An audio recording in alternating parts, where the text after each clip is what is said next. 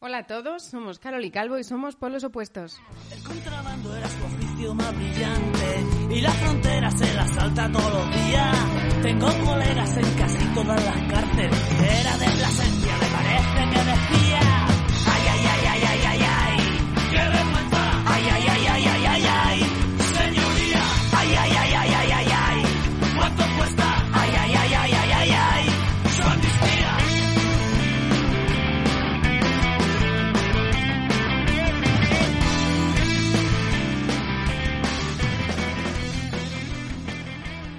Calvo, ¿qué tal estás? Carolina, estoy entusiasmadísimo con el programa que vamos a grabar hoy. Pues no sé yo, mucha expectativa tienes, pero bueno. Hombre, el programa de mm, República de Roma, junto con eh, Saul, eh, ¿cómo es? Better Call Saul. Saul. Eh, hombre, yo tenía muchas ganas de eh, grabar un programa sobre, sobre el República de Roma. Pues mira, te voy a decir una cosa. Ah, Yo también tenía ganas de grabar un programa del República de Roma, pero, pero no tenía serie, porque recuerdo que intenté verme la serie de Roma eh, y alguna, no sé cuál más, no sé si Spartacus fue, no sé, no sé qué otra serie intenté verla para tener una serie relacionada con el juego. Pero nada, no lo conseguía y encima una serie que me gustase realmente. Lo que pasa es que como, mm, como uno de los deberes que tenía para este año, 2023, era ver la serie de Better Call Saul. Y fíjate que los deberes los he cumplido súper rápido, porque justo en el primer mes del año nos hemos finiquitado la serie. Yo es verdad que, a ver, eh, la asociación de primeras, obviamente por la época... eh, Por la vestimenta no, no es. no va a ser no, ni por la época, sino por el concepto de justicia que aparece también reflejado en, en el República de Roma, con los juicios, los censores, los abogados, los fiscales, eh, y luego ciertos aspectos de la moral que vamos a hablar de ello también cuando hablemos del- en el República de Roma del, del juego, ¿no? Y que en la serie están muy bien representados y que luego pues iremos desgranando. Con lo cual tiene una vinculación muy, mucho más eh, eh, íntima de lo que puede parecer, salvo, obviamente, pues por la cuestión eh, temporal y, eh, y de la, del momento histórico, ¿no? Que no tienen nada que ver. Y luego a la hora de jugarlo, em, tienes que ser un poco como el protagonista, ¿no? Tienes que ser como Jimmy Resbalones, o, eh, tienes que comer mucha oreja, tienes que tener mucha labia, tienes que conseguir convencer, engatusar, llevarte a la gente a tu terreno. O sea que una vez, eh, a la hora de jugar tienes que sacar todas tus dotes de maestría de abogado, eh, como la que tiene el protagonista de la serie, em, para un poco llevar el ejercicio del juego, para llevar la dinámica y conseguir, si no ganar, al menos hacer un papel digno en el juego. Bueno, pues yo creo que eso que se enlazan muy bien, luego lo, lo vamos a desgranar y luego pues eso, después del anterior eh, programa en el que hacíamos un variadito, que yo confieso que no es el estilo de programa que a mí más me gusta, pero bueno, que, eh, que lo grabamos así, pues retomar pues con el concepto de un juego y una serie y además pues un juego pues de los que a mí, de los que yo más disfruto, pues, pues tenía muchas ganas de grabar, Carol, un programa así. Pues nada, vamos, vamos con ello. Aunque quieres siempre dar algún, alguna nota inicial, ¿no? Hablar de algún tema polémico, alguna cosa de las tuyas ahora para dar comienzo al programa. Ha habido pocas polémicas, yo creo que reseñables, más bien son ¿Te has, temas... te has metido en poco charcos tú? Yo, Qué pues, raro. No, porque lo que estoy es documentándome mucho. A mí- ya lo sé. Entonces- Ahora estás un poco, mm, poco así como turritas, pero no son tus turras de siempre. Ahora son tus turras de, pues, fulano de tal, con citas, con, con referencias bibliográficas. Ahora son unas turras un poco más de, de maestría ya, ¿no? De, de abuelo. Bueno, pues, no meterme a lo mejor tanto en charcos, porque también es verdad que no es que se me estén quitando las ganas, pero hay veces como que tampoco llevas, llegan, llevas a ningún sitio. Entonces, por eso mismo donde estoy intentando es, pues eso, buscar un poco más de información en otros, en otros sitios. Pero bueno, un día hablaremos de, de eso. Eh, Bueno, un tema eh, de los que sí que son, me ha parecido interesantes de las últimas semanas es el asunto de la sobrecomplicación, de la crítica o, bueno, de la, del debate sobre la sobrecomplicación en los juegos y entiendo que hay dos maneras de entenderlo, ¿no? De la sobrecomplicación como algo peyorativo eh, y cuando se hace referencia a que esa sobrecomplicación es innecesaria, que se sobrecomplican los juegos, que se hacen muy difíciles o con muchas reglas o con muchos elementos eh, de una manera innecesaria, eh, sin aportar nada realmente a lo, a lo lúdico, y al contrario, y cuando o la manera de entender esa, esa sobrecomplicación como algo que aporta un extra al juego o que aporta un, no sé si un valor, una característica, ¿no? Como un reto realmente, el reto de la sobrecarga cognitiva. A mí sí me parece que hay juegos eh, que el hecho de dificultar la cantidad de cosas que tú tienes que calcular puede ser una bondad para cierto tipo de jugadores. A mí el que me viene a la cabeza, por cuando empezamos eh, nosotros a profundizar un poquito más en los juegos de mesa, y el primero que yo asocio a esa sensación de, uff, esto es otra vuelta de tuerca, es Viños. Claro, Viños es un juego que será de 2011, 2012, le calculo yo, una cosa así. Para aquella época, o por lo menos para lo que nosotros habíamos jugado, que en juegos euro pues venían a ser pues eso, agrícolas, Le Abre ya parecía un juego también como mucho más complicado, eh, no sé, Kailus era como un, incluso un eh, nivel incluso un poco anterior, era como más accesible, ¿no?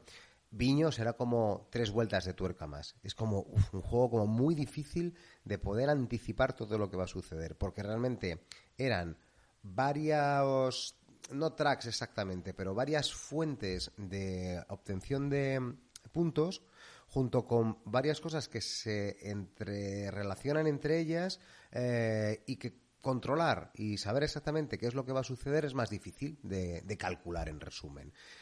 Con lo cual, bueno, pues eso, hay una mayor sobrecarga cognitiva. Es decir, poder calcular y poder anticipar eso requiere mucha más experiencia y mucha más capacidad de cálculo. Ambas cosas, entrenamiento y, capacidad, ¿no? En los euros, yo creo que esa sobrecomplicación se podría representar así. Más tracks, las ensaladas de puntos, es decir, muchas fuentes de, mm, obtener puntos de victoria distintos, el que haya mm, más cubos diferentes, distintos tipos de, de recursos, eh, las consecuencias de lo que sucede que sean más opacas, es decir, que tardes más en verlo.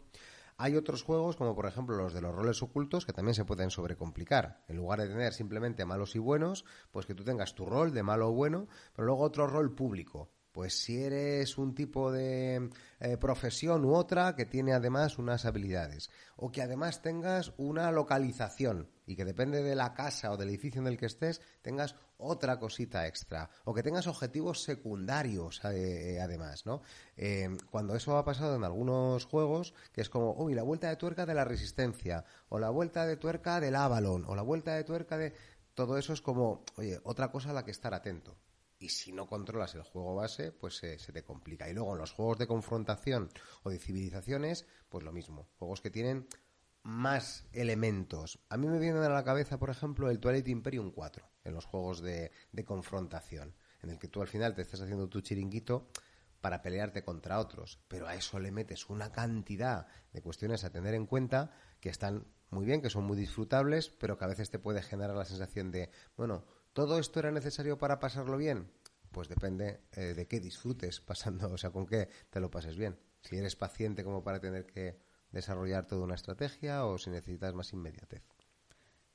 Em, creo que es eh, directamente, eh, esto va enfocado a los jugadores. Si tú eres un jugador muy experimentado, necesitas que, te mm, amplíen los retos ah, y que, te, que el juego te, tenga alguna dificultad añadida, alguna dificultad mayor, porque tú, conocemos eh, que hay jugones que ya están, y jugonas, muy, muy, muy entrenados, pero muy entrenados. Entonces, eh, claro, no puedes poner cualquier tipo de juego, porque, porque al final, si no tiene ese mm, añadido el reto, del, exigirme en mi capacidad, del exigirme a la hora de, ganarlo, pues el juego puede resultar aburrido y tú eso lo ves con tu experiencia. No, no, no te parecen ya juegos de la misma calidad, bueno, calidad, bueno, de la misma intensidad a la hora de jugarlos, juegos que tienes de hace muchos años,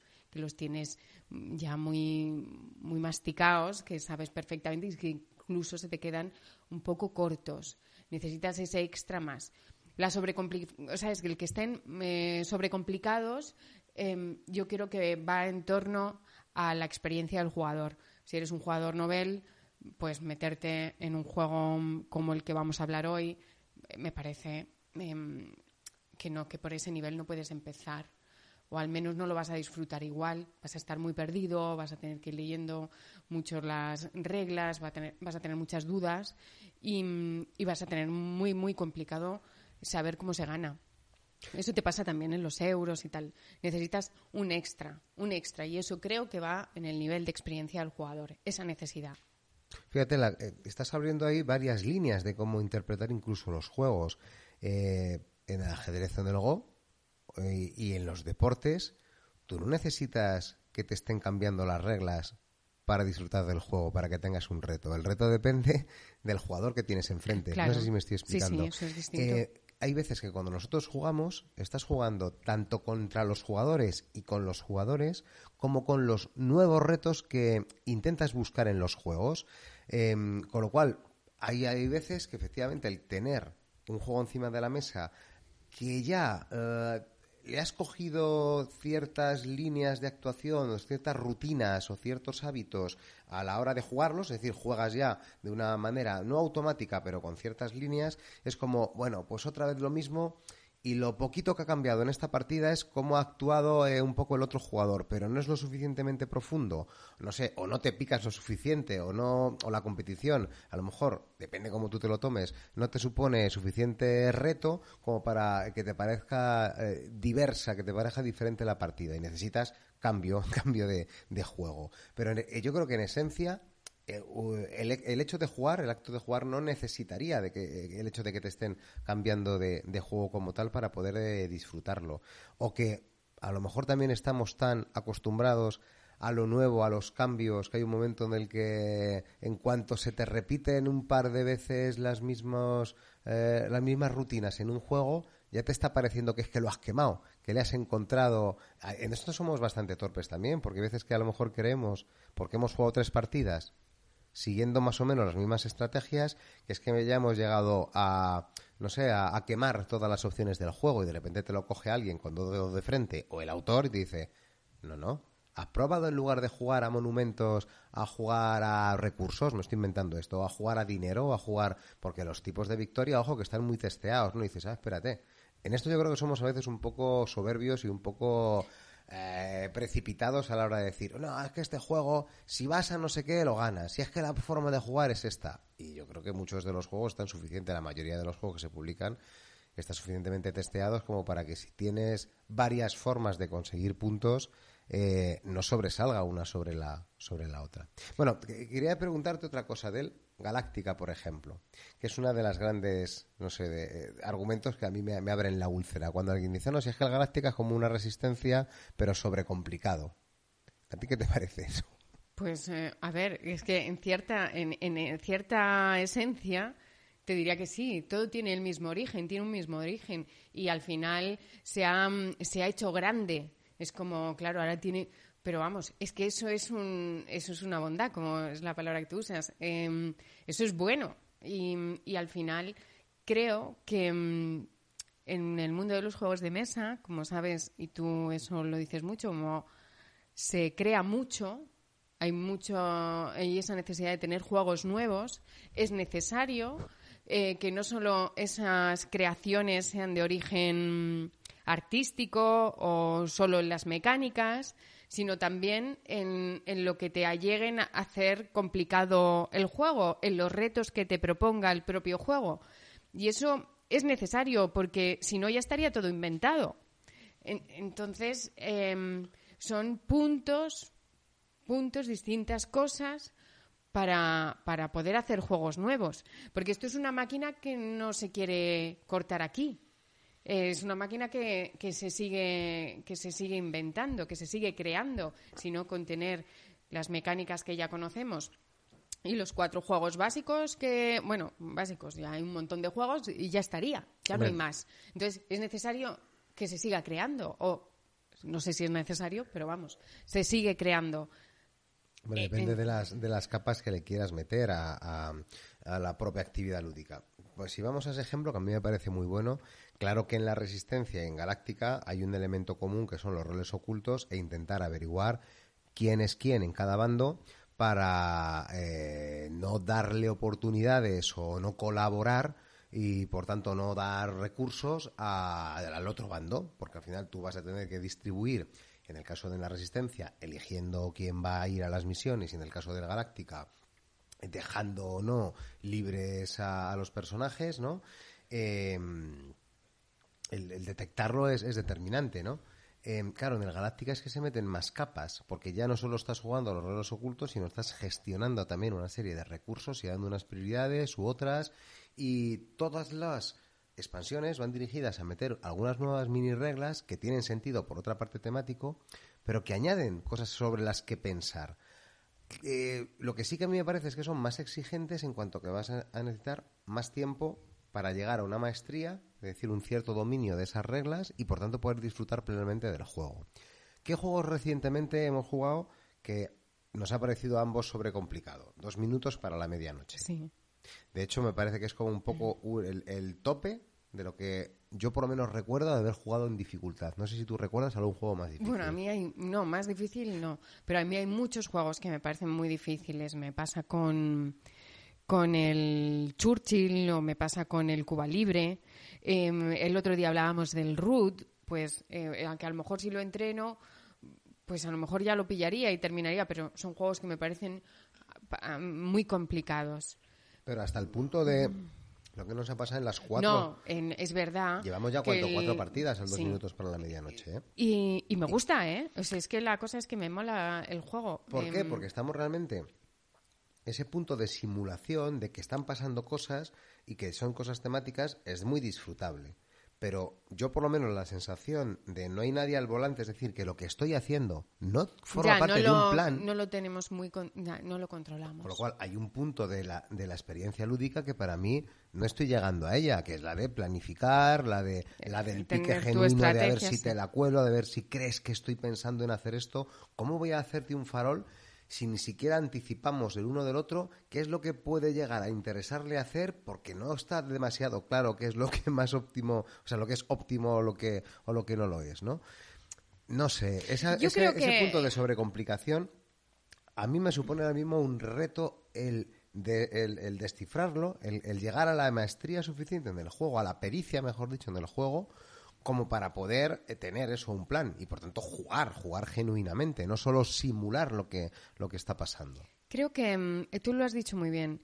O sea, creo que esta sobrecomplicación es, es buena, como en el caso del Galáctica, cuando, cuando te está aportando, ¿no? Cuando se ha hecho algo que ha, que ha hecho mm, que ha engrandecido un juego, que le, que le ha aportado mucho, que dices, ya, pero, eh, pero es que esto no lo puedes comparar con la resistencia, porque esto es completo. Esto le, este juego es tiene muchas más mm, cosas que suceden durante la partida, muchas más cosas que tenemos que tener controladas, un conocimiento añadido que hay que tener de cartas, un, eh, ¿sabes? Entonces, cuando... Y yo creo que eso se ve. Eh, es como cuando está, mm, ¿cómo se dice? Luxificado, cuando tiene demasiado, demasiado claro, y dices, ¿Esto le está aportando de verdad? ¿Le está aportando? Y ahí se ve la calidad del juego. Cuando realmente esa sobrecomplicación o ese extra de, material que le han metido o ese extra de le está aportando realmente al juego. No, no, no te sobra. Pero eso al a contrario. es más opaco, es decir, el darte cuenta de que esos elementos, los componentes, esas mecánicas, las reglas, o esas dinámicas eh, qué es lo que tú puedes eh, ampliar ¿no? en, las, en, los, en los juegos, que cada una de estas, eh, de estas cuestiones la hayas ampliado, que te aporte más o menos, a veces lo que requiere es tiempo y partidas, y a veces tú ves muchos componentes, o ves muchas reglas, o ves muchas relaciones entre las reglas o entre lo que va a suceder que no eres capaz de procesar y de manejar en una primera partida y puedes caer en el, uy, esto es innecesario y no aporta nada. Bueno, espérate, bonito juégate tres partidas, cuatro partidas o cinco partidas, si es que te apetece, claro, y entonces vas a ver todas las capas que tiene esto. Estoy de acuerdo. El debate posiblemente sería eso, oye, ¿es que yo tengo que dedicar tanto tiempo? Hombre, pues yo creo que sí, yo soy de los que piensan que precisamente si algo merece la pena, a veces requiere un poco de esfuerzo. Claro, cuando estamos, y esto es volver a, debates filosóficos con los que hemos estado otras veces, cuando estamos tan metidos en la rueda del tener que estrenar, en el que de manera inmediata quiero que disfrutar de los juegos ya y de las cosas ya, y quiero que todo sea una, un espectáculo desde el minuto uno y sea todo sea una orgía de emociones desde el minuto uno, y no eres capaz de sacrificar un poco de tiempo para conseguir la maestría suficiente y por tanto disfrutar del juego, claro, te estás perdiendo todo eso. Mira, nos pasó algo parecido en la partida de Gandhi, la que jugué con Tavo, con Gaceto y con el, con el, con el compi de, de Gaceto, eh, que, claro, íbamos relativamente perdidos. Yo que había jugado un poquito más algún coin, estaba un pelín más suelto y un poquito, me enteré un poco más de mi facción. No es que lo disfrutara plenamente, pero es como que le quise ver esa capa. Y a lo mejor tengo ya un poquito de callo, de sacrificio de ese sentido, decir, no, por mis narices yo esto al final me entero de cómo va hasta llegar a disfrutarlo. Pero entiendo perfectamente esa frustración de, ostras, me he dedicado, no sé, dos horas a verme un par de vídeos, una hora de explicación de reglas, tres horas que duró la partida o cuatro, y no termino de enterarme. Eso puede generar mucha frustración. A mí, mi argumento es que, al contrario, entonces es cuando merece más la pena.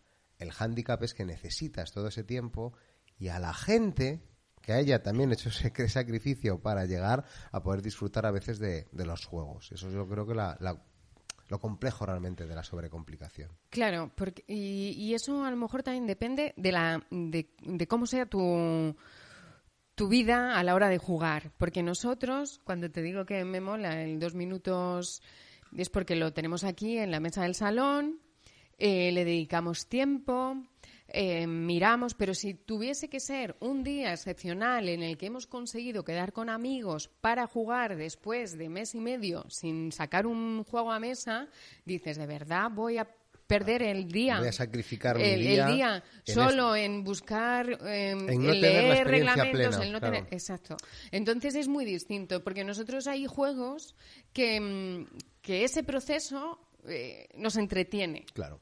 Ese proceso de. Ese tal. sacrificio no es un sacrificio, No es un sacrificio lo como tal. disfrutas también. Ahora, si ese fuese ni- nuestro único momento No, de sacar un juego a mesa, Dices, no, no, pues no. lo sacas. Mira, repite, Eh, repite esto que voy a tiro hecho, que me es divertido, que va a provocar un- un- una situación de juego en el que nos vamos a picar, nos vamos a reír o, o un vamos juego a... nuevo, pero que, juego que se que se- repitan las dinámicas que son ya fáciles de conozco, pillar. con lo cual ya sé lo que, o sea, me voy a saber adaptar. Claro, es que es un juego, es como... Y del juego que vamos a hablar hoy eh, pasa. Sí, Porque sí, este sí. juego no sería un juego, a veces, no- por ejemplo, nosotros nunca lo hemos llevado a... Bueno, nunca. Bueno, Eh, este es mágico, o sea, este realmente este juego Pero no lo hemos llevado, no lo hemos llevado a un astrol, no lo hemos llevado a unas grecas, no lo hemos llevado. eh, este juego eh, lo hemos disfrutado en casa, ha venido gente a casa A esto. pasar el día. A esto, a es una experiencia muy distinta. Pero no es un juego que digas, eh, me lo llevo a, a un astrol. Pues no, porque dices, jo, pues es que un astrol voy a. Al final quiero. Primero te come el día. Exactamente. Eso, un pues día solo es un- para esto, entonces es como... eso es una razón bastante de peso. Pero porque este- es lo que hablamos. Si es tu única oportunidad de juego, de pues a lo mejor no usas un juego de este tipo. Pero fíjate, República de Roma, incluso dentro de la sobrecomplicación, eh, yo creo que la primera partida sí que se suele disfrutar. No vas a dominar la partida, pero de todo lo que ha ido pasando sí que lo disfrutas, mientras que en otros, uff, lo que te digo, el dos minutos para la medianoche, o sea, para mí ha sido el, top de, de, bueno, sí, estoy haciendo cosas, pero jugar, jugar no estoy jugando, mientras que en el República se te han pasado un montón de opciones, pero hombre, tú has estado ahí pinchando y has estado decidiendo cosas. Pues te voy a decir una cosa. Yo creo que esa sensación es totalmente cierta, pero si en la mesa hay alguien que maneje el juego. Ah. En mi caso, jugarlo contigo. em, porque si no, yo te digo que la sensación tiene que ser muy, muy, muy distinta. Pues tiene razón en ese otro hándicap negativo eh, en que un juego sobrecomplicado, si además le metes la capa de tener que consultar reglas y el, el interruptus continuo de que el juego encima no fluya, añadido de, de la sobrecomplicación, pues no estaba teniendo yo esa variable en cuenta.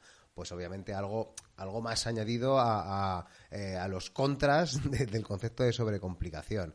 Bueno, le veo como un poco las dos caras al concepto, ya digo, de, de sobrecomplicación. Eh, la negativa de, oye, es que esto hace que no se disfrute tanto la, las partidas, que, bueno, pues que no aporte. Eh, pero también al contrario, el hecho de que eh, un juego pues tenga esa exigencia, yo creo que tiene también sus capas. No, por supuesto, estamos dejando aquí de lado los juegos que sí que yo creo que pueden llegar a existir, yo creo que menos de lo que a veces nos parece, que son de verdad innecesariamente complicados o que de repente dices, es que aquí hay tres reglas que dos eh, se solapan, o sea, o sirven para lo mismo que una de ellas. O tres componentes, por ejemplo, que dices, bueno, esto sí que se podría haber simplificado y sí que parece que no tiene ningún sentido y ni siquiera es que esté pensado para, oye, gente que es que me gusta que los sudocos, en lugar de ser de 3x3, sean de 10x10 porque eso a mí ya me, me hace que me tenga que, que esforzar más, ¿no? No, ni siquiera, ¿no? Eso yo creo que a veces pasa a juegos pues eso, como puede haberlos mal testeados o mal, pero creo que son la, excepción. Y eso obviamente, pues no. Yo creo que ahí se diferencia la calidad del juego y del que haya diseñado el juego. El, si la sobrecomplica, la sobrecomplicación está bien, está bien hecha, tiene un sentido, le aporta al juego, pues desde luego, pues bienvenido. Pero si es un extra que se le ha metido ahí a capón por, por hacer una expansión, por ejemplo, y, ¿sabes?, por seguir en el mercado. Sí, incluso comercial. Claro, claro, eh, pues. Eh, pues una, esto para una mierda, o sea, claro. has metido y, esto y, y, lo hay, o sea, hay, hay ambas, ambas partes. Y eso es la calidad y que la diferencia entre un buen juego y un juego pues más mediocre o más hecho para vender. Es que, claro, sobre todo cuando las sensaciones has metido reglas, no es que has metido una expansión, fíjate, me ha venido a la cabeza cuando has dicho esto, la cantidad de expresiones que hay en el grande que nadie las juega o yo creo que casi nadie las juega pues es como que si ya el grande funciona bien el, el, juego base, meterle cositas es como, como por meterlo. Y fíjate que no creo que sea una, una búsqueda de la sobrecomplicación. Es decir, el concepto de sobrecomplicación que a mí me viene a la cabeza es más pues de estos juegos euros que ves que tienen un montón de tracks, un montón de elementos, un montón de componentes, un montón de cubos, que hay un momento en el que piensas, oye, pero esto de verdad hacía falta para que el juego sea divertido, hacía falta tanto o esto le estás metiendo tantos elementos no sé si para destacar, para llamar la atención, para ver hasta dónde puedes, eh, no sé si hay un tope, eh, es como la duda eh, razonable de esto era necesario. Pues ¿Esto yo creo aporta? que yo creo que es, yo sí creo que hay ahora una estrategia comercial de, de esos extras eh, meterlos en expansiones. ¿Sabes? De no metértelo todo en el juego de base, aunque ya sea un poco el juego base más, más enredado, más complicado, pero aparte te va metiendo unos extras porque por esa necesidad de Pero seguir en el mercado. Fíjate que es como la versión contraria a lo que siempre se ha dicho, que las expansiones a veces eran algo que ya estaba pensado en el juego base y que se ha capado para después vendértelo, pero que sí que tiene sentido en el juego y que al contrario que el juego base estaba mutilado. Y en este caso te estoy diciendo que al contrario que en algunos juegos a veces se meten cosas sin necesidad de meterlas y a veces casi como pegote solo por el hecho tanto comercial como del bueno va, vamos a vamos a complicarlo todavía un poquito más Yo creo que de- también debe existir lo anterior, el dejarse, el dejar corto el juego base. Pero vamos, yo, en mi opinión, dejar corto el juego base es, es un poco ser un penurias, ¿sabes? Porque, em, porque además ya con, con jugones experimentados, pues que se quede corto les va a cabrear. Eh, si un juego base ya se queda mm, que no sabe a nada y estás obligado a comprar la expansión. pero fíjate qué difícil eso calcular para una editorial. ¿Quién, quién va a ser Mm, no tu creo que sea tan ¿Jugones? No, ¿Va a ser no, no. público es que no creo que sea tan difícil calcular porque no creo que sea tan difícil calcular. Pero bueno. Bueno pues este era el tema de un poco de, de hoy no tenía más eh, bueno pues no hemos estado muy en desacuerdo en, en esto la verdad Y eh, si quieres hacemos un poco de repaso de las cosas que hemos jugado, así un poco más recientes. Me Sí. dejé el otro día Sí, por hablar sí. de la, eh, la guerra del anillo, el juego de cartas, que tengo que agradecerle a Mipel Chef y a eh, Chechu, que lo jugaron conmigo en, en Mecatol. Y eh, lo jugamos dos contra uno. Esta- ese juego está pensado para jugar uno contra uno o dos contra dos, pero como éramos tres, por circunstancias, pues lo jugamos Chechu y yo como amiguitos de la sombra contra eh, Mipe, con, Ga- contra Gabriel, que era el que nos explicó el juego, que tenemos que agradecérselo, porque además es como una ultra novedad que estaba ahí y que a mí sí que me apetecía probar porque nos gusta el juego de la Guerra del Anillo, el juego de tablero, y bueno, pues este de cartas, mm, pues tenía la ganas de probarlo. Por supuesto que el juego es bueno. A mí es verdad que me pareció, tuve unas sensaciones de juego de bajar cartas y enfrentarte contra el adversario en una mecánica, una dinámica, mejor dicho, una dinámica muy común de esto, me bajo cartas y me pego aritméticamente contra tus eh, unidades, habitualmente pues disputándonos algunos de los eh, campos de batalla o de los objetivos que hay en el centro de la, de la mesa, ¿no? Como si hay varios sitios y venga, pues mis cartas las, me las bajo y las mando aquí a enfrentarte, eh, a enfrentarse con las tuyas. Venga, vamos a sumar números. Yo tengo no sé cuántos iconos que lleva eh, cuatro de fuerza. ¿Tú cuánto tienes de defensa? Yo tres y yo te ataco, no sé, como este tipo de mecánicas que luego pues generan eh, combos y sumas este personaje con este y este arma y bueno, pues estas cuestiones que a mí me parece como muy muy recurrentes. Entonces me dejó un poco frío porque no le vi mucho el tema. No digo que no esté pensado, no digo, digo que yo no lo percibí. Esto puede que sea muy subjetivo porque otra gente sí que le ve el tema. Gabriel, a él sí que le parece que, está bien representado. Creo que Chochu también le vio mucho más el tema. No sé si es que yo no estaba muy inspirado. Desde luego no fue por ellos porque son unos entusiastas y da gusto jugar con ellos. A mí me pareció eh, frío. Frío eh, temáticamente me refiero. Como competición, interesantísimo, tiene unas, tiene unas mecánicas de tener que sacrificar cartas como moneda para poder bajarte las otras cartas, tener que tomar, por tanto, muchas decisiones continuamente de qué carta sacrifico y cuál es la que bajo. Y eso, obviamente, en un juego, tener que estar tomando decisiones, pues siempre es divertido porque te hace estar dentro, te está dando la sensación de que están pasando cosas continuamente.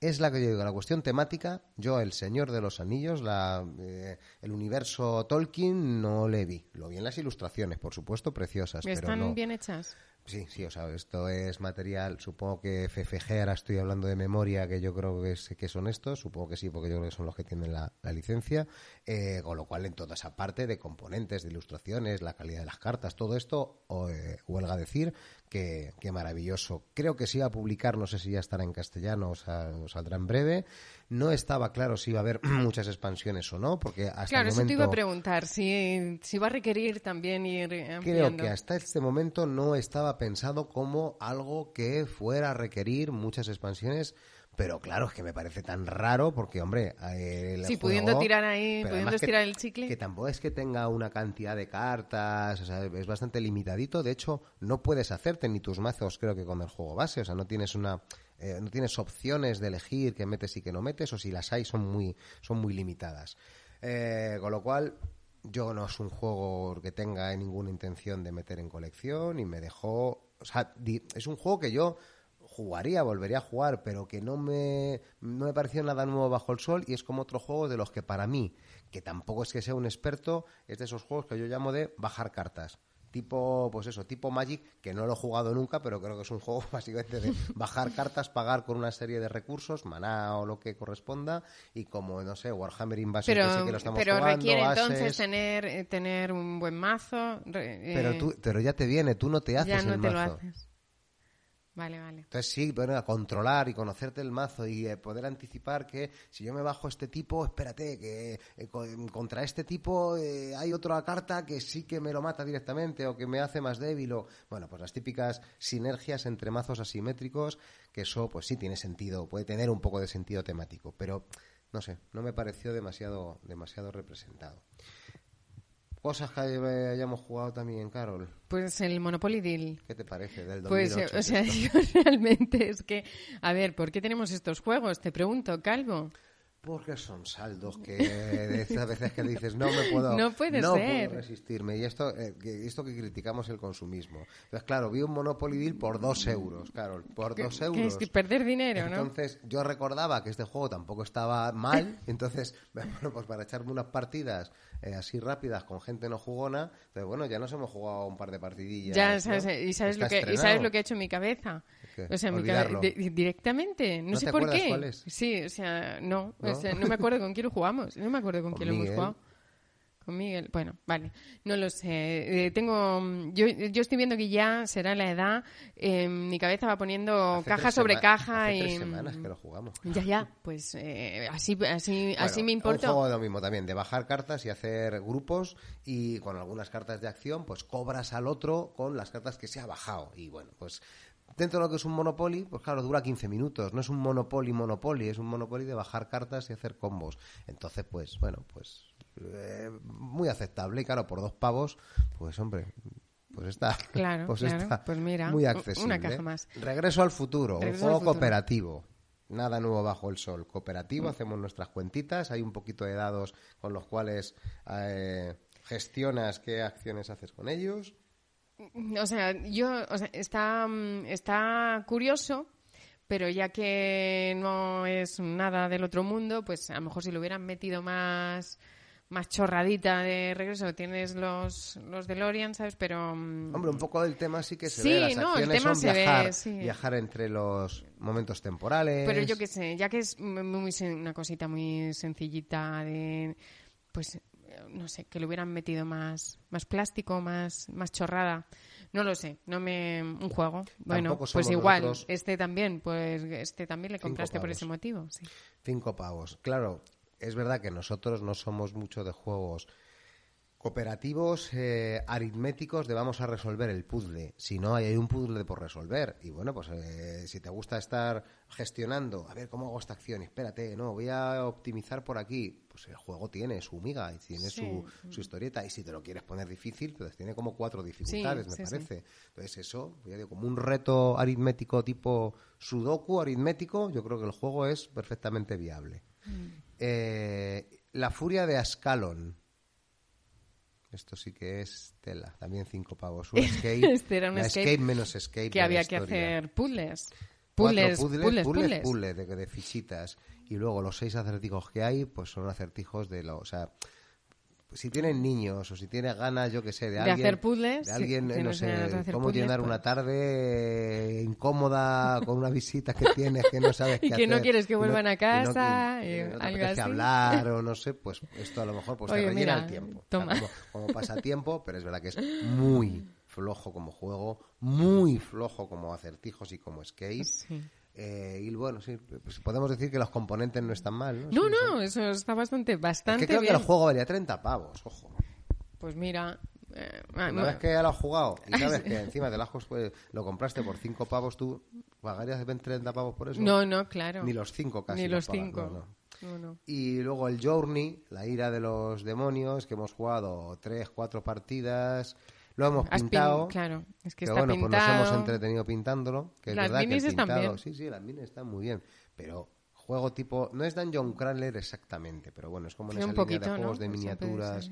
Sí, pero no vamos. No sé, es como que tampoco vas explorando realmente unas losetas. Mm, No, porque es- ha sido como sencillo, ¿no? O sea, por lo de rescatar a los campesinos. Eso tal. es, de Bueno, algo tienes que tener. Pero bueno, con un es- movimiento completamente raruno en, en cómo los personajes Ah, sí, es una parte, sí, porque es una 90 grados. cuadrícula y, mm, y, claro, las bases de las, las peanas de las minis pues no pueden el avanzar. encaramiento claro. eh, se hace girándose. El movimiento es, tienes que girarte los 90 Y eso grados cuenta para como hacia movimiento, hacia sí. adelante. Sí. es una cosa rarísima. Y que no, yo creo que no funciona muy allá el, No. el- el sistema. Y muy, pues muy pobre al final. O sea, lo que hace es pegarte, o sea, es, es atacar, es coger un objeto para llevarle un Hay un personaje como principal, ¿no? Que es el que puede cerrar los Encima, portales y nosotros tal. estamos jugando a dos. Y los Imagínate jugado otros- a cuatro, que uno es el, realmente el prota, que es el que hace todas las cosas chulas, y el resto están de guardaespaldas, Sí, el, el resto son un poquito de guardaespaldas, sí. Jolly, me ves- me- o sea, de estos juegos de miniaturas O sea, es eh, lo que da sentido al concepto Ameritrash, en el sentido de basura americana, ¿Ah, sí? de juegos pues, pues con muy pocas decisiones, muy planos, con muy poca profundidad, que tienes que poner muchísimo de tu parte y aún así para que eso sea una experiencia lúdica digamos con alguna enjundia. Es muy muy muy limitado. A mí me ha parecido muy limitado no sé Carol. Y he estado viendo los No, escenarios sí, sí, o sea, a mí no te diría vamos a jugar. siete enemigos distintos que son prácticamente todos iguales, solo que necesitas matarles, necesitas hacer más para matarles, o uno se mueve un poquito más. O sea, como muy poca diferencia entre los entre los personajes. Pues, no sé, no ah, no pues sé. esto que te sirva de reflexión Sí. a la hora de comprar, decir, el saldo a veces, Calvo, mm, lo único que nos hace es ocupar, espacio. ¿Sabes lo que encima me va a pasar? Que me va a costar vender este después de pintar. Hombre, claro que te va a costar vender. No digo que me va ah, a porque encima lo querer estás, que lo yo- estás vendiendo querer, fatal. querer yo Por deshacerme el- de por- él. Ah, porque, Porque bueno, pues no te des- pintado, ya, pero pues, que ¿cómo te nadie te lo va a no? comprar, tronco, pero vamos a ver. Sí, con esta publicidad, Que no. Claro. Espera, que no has puesto aquí, pero sí lo has mencionado, que este te le pedí yo jugar, porque igual eh, lo había olvidado completamente en mi memoria, el Warhammer Invasion. Que lo hemos estado jugando, hemos, Hemos- sí, echado unas sí, cuantas sí, sí, partidas. sí. Y más que quiero jugar, ¿eh? mm, y sí, sí, porque al final, joder, dices, joder, es que teniendo juegos así, en el que sí que tiene un sentido hacerte un mazo, el coger una raza y, y manejarla bien, el Y pegarnos entre, claro, Warhammer- claro, el pero es que pegarnos entre tú y yo. Warhammer Invasion es juego, es un juego juego Sí, sí, que ha claro. tenido mucho recorrido en el juego organizado. Creo que ya está de capa caída hace años. Creo que todavía queda algún sitio. Hay una tienda en Talavera que es Invasion Talavera, que es Invasion por Warhammer, Por Warhammer Warhammer. Invasion. Yo quiero pensar que todavía man- mantienen una pequeña comunidad, pero no estoy del todo eh, seguro. Y seguro que hay por ahí comunidades, seguro que alguno dirá, "Ah, pues sí, yo sé que aquí en no sé dónde eh, se juega. Bueno, es que, que es un juego, juego. Es, yo creo que es muy buen juego. Claro, yo no sé la cantidad. El otro día, bueno, es el otro día, hoy a mediodía he visto una oferta de 200, por 200 pavos de seis ciclos. No sé si hay muchos más. Es decir, 36 packs de más el juego base. Claro, nosotros tenemos al contrario, tenemos las cinco cajas medianas, no los packs de tal. Que con esto yo creo que tenemos hasta Bueno, que nos, eh, para, claro, nosotros- para jugar para nosotros que más a nuestro nivel, eh, no, no necesitamos, mm, eh, vamos, mm, nos sobran cajas Sí. con eso, ¿no? Pero a lo que voy, que tiene mucho juego en cuanto a las posibilidades, en cuanto a las opciones eh, de hacer mazos, de las seis razas que hay, de las mini reglas que aportan las, las cajas, etcétera. Sí, lo tenía, igual me pasaba, lo tenía absolutamente olvidado y un día te dije, vine a casa, eh, Calvo, Warhammer, tal, y haciéndote la pregunta, como en plan, yo como nunca he jugado a nada que tenga que ver con Warhammer, y ya me dijiste, Carol, tenemos dos juegos de Warhammer en la, no, en la no- no son, estantería. no son Warhammer, Ya, juego del- de del- miniaturas, Claro, pero, pero, los sí del tenemos, universo claro. Warhammer. Y, Bueno, y la herejía de, la, Por la herejía de- de Horus que lo tuvimos y lo vendimos, que eso también Ah, es, de- o sea, es Warhammer 40.000. Vale, pues eso, que, que en mi cabeza eh, es como que, que no existía el juego ya. Y entonces volverlo a sacar a mesa ha sido un descubrimiento, pero com- por completo. O sea, es como si lo hubieras comprado, ¿sabes? Y, y eso fuese nuevo en la estantería. Y volverlo a ju- y jugarlo ha sido una, una completa novedad. Y me ha gustado, me ha gustado bastante. Bueno, pues eh, este es el repasito de la actualidad lúdica y de lo último jugado. Nos podemos ir, yo creo que ya con el, Con el República de Roma. ¿no? Un pelín de música y nos vamos a poner. Te despiertas aliviado, solo fue una pesadilla y tú mismo diagnosticas sobredosis de jumilla, pero luego en el retrete te recorre un sudor frío, el espejo nunca miente, el brasas eres tú mismo,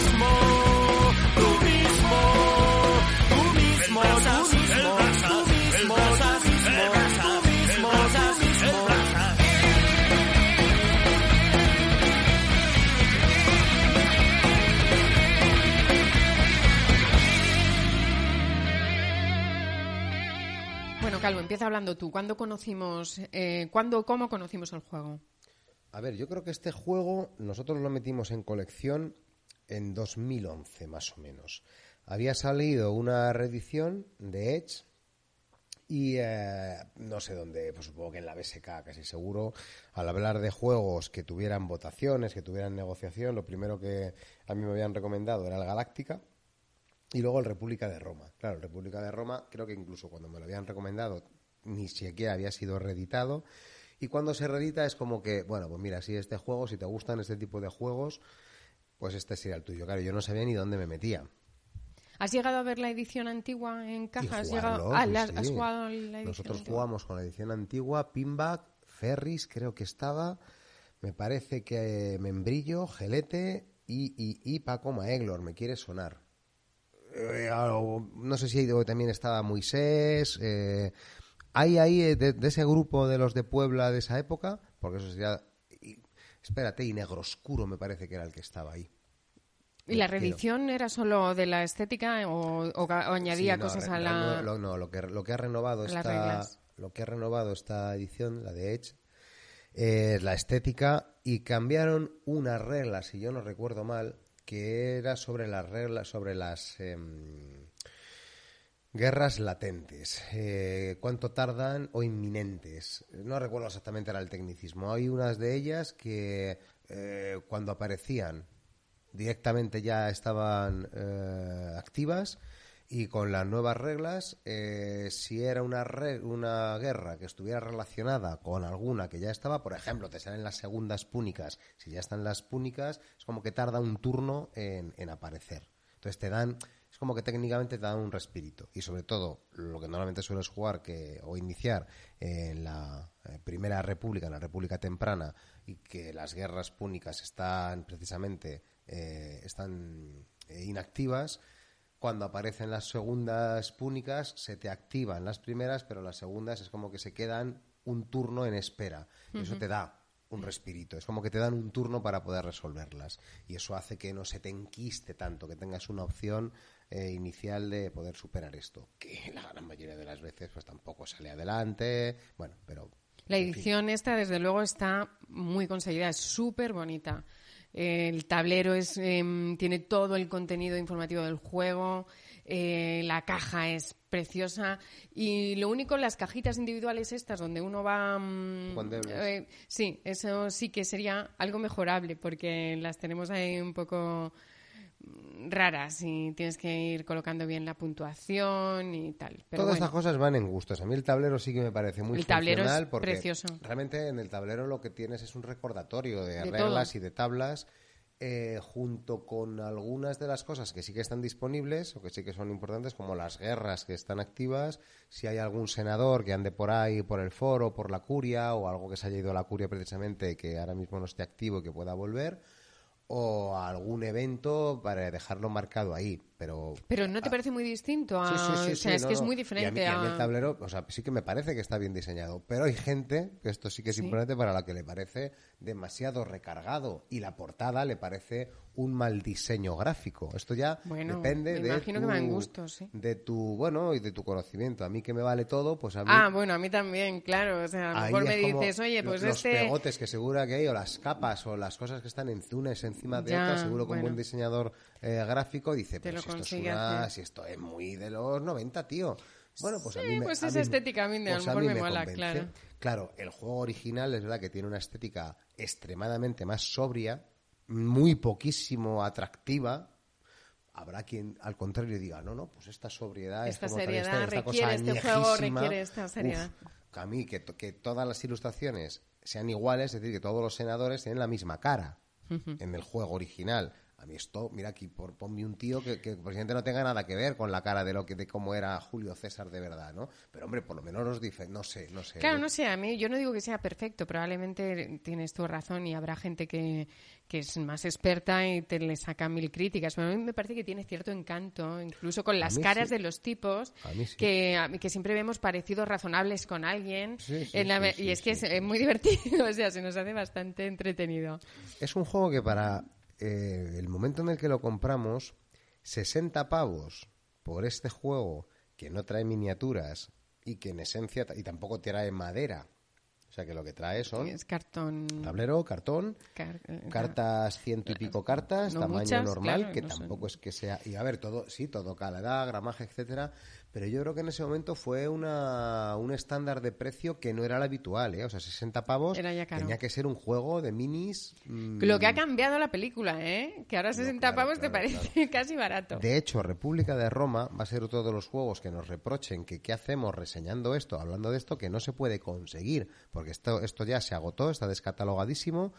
No tengo idea de si esto tienen intención de reeditarlo, no creo, o sea, no lo sé, porque tampoco es que sea un juego con mucho público. No. Es de estas cosas que, pues, eh, pasado mañana habla el influencer de turno, ya todo el mundo flipado con el República de Roma, eh, llevaba abandonado 10 años, pero ahora de repente habla Antonio José-85 y ya esto se pone de moda y a lo mejor de repente, pues, ay, verdad, no, no, sí, República de Roma, juegazo. Se lo compran mil personas, lo dejan en la estantería y no sale a mesa en más Y lo que vuelven a en dos ocasiones, ¿no? Pero si no, yo lo veo, eso es un producto peculiar. Eh, Sí, no, pero eso también tiene, o sea, tiene todo el sentido, que esto no sea para todo, para todo tipo Por de eso me jugones. parece un riesgo reeditarlo y en ese momento salió- Claro, o sea, claro. se- vamos que salió bien, que, que, que se, que se agotó y ahora es, o sea, claro, lo típico, la gente pidiendo pastizales por el por el República de Roma. Pues 2011, yo creo que fue cuando nosotros nos eso nos interesamos, compramos una copia y nos las preparamos, nos preparamos las reglas para jugarlo en las TDN, en Sí. las jornadas Tierra de Nadie en agosto de ese 2011. Que yo creo que ha sido las fueron la- las únicas TDN en las que he estado, porque luego ya por motivos de vacaciones y eso Es que no me ha sido posible del ir. 11 al 15 de agosto. Entonces tú habías terminado Ahí podía todavía, En- sí, en aquella época pude en- cogerme En tu, en tu trabajo eh, podías cogértela en esa fecha, pero luego ya el resto, que han sido siempre el primer fin de semana de agosto, y ya, pues, circunstancias, ¿no? El caso, que ahí eh, estaba Nacho, Nacho Mo, eh, Nacho Muñiz, estaba de representante de, de cara visible de Edge. No sé exactamente cómo se llamaba el cargo que tenía. Entonces, claro, estaba encantado con que fuera gente a las TDN a explicar el juego que estaba ellos los tenían de, de promoción y claro conseguir que alguien explicara ese juego pues no era No es fácil, no Entonces, es claro fácil. eso le llamó la atención y me acuerdo que estuvimos hablando y tal y claro él encantado con que alguien pues sin, sin pedir nada a cambio montara partiditas de de Edge, ¿no? Eh, De y, República. y del República. Y ahí había un tipo, Antonio, que era el que era un fanático de la del República de Roma y fue el que a mí me ayudó realmente a montar esa partida, porque yo llevaba las reglas con pinzas, bueno, con pinzas. Yo me había re- releído, yo que sé, igual a ocho veces el manual, casi sin enterarme. Me había leído, pues no sé si ya estaba la guía de Gelete, o por lo menos sí que un post yo creo que tenía en, en la BSK.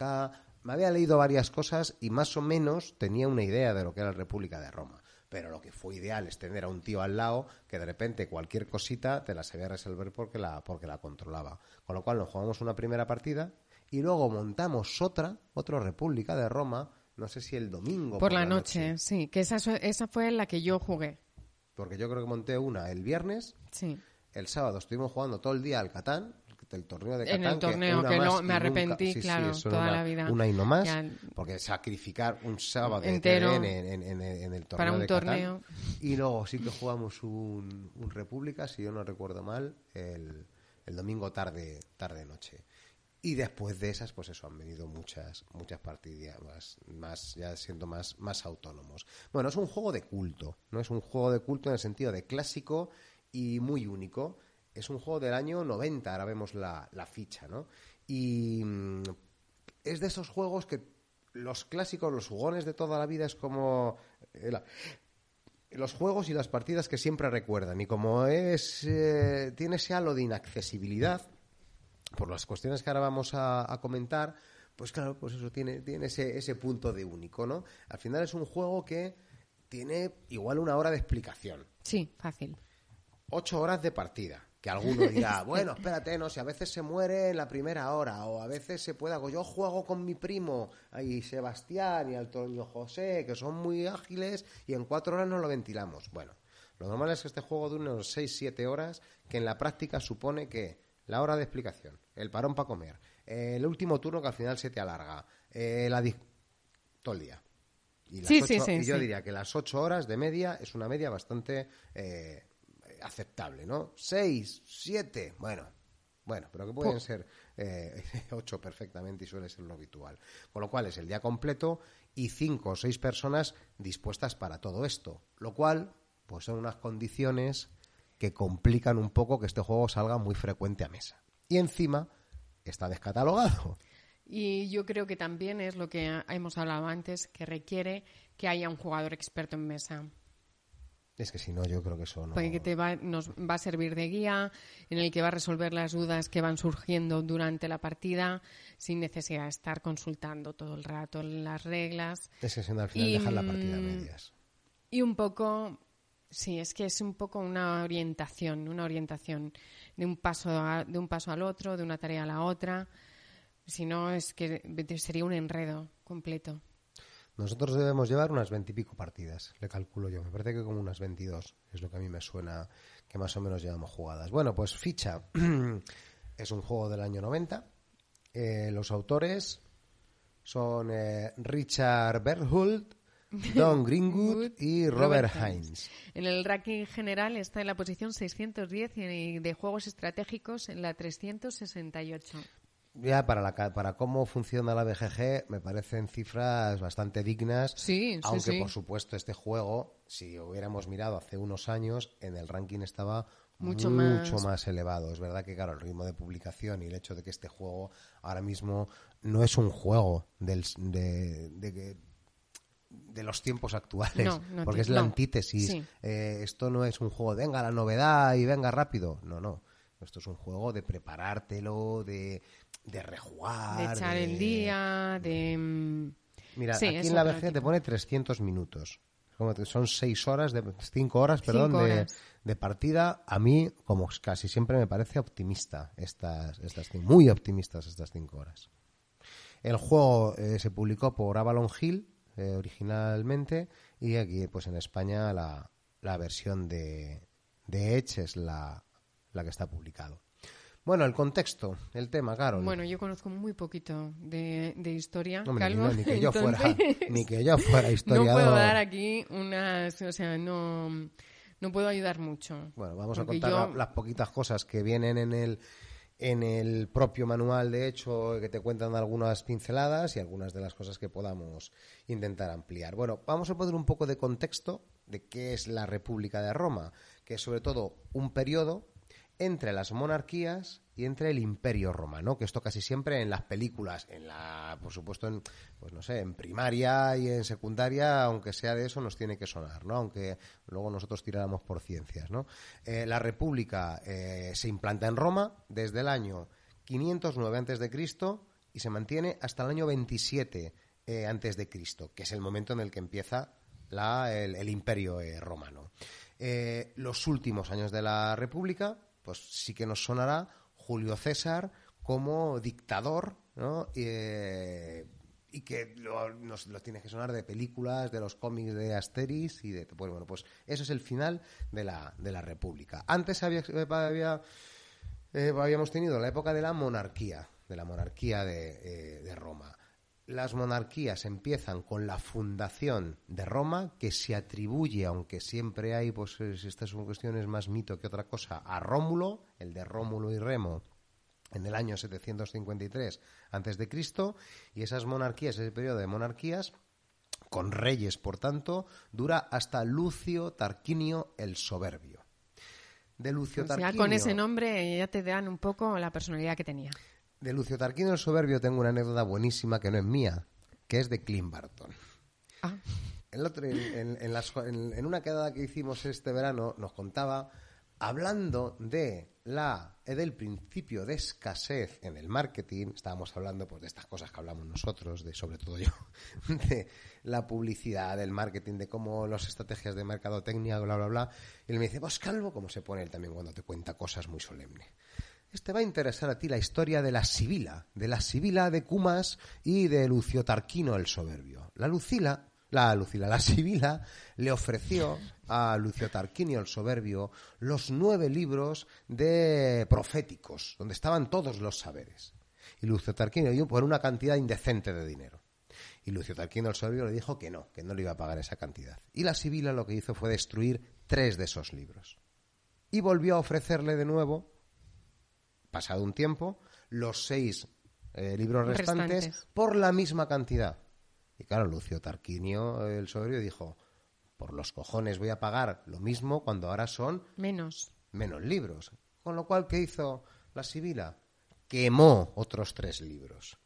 Y ya viendo, siguiendo ese principio de escasez de ay que me quedo sin Ya nada, solo aunque tres. solo sean estos tres, pagó lo que le había pedido desde, desde el origen, dando también sentido a este principio de escasez. De escasez ya de elogia- que ya utilizaban los romanos. que ya utilizaban en este caso las sibilas, estas especie de profetisas también, como de no sé cómo llamarlas, de augures, no eran augures realmente, era como pues eh, mm, eso, eh, profetisas, eh, gente que se dedicaba a profetizar cosas eh, y utilizaban ya pues esas estrategias que Robert Cialdini luego ha pasado en la psicología de la en la psicología de la persuasión y la, en la psicología social. Así que, bueno, pues este, Lucio Tarquinio el Soberbio, eh, el, que fue, eh, no sé, tentado por la, por la Sibila, es el último de los reyes de las, de las monarquías. Por tanto, tenemos las monarquías, tenemos la República de Roma y las repúblicas, la República o las repúblicas terminan en el año 27 antes de Cristo, eh, dando pie al Imperio Romano que se mantiene según eh, qué referencia tomes, hasta el año 476 después de Cristo, que es como lo que eh, da fin a la Edad Antigua, o si tomas como referencia el Imperio Bizantino hasta el 1453, que para algunos eh, para unos periodos, para una manera de eh, medir los periodos, es como el final de la Edad Media. Para otros, el final de la Edad Media es el 1492, con el descubrimiento de América. Esto ya, pues, los historiadores que se pongan de acuerdo. Y es como, bueno, pues que en cierto modo el Imperio Romano podría incluso ser eh, su duración de- del imperio lo que, lo que pone incluso pues los límites de- del final de la Edad Antigua y del final de la, de la Edad Media. Esto en cuanto a la, la ubicación. Claro, la República de Roma es una época de expansión, porque está enfrentado a Macedonia, a Cartago, las guerras púnicas, que sí que son más o menos conocidas, pues eh, suceden en parte en esta, en esta época, la de la República. Entonces, bueno, pues es, es como un momento de, de expansión y, y muy conocido. Tiene como varias épocas dentro de las propias repúblicas, cosas que ya, igual que la guerra, están representadas en el juego. Todo esto lo vas viendo en el juego. En el juego recordarás que hay tres repúblicas, aunque nosotros siempre hemos jugado la primera. Hay una primera eh, república, en el juego lo llaman eh, temprana, media y tardía, y bueno, pues representa distintos momentos que para algunos, lo mismo, para algunos historiadores, pues tienes como la era patricia, la era de los conflictos entre plebeyos y patricios, la era del triunvirato, los momentos eh, ya de las dictaduras de, de Julio César como dictador o del bueno del primer emperador que bueno eso ya sí que da pie obviamente a- al- imperio eh, romano que es el de el de Octavio eh, Augusto no bueno pues en la era patricia que es la primera la primera parte eh, es un momento en el que de hecho se establece el concepto de cónsules, que van a existir dos cónsules que, se, que van a durar un año en el cargo, un cargo que no va a poder ser her- mm, heredado, heredado, que no puedes mantenerlo, o sea que tiene que haber una sucesión, no Que puedes que- repetir sí. cargo. Y, eh, y se crea, de hecho, el cargo de censor en esa época patricia. Hay que recordar que en ese momento, pues claro, Roma está eh, dividida como en esos dos grandes eh, colectivos, los patricios y los plebeyos. ¿no? Entonces, eh, los patricios, pues, los, los que estaban realmente representados en el, en el Senado de, de Roma. Hay un momento posterior del de mayor conflicto entre plebeyos y, y patricios, donde los plebeyos empiezan a tener cierta capacidad, no solo por los tribunos de la plebe, que ya existían y que tenían derecho a veto, otra de las cosas que está representada en el juego Sí. a través de cartas. Tribunos de la plebe, que son plebeyos, pero que pueden hacer proposiciones o pueden vetar Vetar la que tú haces. eso, ve- vetar eh, eh, temas en el, en el Senado, ¿no? Eh, sino que, bueno, pues empiezan a tener ciertas privilegios y, y ciertas mejoras de sus estatus y, su- y sus derechos, ¿no? Como por ejemplo los gracos, eh, los hermanos Graco, eh, hacen ciertas propuestas a favor de la propiedad privada, me- mejor dicho, al contrario, de la limitación de la propiedad privada de algunos terratenientes. Eh, consigue que se aprueba eh, uno de los, de los primeros hermanos Graco, que no recuerdo el nombre, pero claro, le asesinan, es como decir, me dice, ¿están ahí, la has colado? Has conseguido que la propiedad privada nos, la limiten, pero pero tú y otros 300 me parece que estaban con él, les pasaron a, cuchillo.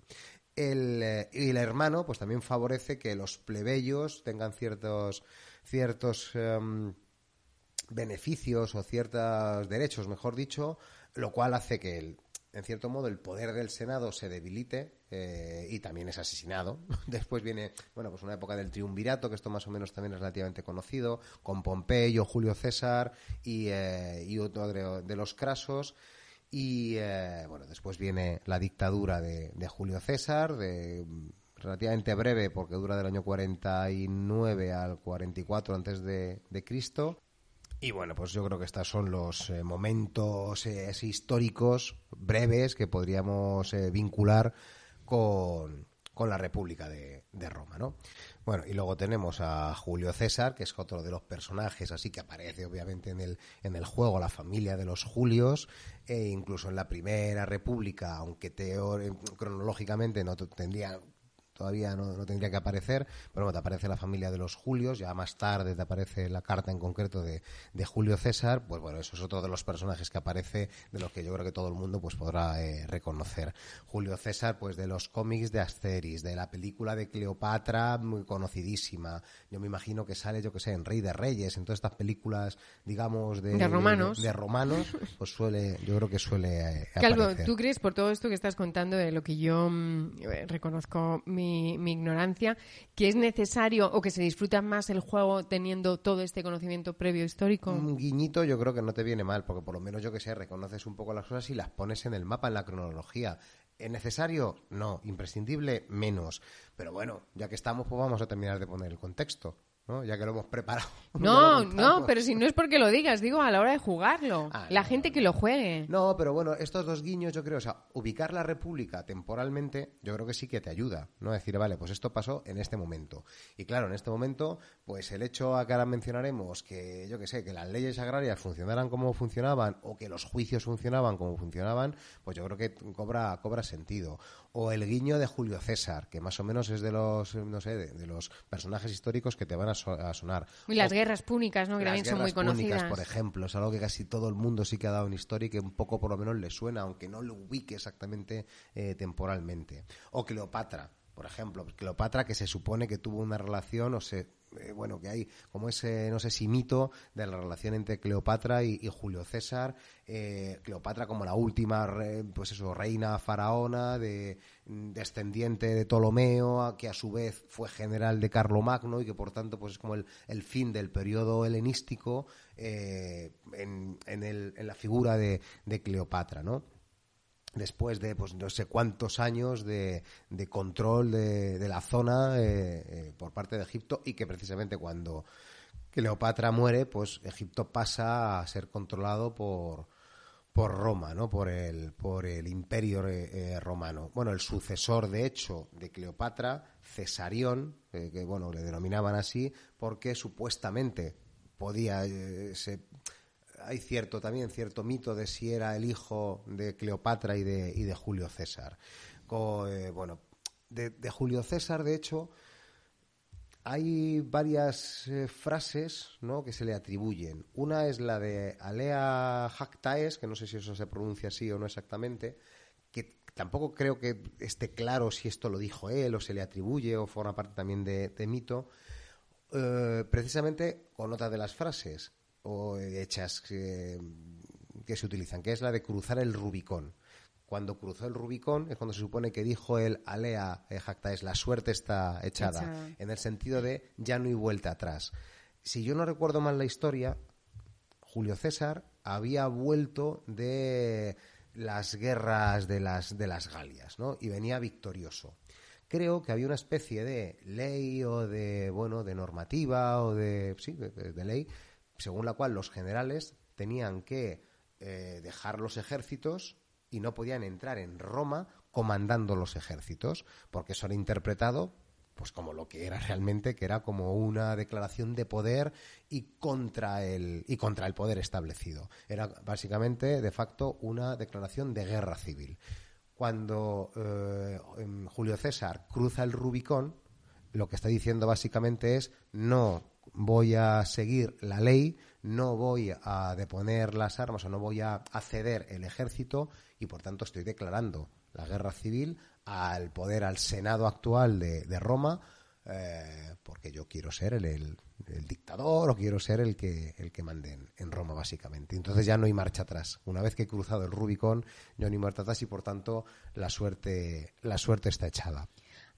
Te interrumpo una cosa. Hay un podcast muy bueno que se llama Roma Eterna mm, que, te habla de toda la historia de Roma, de hechos históricos particulares que sucedieron, de cómo vivían sus gentes, de cómo y es un podcast un podcast buenísimo para, para aprender un poco si te, si te interesa el tema. Sí. Pues yo creo que sí, eso lo vamos a recomendar. Vamos a dar nosotros un par de pinceladas para vincular, mm, pues eso, la historia de y el periodo histórico con las reglas, que es de lo que vamos a hablar ahora. Un último guiño sobre, sobre Julio César, que eh, creo que hubo un momento en el que cuando estaba eh, conquistando Galias, eh, construyó un puente, no me acuerdo en qué, en qué zona era exactamente, que lo que hizo básicamente es que toda la gente que estaba al otro lado del puente de las tribus con un nivel tecnológico extremadamente inferior, pues dijera, lo que nos viene a invadir es, inaccesible.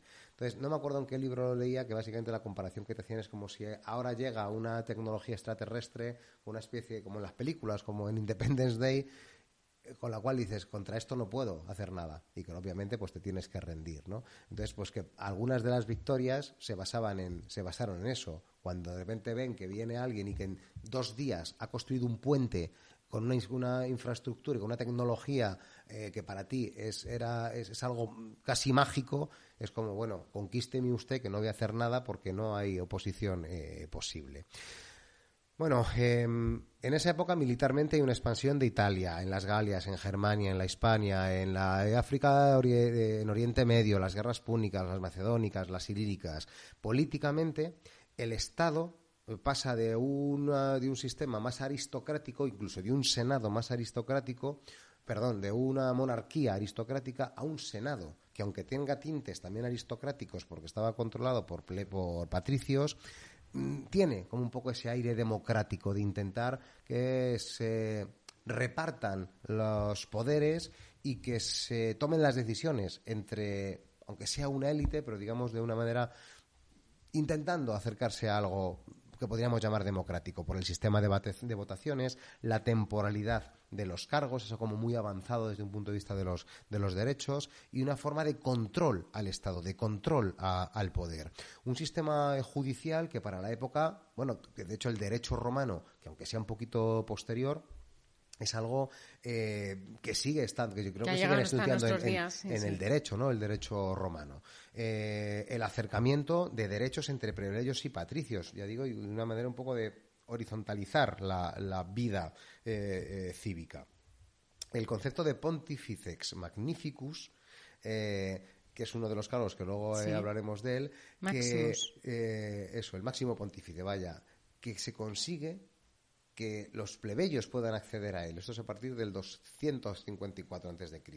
Y que luego, posteriormente, eh, ya en el imperio, el derecho civil con Justiniano se, desarrolla. Es cierto que esto es posterior ya a la, a la, República. El concepto de los tribunos de la plebe, como los representantes del pueblo, con derechos a vetos y a realizar proposiciones, lo cual, pues socialmente y como derecho es algo muy avanzado. Y luego, pues en otras cuestiones sociales, la distribución de tierras, de grano, las licencias de veteranos, las leyes agrarias vinculadas con esto, el ocio como forma de distracción del pueblo, con los espectáculos de fieras, los cristianos, de fieras, mm, de lo que, bueno, no es que fuera muy edificante eh, la cuestión, que era dar meter cristianos en, una, un foso, básicamente. Pero bueno, era entretenido pero tiene, fuera de eso, o sea, más allá de eso, que no digo que no es importante, era como querer entretener al pueblo, pan y circo, como se suele decir, ¿no? Eso, el circo, la gladiatura. Eso, eh, ya para hacer una inmersión así, si te flipas mucho, claro, en España tenemos un montón de, referencias y evidencias que se pueden visitar. Eh, por ejemplo, en Mérida, que estuvimos en el Museo de Mérida, bueno, aparte de en el teatro y el anfiteatro, el museo es tremendo, tiene un montón de cosas y está muy, está muy bien documentado y todo lo que tienen. La verdad que, mm, que merece la pena cada vez que haces una... Es que vas, a casi, cada vez que haces una visita a una ciudad, encontrar em, restos y cómo se han cuidado y cómo se han conservado. Y ahora pues eh, hay museos. En Valencia también visitamos. En final en Gijón también había eh, ¿qué, ¿qué, había exactamente en Gijón cuando estuvimos sí en Oviedo. En Oviedo y en Gijón había también eh, Ay, no me voy a acordar ahora. Creo que están un poco más vinculados, pero estoy hablando de memoria, con el Imperio Romano que con la República. Ya, aunque obviamente, aunque tienen conexión, obviamente, pero para los pulcros que sí, no. Pero quiero recordar, es que ya hace años, que cuando estuvimos en Mérida, a ver si volvemos, eh, por ejemplo, cosas de juegos. Eh, sí, sí, estaba el circo, tenían... pues sí, sí, sí. No, juegos O sea, de de- sus dados, Ah, tenían todo eso, lo- estaban en el museo. El, el circo no, el foro, que, que es, eh, estaban las. Ay, Eh, tienen eh, el teatro y estaba el foro y esto de las carreras, es que no sé Esto, cómo sí, se sí, llama. sí, que también no me viene a, mí a la, a la cabeza ahora. Y lo que tú dices, dados, claro, que juegos, mira, había, había hecho la búsqueda, había tres que no conocía yo el nombre, que es el Micatio, el Duodecine Scripta y el La Trunculi eh, y la Tábula, que los, como las ta- y las tabas, ¿no? Como los juegos estos de... eh, mucho vinculado con, el, con los juegos de azar y de apuestas, ojo, que no digo que sea lo más Sí, edificante, sí, sí. pero bueno, que era Pero como bueno, que, era, ya se entretenía. ya, Se ya era, era ocio, ya digo, no el más edificante, pero digamos como que estas cuestiones socialmente es una, era una sociedad que se preocupaba, que tenía ciertas inquietudes con, con todas estas cuestiones. Y muchos de estos, casi todos estos elementos, están representados de unas maneras u otras en el, en el juego. Bueno, este contexto, que yo, Carol, sé que a alguno a lo mejor le aburrirá toda esta parte, pero es que me parece que es imprescindible para un juego temático disfrutarlo mínimamente, ¿no? A ver, O sea, yo si creo no te que interesa, mm, tener un poquito de inmersión y probablemente a la hora de jugarlo sí que te aporta el tener ese conocimiento. A ver, yo no, conocimientos históricos no, pero si te digo lo del podcast o cuando vas a visitar alguna ciudad, em, te llama más la atención y quieres conocer un poquito más y te paras a leer los textos y ese tipo de cosas porque em, lo has visto mucho en el juego. Es que a veces nos ha pasado que el juego nos abre em, la curiosidad por el, por el hecho histórico que, que, contextualiza. Sí, o lo que represente, Claro, lo que vaya. representa. Entonces, eso, eso sí que te lo aporta el juego, ¿no? Y eso, y eso nos pasa mucho. Hombre, yo creo que que queremos eso. tener ahí como una inmersión más profunda y te genera Hombre, y te crea intereses. ¿no? Y de hecho de ir conociendo y hilar información, yo creo que eso es, no sé, yo creo que es bastante interesante, ¿no? No digo que tengas que hacer una tesis doctoral de la República No. de Roma, pero bueno, unas pinceladitas yo creo que está bien para entender también lo que pasa, porque hay juegos donde el tema ayuda a comprender las reglas, pero es que hay juegos donde las reglas realmente lo que pretenden es representar el tema. El tema. Los juegos temáticos buenos, realmente eso es lo que debería pasar. Cuanto más conozcas el tema, más fácil va a ser que luego integres las reglas, siendo obviamente una abstracción las mecánicas. Y, mm, y más valor le vas a dar al juego porque vas a ver eh, lo bien hecho que está, lo bien que representa. Si es que está cuando está bien hecho, ¿no? Bueno, pues nos centramos ahora un poco más en, en el juego como mecánicas, ¿no? Objetivos. ¿Qué es lo que, tiene ese con- qué- lo que tienen que conseguir los jugadores? Por cierto, de 5 a 6, aunque en la caja vais a poner que pone incluso juego en solitario, a 2, a 3, a 4. En nuestra opinión, ¿verdad? Esto es para jugarlo 5 o 6. Yo creo que Sí, mejor 6. seis mejor. Es verdad que a 5 tiene como ese eh, extra de la fase de foro que ah, se bueno, subasta. es verdad, lo hemos jugado muchas veces a 5, sí, porque esa última, No, esa fase de aguanta. subasta, eh, claro, si no, si no la no, pierdes, es- claro. O sea, es, una- es un puntito que es interesante, pero claro, un jugador menos, en menos discusiones también. O sea, jugar seis, yo pre- por preferir prefiero seis, pero la mecánica de jugar a cinco, pues también. También está bien. Eh, decíamos, objetivo, ¿cómo ganas la partida? ¿Qué es lo que quiere cada jugador eh, conseguir? Pues puede ser dictador vitalicio, o sea, quedarte, conseguir el pleno poder, que yo yo no lo he visto. ¿Tú lo, tú Sí, lo- jugamos una, una de las O no me penúltimas- acuerdo. una de las partidas que jugamos, eh, de hecho, tres jugadores. Fue una partida que hubo una sobreabundancia de dinero, por algún motivo, no me preguntes cuál, y tres jugadores pudimos optar a. De hecho, conseguimos ser, conseguimos llegar a los 35 puntos de influencia. Ahora explicamos Ah, esto de vale. la influencia. Y se desempató por, me parece que era el que más conseguía o por el dinero, ahora lo, ve- lo vemos. Pero Pues no me acuerdo, desde luego yo no estaba en esa posición de los 35. Sí, pero esa O no me suena, es que ya, bueno, es que ya me piso una Creo que partida era con José, yo y Miguel los que estábamos para ganar para, para eso, que conseguimos vale. llegar a, a eso. Eh, Luego tener más influencia que el resto, ¿no? Llegar al final con, la maxi- con más influencia. sumada de los, de los eh, senadores, luego explicamos qué es esto. Y... O ganando una guerra civil contra Roma. Eso es rebelarte, que es lo que hablábamos antes. Y ir de- en contra de... Eso es. Lo que hablamos de Julio César, precisamente, cuando se revela, cuando, bueno, pues. eh, sí, se revela contra Roma y, bueno, pues todo el ejército que le fue leal es eh, lo que le da poder suficiente como para erigirse en, en dictador perpetuo, dictador igualmente, ¿no? Eh, los jugadores están representando familias senatoriales. Sí. Es como si fueran facciones con intereses propios, ¿no? Dentro de, de Roma. Y lo que controlan, eh, lo que tienen bajo su influencia es a senadores, que son cartitas de personajes que cada jugador tiene en su facción. Se que baja- tiene delante se va de él, bajando, que las sí. tienes bajadas delante de ti, que las tienes jugadas delante de ti. Esto es lo principal al final del juego. Esos senadores tienen un valor de influencia que además puede ir subiendo eh, o bajando. Esa influencia realmente los puntos de victoria. Si le quitáramos al juego todas, todas las capas de las que vamos a hablar ahora, tu objetivo realmente es tener a personajes con cuanta mayor influencia, puntos de victoria, mejor porque es con lo que ganas. Si consigues que uno llegue a 35, has ganado la partida. Si consigues que uno llegue a 21, pero que se le vote, normalmente va a ser teniendo que gastar dinero para comprar votos, que luego lo explicamos, también se, es nombrado dictador, vitalicio o perpetuo. Es decir, se puede hacer de las dos maneras. Por 35 votos, por 35 perdedores de influencia y es automático, llegando a 21 y provocando una votación, o lo que suele ser habitual en el modo de juego que nosotros jugamos, que es jugar a una república que cuando llega el turno final, eh, en ese momento, el que más influencia sumada de todos los personajes tiene gana la partida. Bueno, pues nuestros personajes, uno de los valores que tienen es la, la influencia. Esto es lo más, lo más importante. Es un juego donde, ¿qué es lo que destacarías, así el, el- el- el grosso modo de las dinámicas? ¿Qué es lo importante? ¿Hacer cálculos, aritmética, tener habilidad, como puede pasar en otros juegos? Tener convicción, o sea, llegar a hacer tener mucha labia y por eso Resultar claro tener eh, la capacidad de que tus propuestas de que tus intenciones pues eh, consigan o sea, cierto apoyo del resto de jugadores. Y eso es muy muy muy complicado. Es un es un juego en el que hay que en el que hay que discutir mucho. Es verdad que hay que intentar es verdad que es un juego que puede generar hasta mal rollo en ocasiones, ¿eh? Yo he salido de partidas que me salían chispas por la cabeza, es decir, mira, me han dado con personas concretas y me han- pero porque me han resultado eh, pues, pues yo qué sé, eh, o porque me he sentido muy damnificada o porque me han estado eh, han estado machacándome y que con cualquier cosa que haya propuesto o porque no he recibido los cargos que yo he creído, ¿sabes? Me- ¿sabes? No sé, es complicado en eso.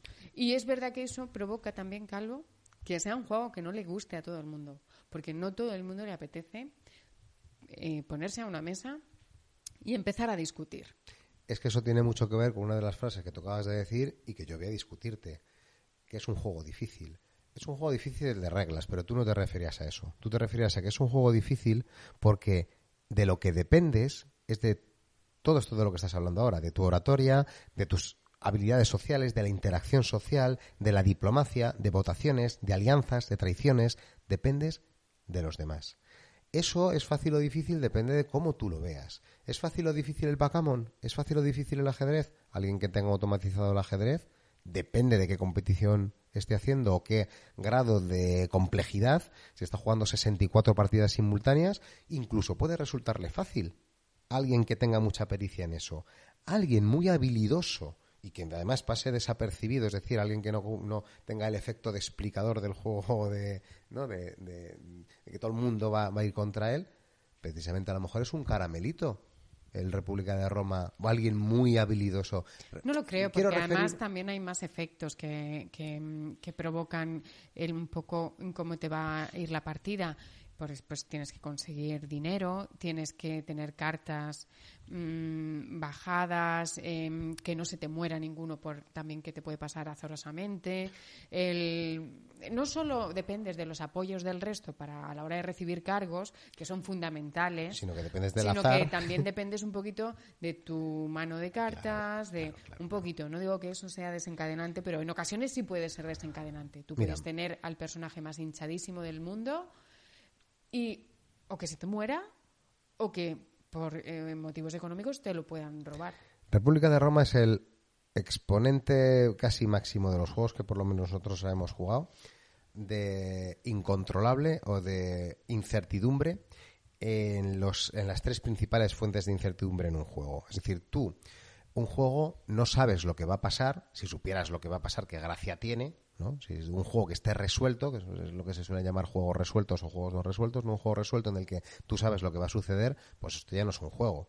¿Sabes? Que ya si haces esto, esto, esto, imagínate un videojuego en el que ya tienes automatizado, te sabes los movimientos del, del enemigo, pues ya se acabado el juego. El juego era descifrarlo, ¿no? Cuando eso no pasa, tú tienes incertidumbre, porque no eres capaz de controlar. Punto uno, el azar, porque hay cosas que pasan por puro azar y eso jamás lo vas a poder controlar. Puedes hacer una estimación y puedes jugar con ese azar y con las probabilidades. Tienes otra fuente de incertidumbre, que son los humanos eh, a las, eh, sistematizar a los humanos es de lo más complicado porque los humanos tenemos una cantidad de variables por las cuales actuamos de unas maneras impredecibles que hace que sea imposible anticipar qué es lo que va a hacer alguien. Puedes tener ciertas suposiciones o ciertas expectativas, pero de hecho muchas veces no se van a cumplir. Tú crees que alguien te va a devolver un favor o crees que te va a traicionar y luego resulta que no, no sucede. Con lo cual, fuente 1 de incertidumbre, el azar. Fuente 2 de incertidumbre, el resto de jugadores. Hay gente que a esto le llama caos. Bueno, vamos a llamarlo incertidumbre.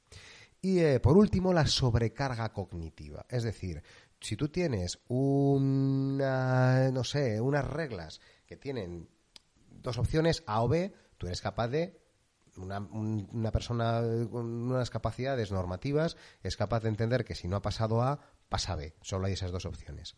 Si tú esto lo empiezas a multiplicar por muchas opciones, tu cerebro no es capaz de manejar toda esa información. Digamos que se satura. Digamos, no eres capaz de procesar tanta información, que es lo que pasa normalmente en los juegos euro. Llegas a un tope en el que eso te resulta difícil de controlar y por tanto hay incertidumbre. Eres capaz de calcular hasta X cantidad de información y por tanto X jugadas o X turnos a futuro.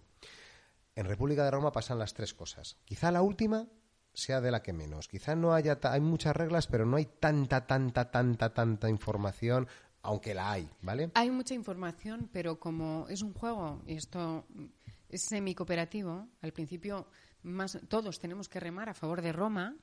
em, esa información eh, está a la vista de todos, quiero decir. Esa sobrecarga de, que dices está hablado. No, a ninguno se nos va a escapar. No, es que ahora tienes que hacer esto, ahora tienes que hacer lo otro. Vamos a estar todos em, cooperando a favor de Roma, entonces nos vamos a proporcionar toda esa información. No es algo que si se te pasa algo em, vaya a decantar que no estés pendiente. O sea, bueno, a lo mejor ya si no eres capaz de, si no te bajas una carta y has perdido una oportunidad, Pero una cuestión lo- así ya muy, muy, muy de propia. Pero de lo que dependes no es de eso. O sea, de lo No. que dependes para tu victoria es más de esos otros, otros dos elementos, del azar y del resto de jugadores. Sí. Y esto es a lo que yo creo que tú te referías con que eso te puede generar varias eh, situaciones. Un impacto emocional, una frustración, una sensación de escasez, de, de escasez de oportunidades, las fluctuaciones que hay. Un agotamiento. O sea, te puedes terminar muy agotado. Muy... Y frustrado. Es que, Sí. bueno, es que son muchas emociones Sí. las que puedes tener. Y, y o empoderado, o decir, toma, toma, toma, mira cómo Yo voy, la he cómo- colado, cómo la he colado, o que, claro. claro, o sea, Eso, em, extraño, el, el camino hace extraños compañeros, claro, ¿no? Porque de repente, decir- ¿quién, me iba, quién me iba a decir a mí que yo me iba a liar con este? conseguir cierto liderazgo, eso y ciertos enemigos ser- comunes claro, y todo eso. Claro, pero es que eso a mí es lo que me parece la magia, porque eh, me parecen muy disfrutables juegos donde lo que tengas que hacer es controlar aritméticamente lo que va a suceder. Aquí hay una parte de eso, pero lo que más importa es lo otro. Y saber gestionar eso, saber superponerte a cuando te está yendo mal, saber superponerte a que tu, max, tu mejor fulano se acaba de morir por una pandemia que nadie esperaba, etcétera, claro, a mí me parece mágico. Y sobre todo, interactuar con el resto de jugadores. ¿Qué sucede? Que todas esas interacciones, todas esas alianzas y traiciones no son de 90 minutos o de 60 minutos, son de 8 horas.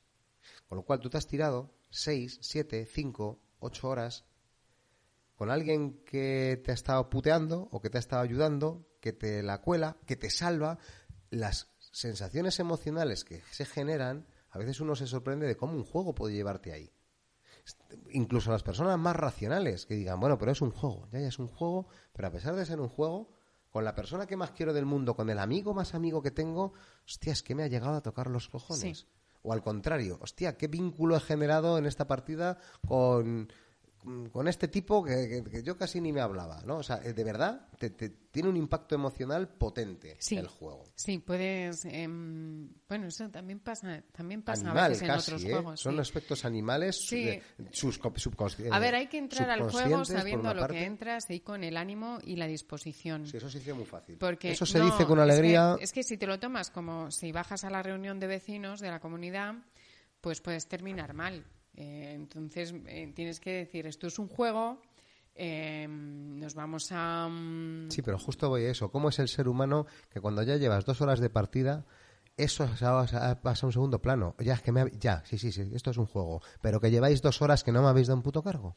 Sí, sí. Y me estáis em, tomando el pelo me lo, habéis repartido. ¿Me lo vas a decir a mí que me han durado, o sea, que, he guardado rencor eh, a las personas? O sea, yo reconozco que me, me, las he quedado guardadas y las he tenido que ir digiriendo ya y con el tiempo hasta que ya mi cabeza ha dicho, bueno, venga, no pasa nada. Pero a eso me refiero, es que tu, o sea, al final el ser humano está preparado para decir, sí, sí, que sí, que es todo lo que tú quieras. Pero que en seis decisiones que has tenido que tomar, en las seis has decidido traicionarme. Entonces eso, eso hay un momento en el que la primera te la comes, y, la, y no pasa nada. La segunda, bueno, ya tuerces un poquito el morro, pero hay un momento en el que, por más que seas una persona, un ser de luz... Que, dicho así, no le, no le, a la gente no le va a dar ganas de jugar este juego. De la personalidad que tengas, claro, pero, eh, o sea, pero precisamente hay que estar preparado para que República de Roma va a ser eso. Y yo creo que es lo primero que hay que ser consciente, que es que de verdad es, es racionalmente incontrolable ciertos puntos. Por lo menos para mí, creo que para la mayoría de la gente. Hay un momento en el que cuando llevas seis horas en la que te están tomando el pelo, no te toman, ni, ni, ni, no te hacen ni puñetero caso en nada, no te dan un maldito cargo. A mí a veces lo que me, cuesta... la injusticia te puede, la Claro, a mí lo que me cuesta es que haya que discutirlo todo. Joder, o sea, si esto es lo más equitativo, si esto, si ahora has sido tú, ya, pues venga, ahora voy a ser yo, ¿por qué hay que discutirlo?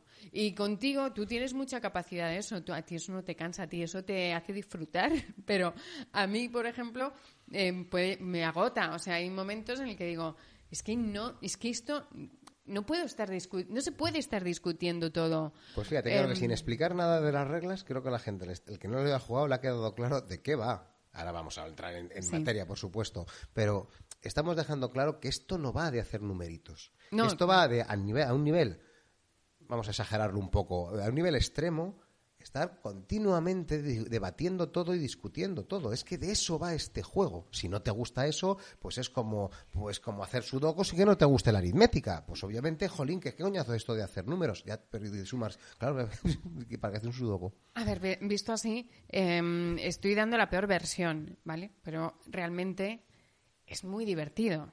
O sea, todas esas discusiones tienen una razón, tienen una lógica, tú tienes una, una lucha. Y tienes una expectativa, tienes, un reto continuo, tienes unas alianzas. Es muy divertido en ese sentido, muy, muy divertido. Y, mm, y también tienes unos enemigos, o sea, tú no vas a estar eh, en una actitud pasiva.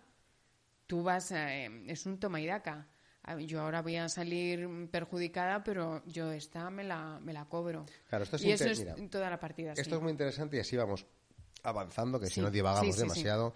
Em, el juego te va trayendo. El juego es un juego difícil quedarse aislado. Eso, yo creo que por más, aunque tengas una personalidad un poco más pasiva, yo creo que el juego te lleva a, meterte en las discusiones y, y, aunque solo sea, fíjate, en la mecánica cooperativa. Hay un concepto muy discutido entre algunos jugones, diseñadores de juegos de mesa, eh, en fin, amantes de la lingüística, que es el concepto semicooperativo, que en sí es como si fuera incluso contradictorio. ¿Cómo que semicooperativo? Esto es como estar semi-embarazada. O estás embarazada o no lo estás. Pues con la cooperación como si fuera lo mismo. Bueno, esto tiene. es verdad que etimológicamente, a lo mejor, si nos paramos a analizarlo, igual es verdad que puede ser discutible. Pero eh, también hemos naturalizado o hemos normalizado ese concepto de semicooperativo como los juegos o por lo menos yo lo entiendo así, en los que hay un enemigo común o un enemigo, un enemigo invisible o un riesgo de que exista una facción enemiga que te obliga a que los jugadores tengan que colaborar parcialmente entre ellos por una amenaza externa, por una, por una amenaza común. Mientras que en ese, en ese juego va a haber una facción o un ganador, con lo cual cooperas, pero cooperas un poco de reojini, sabiendo que va a haber alguien que pueda sacar más beneficio de esta, eh, de esta cooperación. ¿no?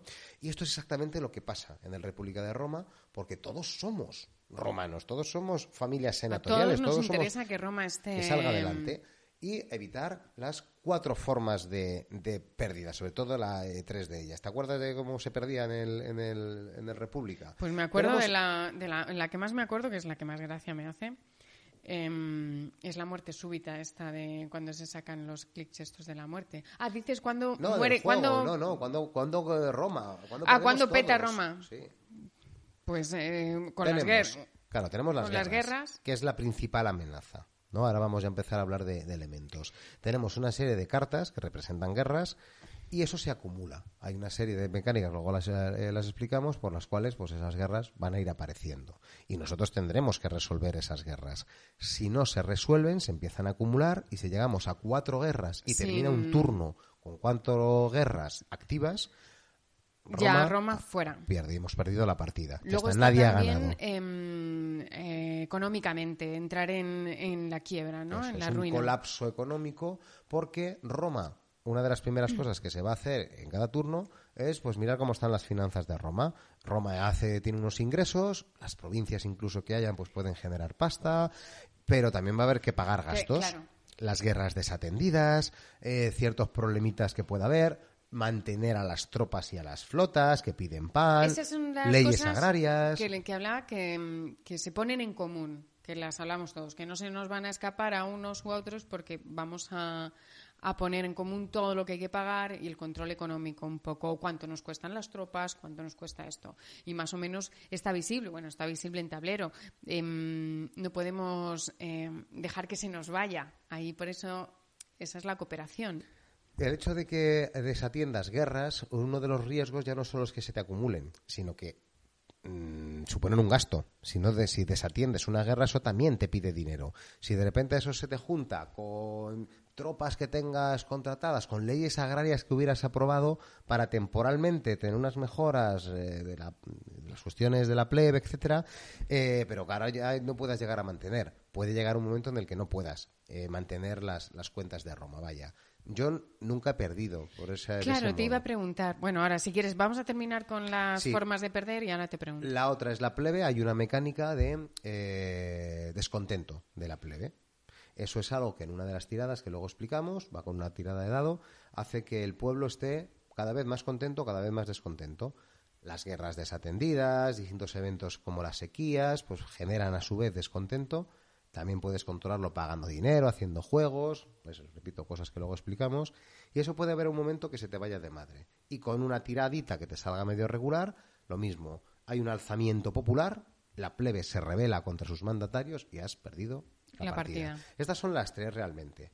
La otra no es realmente del juego, o sea, de, eh, que, todos perdamos la partida, sino que un jugador se revele contra Roma y ese va a ser, y ese va a ser el que gana la, partida. Las otras tres son realmente el riesgo en el que todos cooperan. Claro, estaba haciendo memoria para ver si soy capaz de recordar en alguna partida que nos haya pasado algo de esto. Yo diría que de la plebe sí que perdimos una vez, ahora tengo dudas, o sea que sí que ese un poco se desmadró, pero creo que luego lo sacamos adelante. La acumulación de cuatro guerras sí, y el colapso económico yo nunca recuerdo haber perdido por colapso económico. Que nos haya apretado, sí, pero al final lo hemos conseguido sacar adelante. También es cierto una cosa, nosotros jugamos una república, que son como ocho horas, que es como la parte para la que yo creo que está un poco más pensada el juego. Luego vamos a detallar, pero en la República Media y la República Tardía empieza a haber mucho más dinero. Yo creo que es todavía más difícil que colapse. Perder por pasta. Eh, las guerras, pues a lo mejor se te pueden acumular. Es verdad que nosotros hemos llegado a hacer el truqui alguna vez de sabiendo que vamos a jugar República temprana y que por tanto va a haber un momento en el que se termine la partida y contemos puntos, no nos pongamos a atender las guerras ah, púnicas o algunas guerras como las macedónicas, etcétera Si jugaras una partida completa, a lo mejor no te podrías permitir eso, porque aparecerían otras guerras púnicas o aparecerían más guerras macedónicas, que creo que hay hasta cuatro, que no podrías desatenderlas, no, podrías ignorarlas. Es decir, la manera en la que nosotros jugamos, y luego vemos algunos truquis al respecto, eh, suelen llevar que si la cosa la vemos muy complicada eh, desde el inicio con las púnicas, que de repente te salen las dos, se te acumulan, salen los líderes, se vuelven casi inabordables, lo que decidimos a veces es, mira, ya está, vamos a jugar una partida en la que sabemos que va a haber dos guerras púnicas que siempre estén activas, que nos van a, suponer 40 de dinero todos los turnos. Sí, que ya lo tienes Nos lo vamos a permitir nos vamos a permitir en la pérdida de descontento que tenemos, vamos a tener que gastar pasta de todos para que esto se amortigüe y cada una de las guerras que salgan del resto hay que sacarlas adelante sí o sí y juegas a eso porque hay veces que intentar, pues eso, ganar las guerras púnicas, cuando ya se están duplicando en fuerza, cuando tienes a Milcar, tienes a Aníbal, que encima te están dificultando eh, sacar las tiradas adelante, que luego lo explicamos, pues es como, como inviable. Con lo cual, bueno, este concepto cooperativo, semicooperativo, es otra de las grandezas. Te arrastra a negociar, te arrastra a hacer cosas y te da los argumentos y los subterfugios para decir, oye, espérate, vamos a hacer esto por Roma. Vamos a comprar flotas, que hay que pasar esta guerra. hay que comprar tropas para conseguir vencer esta guerra. Y de repente alguien te dice, claro, cachondo, tú quieres tropas, tú quieres tropas, para ganar esa guerra porque, tú vas, de general. porque vas tú a la guerra. Y eso te va a dar un beneficio, que luego hablamos de él. Y de repente dices, mira, mira tu amiguito, el que también te está votando a favor. Qué casualidad, que tienes una concesión que te permite ganar dinero cada vez que se construyen flotas y te estás aquí amillonando que luego vamos a ver qué haces con ese dinero.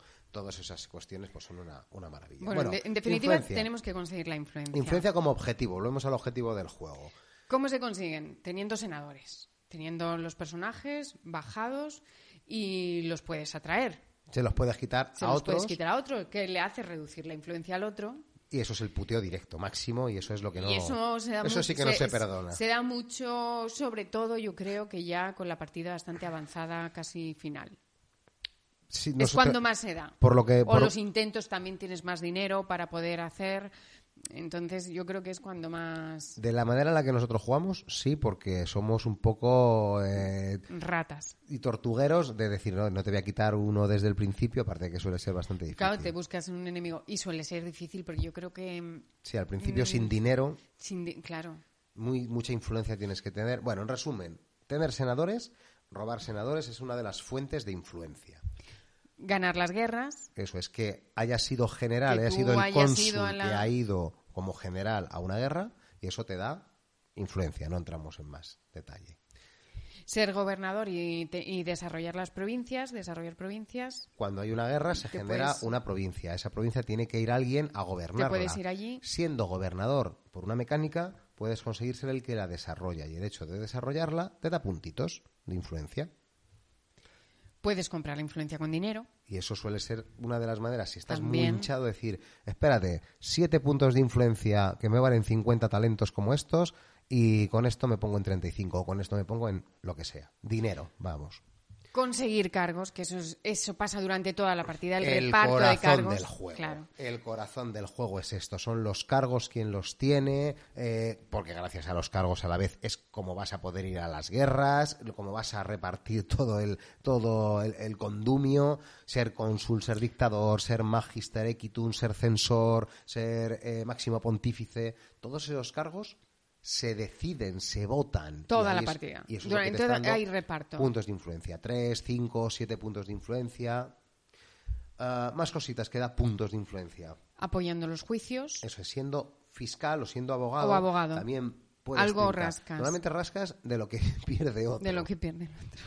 Eh, los sacerdotes. con los sacerdotes. El máximo pontífice puede repartir sacerdotes y esos son puntitos de, de influencia. Y licenciando veteranos. Cuando un general gana una guerra, alguna de las tropas se vuelve veterana y leal a ese eh, general. ese general. Ese general puede decidir, en el momento en el que vuelva victorioso de una guerra, incluyendo esa, licenciar a, ese, a esa tropa. Es una putada para Roma porque ese veterano, que encima suponía más fuerza para una futura guerra, le has mandado a su casa a disfrutar ya de la vida. Pero ese, le- a cambio, eh, es, ese jugador en concreto gana un punto de influencia. Es como si consiguiera un prestigio gracias a haberse portado bien con sus veteranos. O por lo menos yo lo interpreto así, ¿no?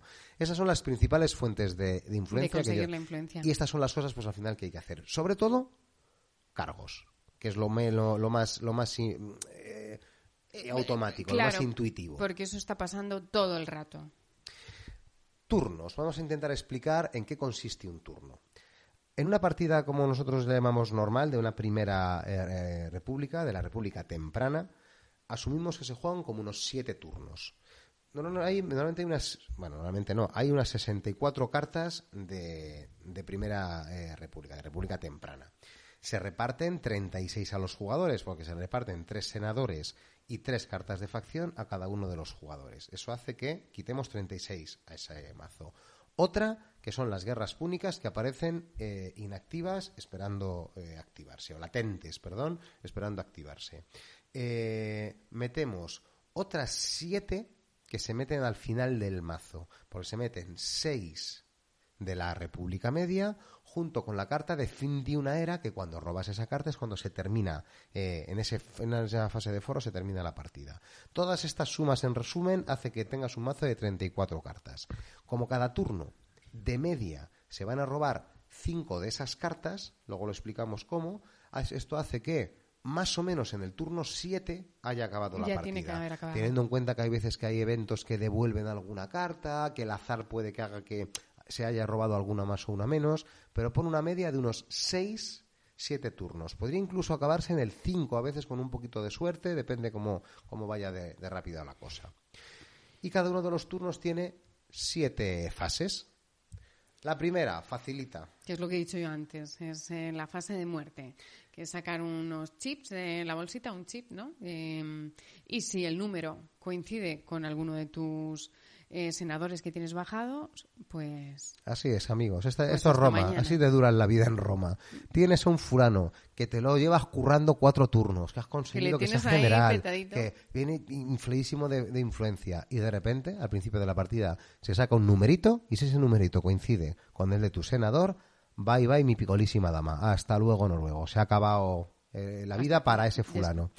Eh, es verdad que si es eh, bueno no nos vamos a enrollar con esto si es el líder de El facción líder de facción, es no, como pues te que lo iba a decir. temáticamente es como que pierdes a ese personaje, es como que ese personaje ha muerto, pero su familia, alguien de su familia, sigue estando como senador en Roma, pero obviamente sin todos los privilegios y sin todo el dinero que tenía ya Que ese tenía tipo. ya. Es como que le quitas todo lo que tenía encima y vu- vuelve un tipo pelado. Entonces, bueno, en la putada, en la misma, es un poquito menos doloroso. Pues eso sí, es tu Porque líder de facción, pues es como que teniendo- sí. queda algo por ahí, pero en resumen, muy doloroso.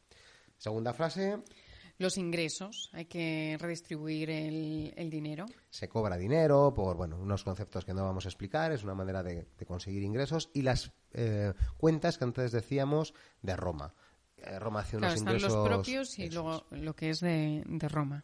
Eh, las provincias generan dinero, a veces piden dinero. Sabéis, eh, provincias que se están desarrollando y le piden dinero a Roma. Por lo general, suelen generar eh, dinero. Roma de por sí son 100 talentos, lo que ingresa por defecto.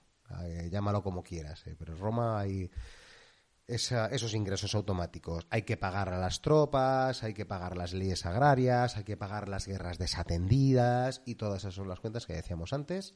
Que se ponen en común, Con eso te sobrará una cantidad de dinero y eso luego lo podrás invertir en nuevas tropas, en nuevas leyes agrarias o lo que sea. Pero eso después. Ahora mismo solo estás viendo ingresos. Luego está la, la fase de foro, ¿no? La atracción. Eso es. Luego lo vamos a explicar porque nos vamos a parar en las dos importantes que son Sí. la de foro y la de senado. Y aquí, en la de foro, pasan cosas. Ahora lo explicamos con más detalle. Luego la tirada de, de la plebe. tiene un regusto interesante, porque aunque solo sea una tiradita, eh, lo que estamos viendo es ahí El ánimo. el ánimo de los eso de la, de la población cómo está y eso ya depende cómo sean cada los jugadores nosotros somos un poco sosos para eso hay gente que hace un discurso de verdad Claro, para, para tenerlos a favor. eso es entonces eso es rolearlo no aporta nada a las mecánicas como tal pero es como Nosotros bueno, no lo hemos hecho. Somos un poco sosillos para eso. A veces decimos alguna tontería, pero no, no demasiado. Y eso es una tirada de dado y es donde, ojo, porque hay muchas veces es donde se va la partida. De repente, una tirada de tres dados de seis. empiezas la partida, sacas mm, tres doses o eh, dos doses y un uno, o sea, una tirada muy baja, un 3, un 5, y claro, eso ya te va a meter un montón de descontento que a lo mejor en la primera tirada no pierdes, pero todo el descontento, que son valores negativos, en la próxima tirada te vuelve a salir una tirada baja, no has hecho nada para evitar el descontento, pierdes la partida, ¿no? O al contrario, tienes una muy buena tirada al principio, todo se te mantiene muy tranquilo y no, bueno, pues tienes eso que lo puedes, te puedes incluso olvidar, ¿no? La fase de Senado, que has dicho que luego vamos a ampliarla. Y que es el juego. O sea, Sí. el juego realmente es la fase de Senado. Es, es lo que más, El además, lo que 95% del más juego. tiempo, lo que más tiempo dedicas. Con diferencia. La de Forum en parte, pero, pero vamos, el, el juego en, en su esencia está aquí. La fase de, combate, o de guerra, eh, que también básicamente es una tirada o dos tiradas, son las que hagas en función de las guerras que, que vayas a hacer. no y las más. revueltas. que en- técnicamente lo que puedes hacer ahí es intercambiar cartas o si alguien quiere iniciar la guerra civil y rebelarse contra Roma, pues es el momento de, hacerlo y eso implica pues unas tiradas para ver que parte del ejército se mantiene leal, si tienes dinero para pagar a toda esa gente, y, eh, pero lo mismo en 22 partidas la República temprana creo que no está pensada para que nadie se rebele contra Roma. Es decir, difícilmente alguien va a tener dinero suficiente para quedarse con tropas eh, que puedan rebelarse contra Roma. Además de que hay una pequeña mecánica que hace que al principio de la República lo- el ejército que se ha ido contigo sea más difícil que te permanezca leal. En resumen, que te va a desertar un montón de peña. Es muy difícil que la gente se alíe con un eh, general en ese momento. Mientras que en la República Tardía es bastante más probable que la gente se quede contigo, aparte de que hay más una sobreabundancia y mucho dinero, hay muchas provincias generando pasta y se supone que está pensado un poco para eso, para que ya en la media, y sobre todo en la tardía, sí que la mecánica de la rebeldía, de rebelarse contra Roma y la guerra civil sea una amenaza real y algún día jugaremos una partida así que yo creo que requiere mucha más experiencia. Bueno, pues nos paramos un poco a explicar la de lo que es la, fase de foro. foro, sí. Si recuerdas, Carol, lo que básicamente se hacía por turnos, son seis turnos lo que va a haber, eh, se tiran unos dados, si sale dos dados, si sale un 7 tienes un evento, si no sale un 7 robas una cartita. Lo normal es que te, ríe- de, de- de cada seis veces, cinco va a ser robar carta. Y esto es la mecánica del tiempo de la que hablábamos antes. Ese mazo de robo, ese mazo de robo de, Sí. de cartas, tiene un número que por esta matemática hace que en siete turnos más o menos la partida se, se acabe. Eh, las cartas que robas van a traer o nuevas guerras o nuevos líderes, es decir, o cosas malas, o unas cartas con letra roja que suelen ser cartas buenas para, para el jugador, que te las quedas en secreto. Luego explicamos qué es lo que pueden hacer más o menos. Eh, puedes además atraer personajes de otros jugadores o que estén por ahí por el, por el foro, senadores, que te darían puntitos, con una Pues- mecánica muy de subasta, muy de pujo por este, por este personaje, esta cantidad de dinero. Y otros jugadores pues te pueden intentar contrarrestar. No nos vamos a detener en la mecánica, pero hace que eso haya que pensárselo mucho, porque el dinero que pierdes no lo recuperas y porque va a haber que hacer una tirada de dado que depende de cuánto dinero has puesto y de cuánto te hayan, eh, digamos que, frenado, que te hayan contrasubastado, ¿no? Y ese dinero se queda en el personaje, con lo cual dices, hostia, he intentado traerlo, me ha salido mal la tirada y encima he perdido todo este dinero. Eso lo he dado. Eh, y otros, para que otro jugador no se lo lleve, han ayudado al jugador de al lado y le están regalando Le están dinero. regalando, sí. Entonces, bueno, hay que, hay que pensar. Luego conseguir eh, caballeros, que eso también es importante. Eso, hay una, una mecánica con la cual, pues bueno, puedes eh, conseguir ahí unos elementos, unos tokencitos que te va a dar, a dar influencia. No, lo que te van a dar son votos, te dan oratoria Claro. y dinero Te dan también. oratoria, sí. Eh, ¿Y qué más? De la fase de foro, la subasta. La subasta de los turnos que sobren. Como hay seis turnos Ah, sí, de eso- foro, eso hay- sería hay- si hay son cinco foro, jugadores. Claro, cuando juegas Lo cinco hemos menos, dicho. Los que no se hayan jugado se subastan. Y tienes una subasta de una sola ronda. Eso está muy el- bien si la consigues, porque, claro, tienes un extra más. A que cambio el de resto. dinero, pues tienes otro, puedes llevarte otro caballero, otra cartita y bueno. Y es que es fundamental. Y Esa- lo de las cartas, conseguir. Es fundamental. Claro, las cartas que te puedan caer de influencias, que ahora hablamos de ellas, son importantísimas. Y luego la otra fase potente es la de La del Senado. Senado. Claro, y aquí es donde está toda la chichilla y en la que se reparten, se reparten las cosas, se reparten los cargos, que como hemos dicho antes, se reparten los puntos. Para empezar, pues puedes repartir los cónsules, que son los que van a mandar en Roma y los que van a ir a la guerra. Los cónsules, de hecho, pueden decidir que haya un dictador si se dan ciertas circunstancias, si las guerras que hay acumuladas son tres o si hay una fuerza acumulada de más de 20, si no recuerdo mal. En resumen, si las cosas militarmente están chungas, se permite que haya un dictador. Está el cónsul de campo, ¿no? Me habías dicho, y el El cónsul, cónsul de campo y el cónsul de Roma. Lo del dictador tiene su miga, además, porque además de que el dictador da muchos puntos de influencia, se lleva consigo a un magister equitum, que decide también a dedo Sí. el, el dictador. Entonces, los cónsules tienen que pensarse muy bien si quieren que haya dictador, posiblemente, o deberían haber pactado antes con el dictador un poco qué es lo que va a hacer, que, alca- que alcance al menos unos compromisos para que el tipo no diga, vale, pues yo soy dictador, además soy magister equitum con mi fulano y mi facción se vuelve aquí eh, Dios. Porque a partir del momento en el que hay un dictador, ese turno, el dictador también Bueno, decide... En principio esto siempre está muy controlado durante la partida. Yo creo que, que no se nadie se consigue empoderar demasiado.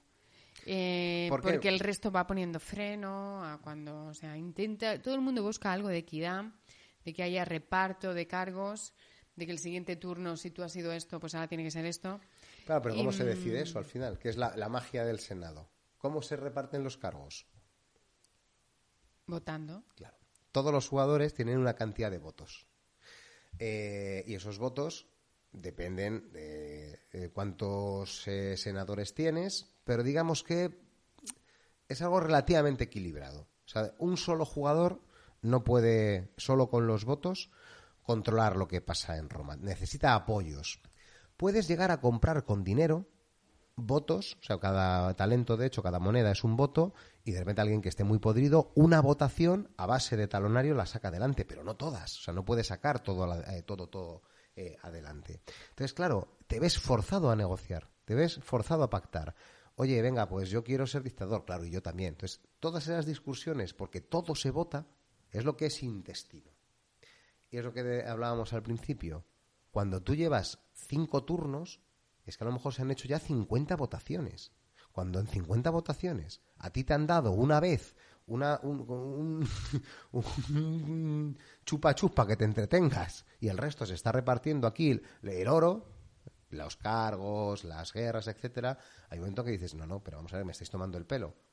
Esto es lo criminal de República de Roma, que hay tantas decisiones y tantas votaciones, que hay tantas oportunidades para sentirte defraudado, eh, que es difícil que no, que no llegues a, a tener esa sensación un poco de que injusticia, ¿no?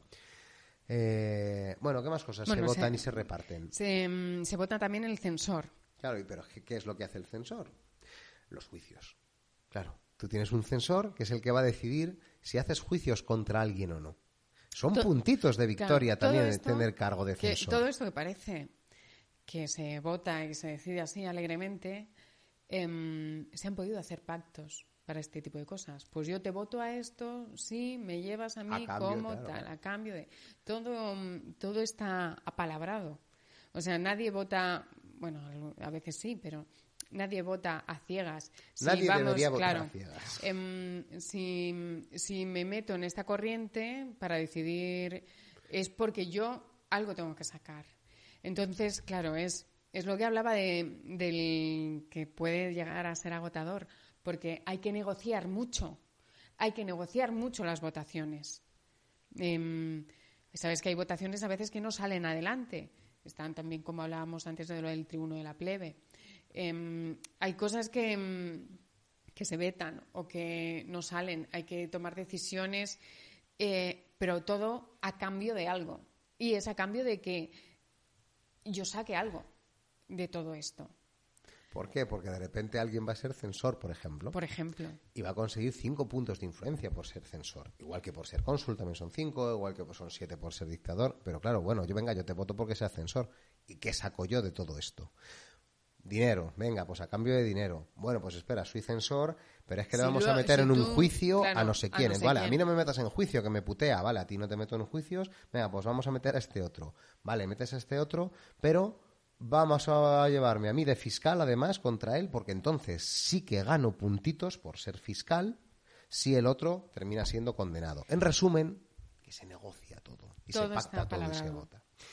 Eh, el sistema de votaciones, puede ser buen momento para explicarlo, es una de las mecánicas fundamentales. Tú tienes un cargo en Roma que es el que manda. El cónsul de Roma o el dictador, si es que se ha nombrado hay dictador, que dictador. como mucho no es obligatorio que se, que se nombre. Y solo se puede nombrar, de hecho, en, ciertas eh, circunstancias. El que está mandando en Roma, cuando tocan los juicios, es el censor, por cierto, es como que se detiene el Senado y ahora manda el censor. Cuando está mandando ese cargo, deja el tiempo que le dé la gana para que se habla y para que todo el mundo hable o, no hable. O es el que dice, no, espérate, vosotros vais a hablar ahora, ¿no? O sea, él manda en Roma. Y los turnos, los tiempos, las maneras en las que Y se claro, discute todo, es el que tiene que, mm, que dirigir ahí en lo que... o se- permitir, ahí claro. puede ser más laxo, puede ser más dictador, puede ser... Entonces, si decides que, oye... De hecho, eres tú el que hace las propuestas. claro. Oye, pues que este va a ser censor. Y- y es que es Oye, pero vamos a hablar antes. No, que no se va a hablar. Claro, es muy importante eh, ese, esa parte. Y hay que hacerlo bien. No es fácil. Porque, Y, no es- mm, y esto no es una cuestión solo de porque se te pueden teatralizar. colar, se te pueden escapar. Es que es una de las mecánicas Claro. fundamentales. No es solo, ya digo, la cuestión teatral. No, no, es que de verdad aquí hay mucha amiga. Oye, no, es que voy a hacer esta propuesta. No, que querríamos hablar. No, es que no quiero que habléis. Precisamente lo que no quiero es que pactéis y quiero que esta votación se haga ya. Vota. Y esta parte también es importantísima. Tú cuando dices que alguien vote, tiene que votar. Si no vota en ese momento, pierde su derecho al, al voto. Y a lo mejor ahora dices, bueno, ahora que ya has votado tú, que eras el conflictivo, el que me podía tirar, ahora el resto, con el resto sí que quiero hablar.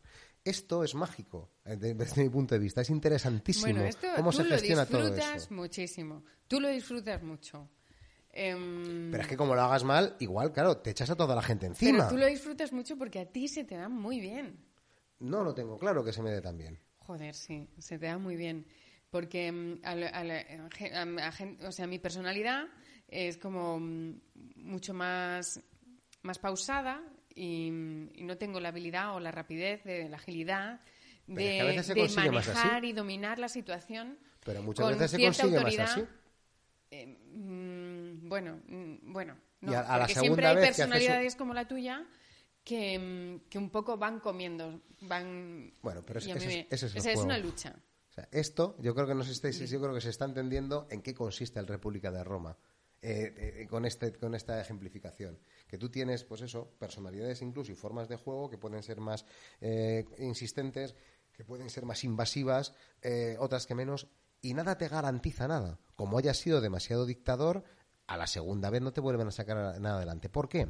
Porque aunque tú manejes los tiempos y el orden de turno, la gente va a votar a favor o en contra en función de lo que le dé la gana. Si todo el mundo te vota en contra, aunque tú votes a favor, pierdes la votación con todo el mundo en contra y pierdes o puntos de influencia o tienes que ceder el control de Roma a otro jugador. Entonces, claro, eh, tienes que pensar cómo claro, hacer las propuestas que tener... y en qué orden. Exacto. Y de- Y por eso a veces ya está negociado previamente para que me salga la votación. Esto es interesantísimo, ya digo, el, el- el cómo se vota y la gestión de los, de los tiempos. Bueno, seguimos con las, eh, con las cosas que pasan en el Senado. Eh, habíamos hablado de eh, decidir si hay censor. El censor decide que no es obligatorio hacer juicios o no. Juicios sirven para quitar puntos a alguien. En Que este caso no, das. no todo el mundo puede ser enjuiciado. Gente Eso que haya tenido después. cargos Eh, anteriores eh, o gente que haya tenido eh, concesiones y haya obtenido algún beneficio son los que pueden eh, ser enjuiciados. Se decide, por tanto, si hay juicios o no hay juicios.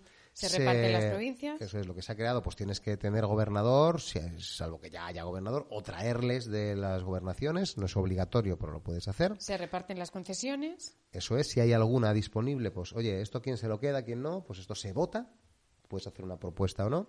Ah, una cosa importantísima que no hemos dicho. Tú cuando haces una propuesta, si se vota en contra, no puedes volver a hacer la misma propuesta, salvo que cambies algo sustancial. Algo muy, muy... eh, pues eso, eh, importante de la propuesta, ¿no? Algo que- que haga que la propuesta sea distinta. Cuando son, por ejemplo, cargos, o por ejemplo, cuando son concesiones, hay un momento en el que no te queda gente más que uno. Ese obligatoriamente va a coger el cargo. Sí. Con lo cual, una de las mecánicas habituales, muy habitual también en política, eh, digamos, política de Estado, política fuera de- del juego, vaya, es hacer primero las propuestas, que no quieres que se aprueben, porque siempre va a haber alguien que esté en contra o porque, en fin, la gente Sí, no se porque ponga hay de alguien que acuerdo. está con la negativa siempre, o sea, es todo a todo no, pues venga. Y porque hay algunas eh, cartas o algunos personajes incluso que tienen vetos lo que, se gasta, antes, pero que se tienen que gastar. Entonces es como, bueno, primero voy a proponer a este y una vez que ya esté no esté y que ya no se le pueda elegir, vamos a ver entre los que quedan y así vas agotando hasta que solo queda uno. Entonces esa mecánica te, te obliga también a a veces a hacer una propuesta. Eso se te da también muy bien a ti, porque em, yo tengo la sensación de que si lo intento, no me sale. No lo sé. Es una cosa de. Los tiempos Voy a, son tirarlo, fundamentales. voy a tirar primero lo que no quiero. Las prisas que metes o las prisas que no metes, sobre todo si eres tú el que estás haciendo las propuestas. Bueno, eh, una es, pues a mí me parece mágico también esa, esa mecánica ¿no? de, lo- de los votos. Bueno, decíamos, las concesiones se reparten. Leyes agrarias, si quieres eh, aprobarlas o no. Ahora explicamos un poquito cómo existen las, las leyes agrarias. Y luego, pues otro de los núcleos de la fase de Senado, si vas a comprar flotas o tropas Para para ir a que la guerra. eso es y cómo distribuyes esas tropas y a Hay los que echar las generales cuentas eso es. para mm, más o menos, porque claro, tú no llevas a nadie ahí a un suicidio, te, te interesa pasar la guerra, pero tampoco quieres.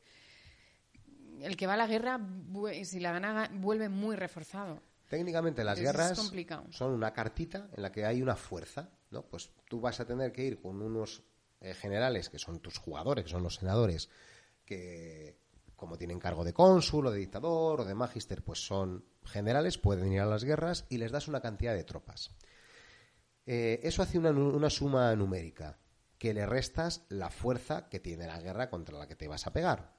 Y eso hace que tengas un sumatorio o, o un número que se te resta. Tiras tres dados y consultas en una tabla qué es lo que ha pasado. Si sacas un 13 o más, has ganado la guerra. Todo lo que sea un 13, un 12 o menos, si no recuerdo mal, has perdido o has empatado la guerra y por tanto sigue ahí, ¿no? Entonces tú vas a hacer cuentas de, a ver, si tiro tres dados, de media es un no sé cuánto, y si qué necesitaría para igualar la fuerza de la guerra o mejor, superarla un poco y por tanto tener un bonus de más cinco y en resumen haces un calculito, pero al final dependes de los malditos dados. Peor aún, la mayoría de las guerras tienen unos numeritos que es lo que ellos llaman desastres y rechazos. Es decir, que independientemente de si sumas números y con esto eh, supuestamente ganarías la guerra, no, te olvidas. El número natural que te salga puede ya suponer que es imposible que pases la guerra. Imaginaos que tenéis unas guerras eh, púnicas que tienen dos de estos numeritos que ya no te valen, el 11 y el 12. Que tienes unas segundas púnicas que están asociadas y que también hace que tampoco valgan esos números, el 13 y el 14. Que tienes un Aníbal que también te quita números y el 15 y el 16 tampoco te valen. Es decir, hay un momento en el que no te valen casi ningún número, salvo que vayas infladísimo de, de tropas.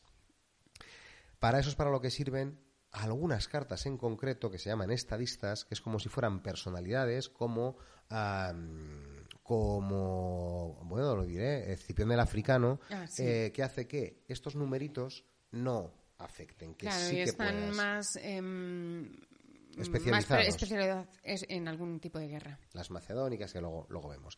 El caso que la guerra va básicamente así, es un, es un número al final, es una parte un poco aritmética, pero una parte aritmética con mucha chicha. ¿Cómo hemos llegado aquí? Oye, no, pues espérate, vamos a mandar al general a esta guerra. Bueno, vamos a intentar que gane la guerra, pero que tampoco gane muy sobrado, porque si gana, pero no gana muy sobrado, va a tener que sacar cheats por los muertos que ha habido, porque la, porque la victoria ha tenido bajas. Y además de morir tropas, el general puede que muera en la guerra, dentro de las pocas bajas que haya habido o las muchas, ¿no? Entonces tú dices que mandas generales con el riesgo de que consigan puntos de victoria, pero con la intención realmente de que mueran en la guerra de una manera eh, o, de otra. Otra cosa, pues lo mismo, que es, bueno, pues eh, eh, mágica también interesantísima. Y luego, por último, Los en en los sena- el Senado se ha reunido. Es el momento en el que podrías llegar a asesinar a alguien. Claro, esto es muy gore. O sea, eh, asesinar a alguien es algo que no se suele hacer, ¿verdad, Carol? Habitualmente.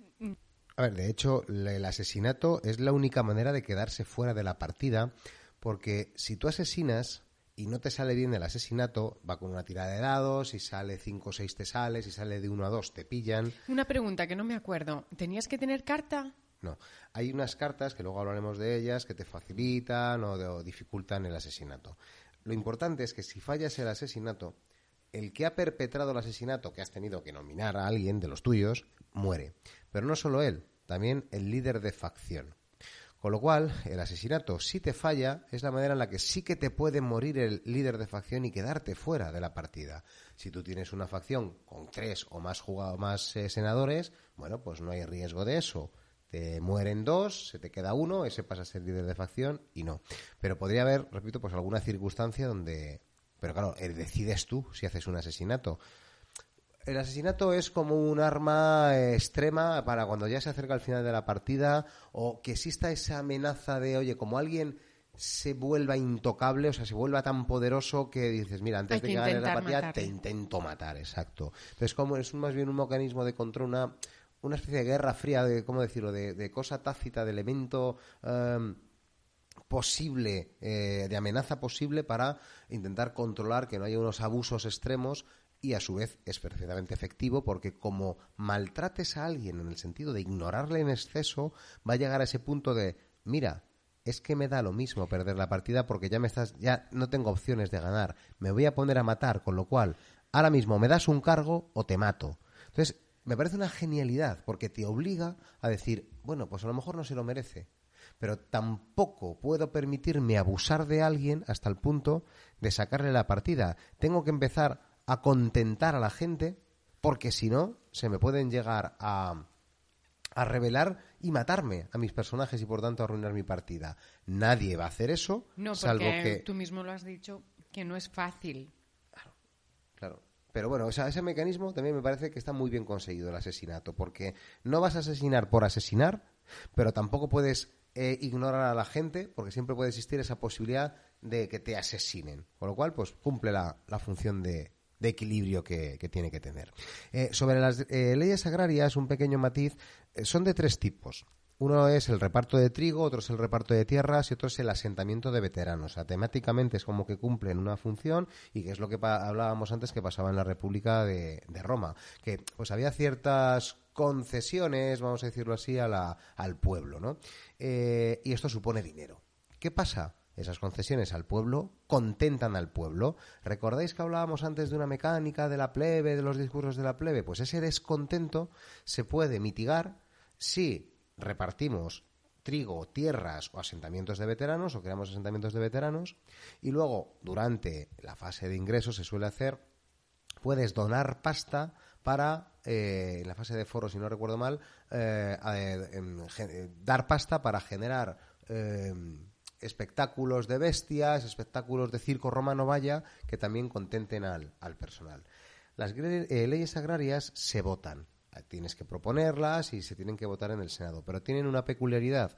Como son leyes para contentar al pueblo, si alguien vota en contra de esas leyes, claro, es como diciendo, oye, tú qué haces votando en contra de las leyes. Con lo cual ganas desprestigio, pierdes popularidad, que es una de las mecánicas que, que, vamos a explicar también ahora con lo de los juicios. Los juicios se realizan de aquí de una manera muy democrática. Es lo que has explicado antes. Es el censor quien, quien puede propone, hacerlos. ¿Quién propone los juicios? Pero ahora, cómo va a salir el juicio depende pues, de una cosa muy democrática, que es que se vota. Aquí la culpabilidad o la inocencia, como se demuestra, es con los votos del resto de senadores. Entonces yo creo que se entiende aquí el conflicto de intereses que obviamente se va a dar. Eh, por eso es por lo que el, em, el acusado va a tener normalmente posibilidad, si metes esa reglita, que es una mini regla, de tener un abogado que normalmente le va a intentar votar a favor. Y a la contra, el censor puede nombrar un fiscal, para que vote en contra del acusado. Porque si esa acusación sale adelante, el fiscal pilla puntitos y viceversa. ¿Dónde está la gracia de todo esto? Que el acusado puede recurrir a una regla que es la apelación popular que depende de la popularidad. Es uno de los principales elementos de la popularidad, de las principales utilidades. A ti te van a hacer un juicio y tu popularidad suma en una tirada de dados. Si esa tirada de dados excede un número, si no recuerdo mal es 12, eh, sale adelante y no y sales exculpado. No solo eso, no solo es que salgas exculpado, es que la plebe está tan asqueado está tan asqueada de la, de la retórica mm, torticera del censor y del fiscal que se sacan cheats de la bolsa como en la fase de muerte y si sale el numerito de estos dos, mueren porque la turba enfurecida les Se- ha matado. Porque les ha dado, porque han, han visto que este juicio estaba amañado, temáticamente. Y a la inversa, si la tirada de, de apelación popular es especialmente baja, porque tu popularidad era negativa, cosa que como hemos visto puede llegar a pasar, directamente no hay juicio. Son los, eh, es la plebe la que se encarga de matar al, al acusado. Entonces, claro, los juicios tienen esa doble mecánica. Primero, la de la apelación popular, que hace que alguien pueda estar muy protegido y que ya no haya juicio. Y, salvo que haya sido completamente exculpado por la apelación popular o inculpado, el resto de jugadores van a votar. También se compra votos con dineros, bueno, como una votación eh, eh, normal. Entonces, claro, la mecánica de los juicios a mí me parece interesantísima por, por este asunto de cómo la popularidad contamina. Es decir, un general que gane las guerras púnicas, que te dan un montón de popularidad y de puntos, va a ser muy complicado hacerle un juicio después, con lo cual va a devenir demasiado poderoso. También el censor tiene ahí un papel un poco mm, de ya dar la cara, porque llevar a la gente a juicio ya te va a hacer, eh, te va a generar enemistades. Entonces, pues otra cosa, otra cuestión también a negociar. Los juicios los puedes hacer eh, mayores, se llaman así, que matan al personaje, al senador, o menores que le quitan algunos puntos de influencia. Claro, eso está bien como para rebajar poderes, ¿no? Para alguien que esté muy hinchado, es como para compensar la partida. Eso es. ¿Cuál es el problema? Que alguien que esté muy hinchado de influencia, de los puntos de victoria, si también tiene mucha popularidad, Sí. va a ser muy difícil por lo que hemos, por la mecánica Sí. que acabamos de explicar de la apelación, ¿no? Este es el problema de la popularidad. Hay una cosa para la que la popularidad es buena, que es para la, eh, la fase de plebe que hemos explicado antes. Eh, la popularidad es el modificador también a esa tirada. Entonces, alguien que sea popular es bueno que sea el que mande en Roma en ese momento para que tengas esos, esos bonificadores. Y bueno, hay alguna cosita más para lo que sirve la popularidad, pero fundamentalmente para, para esto.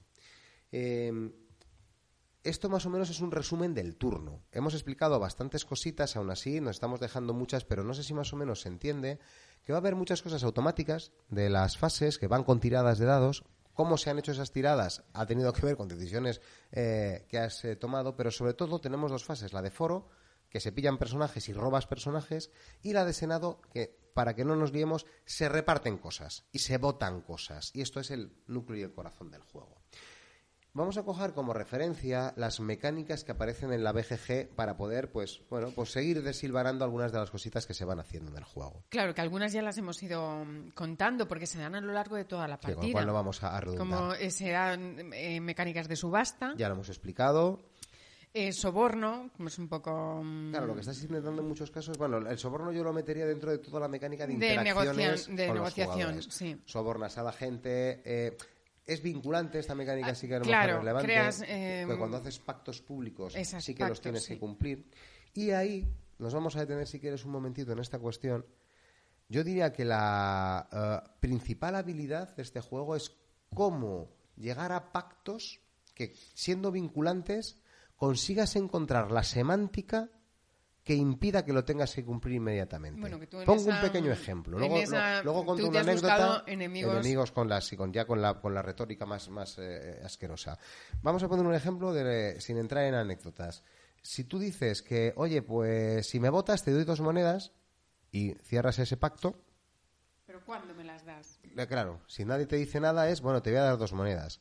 Nadie te ha dicho cuándo las tienes que dar, por lo tanto, tu pacto no se ha incumplido. Todos Tienes estos, que, tiene que haber letra pequeña, tienes que leer la letra pequeña. tal y como nosotros estamos jugando, estamos haciéndolo así. Si los jugadores no quieren permitir esa retórica sucia, pues también lo pueden decir, oye, no, pero si se sobreentiende, si todo el resto de jugadores estamos sobreentendiendo algo, pues no vale hacerlo así. Clinton utilizaba mucho eso en política. De hecho, el caso Levinsky, uno de los argumentos era ese, cuando él dijo, no, eh, cuando yo dije que no había tenido relaciones sexuales, fui literal y relaciones sexuales se entiende como relaciones sexuales completas. El sexo oral no son relaciones sexuales. Se agarró a esa retórica para decir, no, yo no he dicho esto, por tanto no he mentido, porque mentir suponía un tipo de delito que eh, ya le salpicaba, ¿no? El prestigio ya. lo tenía, la pérdida de popularidad, pero ya era una cuestión distinta que en sede, en, no me acuerdo cómo era, en sede parlamentaria hubiera mentido. ¿no? Eso ya suponía una cosita más añadida que permitía enjuiciarle de no recuerdo qué manera. Bien, ese juego de la retórica de he dado a entender, pero no he dicho literalmente, es algo que sí, que como nosotros solemos jugar, es importante respecto a los pactos vinculantes o los tratos vinculantes que hayas que haya realizado. Los sobornos, las alianzas, las promesas, es una de las mecánicas fundamentales de este juego y donde sí que puedo reconocerte que la pericia en eso puede hacer que consigas algunas cosas que salgan adelante. Luego también están los aciertos y los fallos críticos, ¿no? que también los has comentado un poco que a veces por tiradas de dados se dan te da cierto número que, que provoca el fallo absoluto. Claro, determinan mucho, pueden llegar a determinar mucho la partida. Una tirada extrema, una tirada de tres dados, de seis, te pueden dar un 3 o un 18 como puntuaciones extremas. Y esas puntuaciones extremas pueden suponer que ganes una guerra, que pierdas una guerra, que la, que la plebe en la tirada de la plebe se te desmadre, cosas como muy extremas que van a condicionar extremadamente a su vez la, la partida, en cuanto a fácil o en cuanto a difícil. Entonces, bueno, de un crítico en el sentido de algo muy positivo, de una tirada muy buena, o de una pifia en el sentido de una tirada muy baja, te condicionan eh, extremadamente. Esto nos enlaza con, esta otra mecánica que es la tirada de dados. Claro, sí, tiradas de dados para, para muchas cosas. Luego están los eventos, que son en las cartas. Luego vamos a, eso lo vamos a comentar, algunos de los eventos más destacables que te pueden pasar en la fase de foro, que son comunes. El manejo de tu mano, de las cartas que llevas en mano, un poco la gestión. Mm. Cuando las mm, bajas... Pues es importante, porque sí, sí son importantes. Cuando saber usar un veto ahí o... Un tribuno de la plebe para vetar, exacto. Cuando... Mm, en general sí que hay que tenerlo en cuenta y que tengas una buena mano ¿Y cómo negociar también es, eh, también es un poco vinculante cómo te va a ir la partida. Correcto. El dinero que tengas, Em, es que un tribuno a veces al final de la partida es lo que hace que puedas hacer una propuesta que es la que sale adelante porque si no el que está de dictador no va a hacer jamás esa propuesta y la, haces tú con un tribuno o vetas algo puedes que gracias también, a ese veto puedes es lo también negociar eh, las cartas que esa es algún intercambio de cartas algún es que lo de las cartas. Luego vamos a ver algunas de las cartas en concreto y cómo gestionas esa mano. Pues bueno, que es otra mecánica también a tener en cuenta. Luego están los ingresos, mejor, ¿no? que es el dinero, que es lo que vas em, acumulando, que es importante. Y tienes, Calvo, esto eh, recálcalo porque está el dinero público ¿no? y el dinero mm, que tenemos oculto. Es una reglita. Eh, tu cada facción gestiona su dinero asignando pasta a cada uno de sus senadores y ese dinero es el que se utiliza para casi todas las cosas y luego dejando dinero en la facción que solo se puede usar para evitar las atracciones cuando te quieren quitar el personaje. Y esa redistribución del dinero que aquí no vamos a ponernos a explicar con mucho detalle pero ese punto matemático de cómo protejo a gente para que no me la quiten o cómo me dejo dinero reservado para utilizarlo cuando haya riesgo de que otro me quiera quitar un personaje eso... No es tontería, o sea, tienes que tener dinero ahí reservado. Sí, sí, y sobre todo al final de la partida, cuando, se van a dar esas atracciones. Explicarlo mm, es de estas cosas que es mejor jugar una, poner un ejemplo, o sea, y jugarlo una vez, que, explicar la regla. Pero básicamente es una gestión del dinero que para esa cosa en concreto, además, es determinante al final de la, de la partida. Luego de las mecánicas, ya la hemos nombrado, que es la negociación, que está igual que con lo del soborno y todo. Em, la propiedad, esto realmente no, sé, a qué se refiere. El ownership en inglés, digamos que supongo que, es eh, eh, el, manejar eh, recursos y, y, las adquisiciones que tú haces gracias a esos recursos, porque al final tú estás comprando cosas en algunos momentos. Entiendo que puede ir por, por ahí. El concepto semicooperativo. Sí, ya lo hemos dicho. La simulación, igual con la negociación. Que se puede jugar en solitario, no lo hemos jugado y no, claro, pues ya está, no nos pronunciamos. Y, la votación, que estás todo el rato con lo mismo. Eh, y eh, sobre todo este sistema de votación que ya lo hemos explicado, no vamos a, divagar más. Em, truquitos o, dinámicas de, lo que se genera durante la partida. Pues esta ya la has explicado, la de vetar tu propia propuesta. Lo primero, tirar primero la propuesta que quieres que no salga.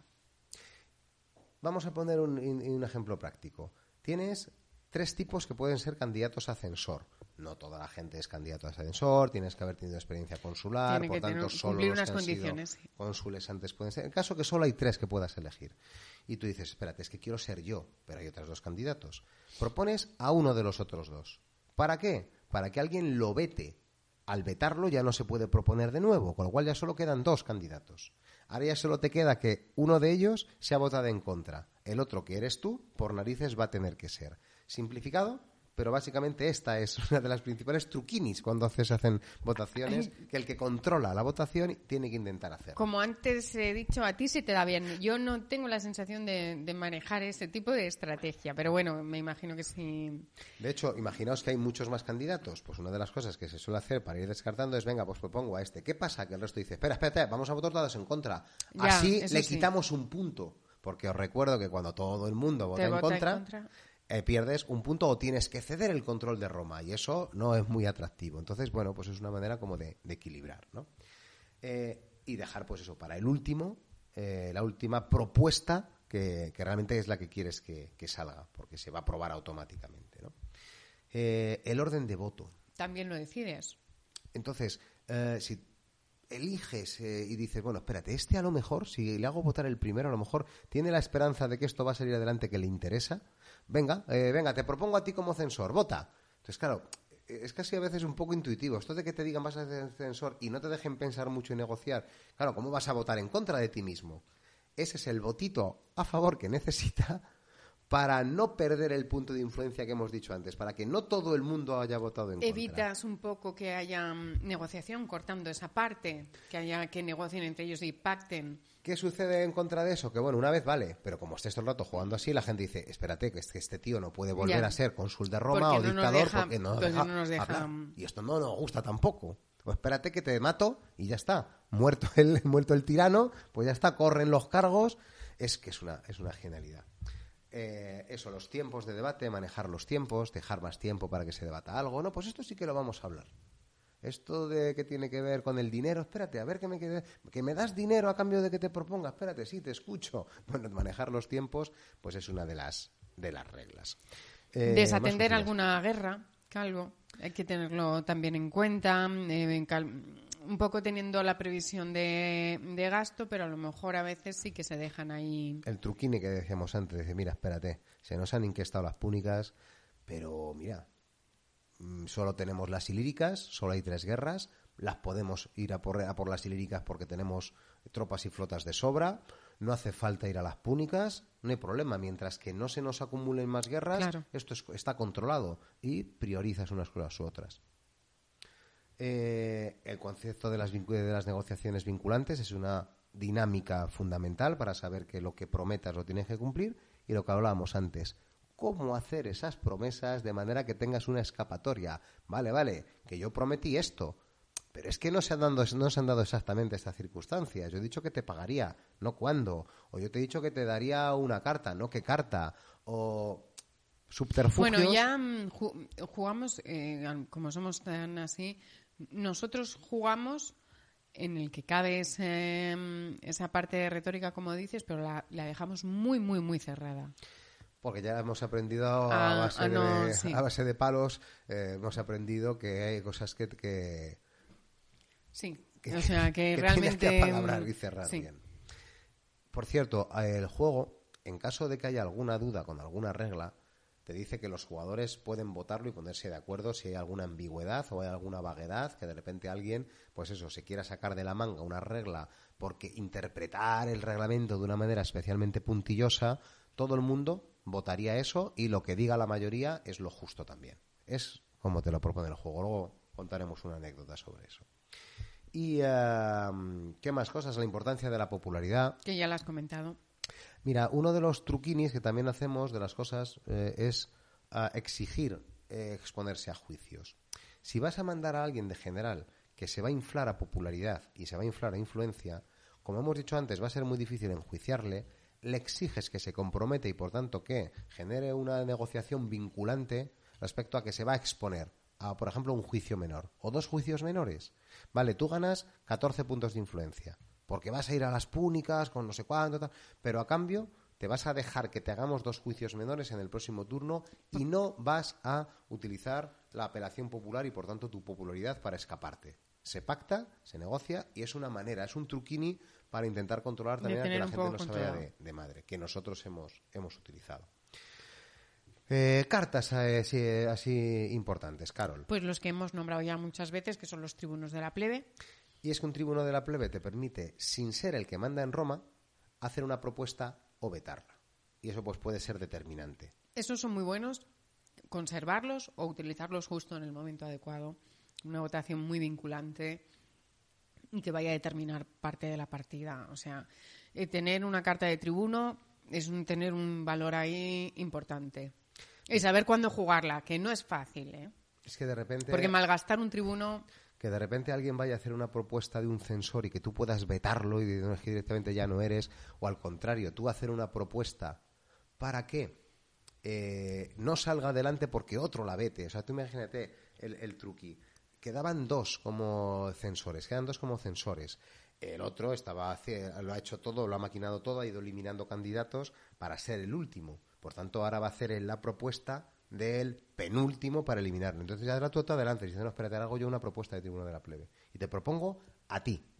Y ahora se veta con otro cargo, de por ejemplo, de Catón. Que hay una, y de repente ya solo queda uno para poder ser elegido. Y el que querías que fuera ya ha sido eliminado. Truquinis así, ¿no? Ya, pero truquinis que eso es calvo de verdad, que, que se te ocurren solo a ti, porque es que yo soy incapaz a veces de tener ahí ese, ese mm, cálculo maquiavélico de, saber cómo gestionar eh, y dominar las, las voluntades. O sea, es que me parece... Bueno, en este caso es también intentar aprovechar las reglas del juego. Bueno, concesiones... No, ya, ya.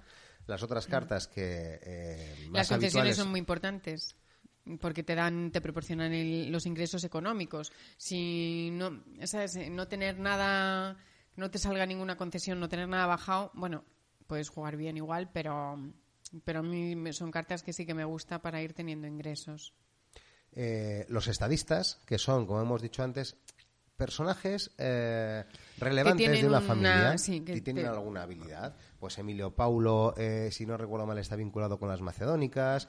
Eh, Catón, que lo has nombrado también antes. Catón tiene un tribuno gratis todos los turnos y eso hemos visto que es brutal porque todos los turnos va a poder vetar o proponer una vez en cada fase de Senado sin tener que utilizar un tribuno y sin tener que ser, por supuesto, pues cargo en, Roma, ¿no? Escipión, el africano, que te viene bien para las eh, guerras para púnicas. Las públicas. Entonces, este tipo de estadistas te caen, te lo puedes bajar eh, solo encima del senador que es de esa familia, que representa esa familia, y pues son cartas con las que negociar y que es importante, son, bueno, pues eso, muy, muy relevantes. Eh, las cartas de asesinato y de guardaespaldas, que hemos dicho que iban con una tirada, ¿no? Pues asesinar es un poquito más fácil. Claro, eso es lo que te había preguntado antes, porque yo recordaba lo de la carta de, mm, asesino, de poder asesinar. Em, pues se puede asesinar sin carta, pero teniendo la carta. Es un poquito más fácil. Si no recuerdo mal, pues te mete un más uno o una cosa parecida. O el guardaespaldas, que es lo contrario. Si te van a matar, pues dificulta que te asesinen. No lo impide, pero te lo dificulta mucho. Y luego las dos cartas que a mí me parecen más brutas al final de la partida, que son la seducción y el chantaje. Estoy hablando siempre de las cartas eh, de la primera, de la República Temprana. ¿Por qué? Porque esas cartas permiten atraer a un senador de otro jugador sin oposición o con una oposición mínima, sin que otros puedan interferir, por ejemplo.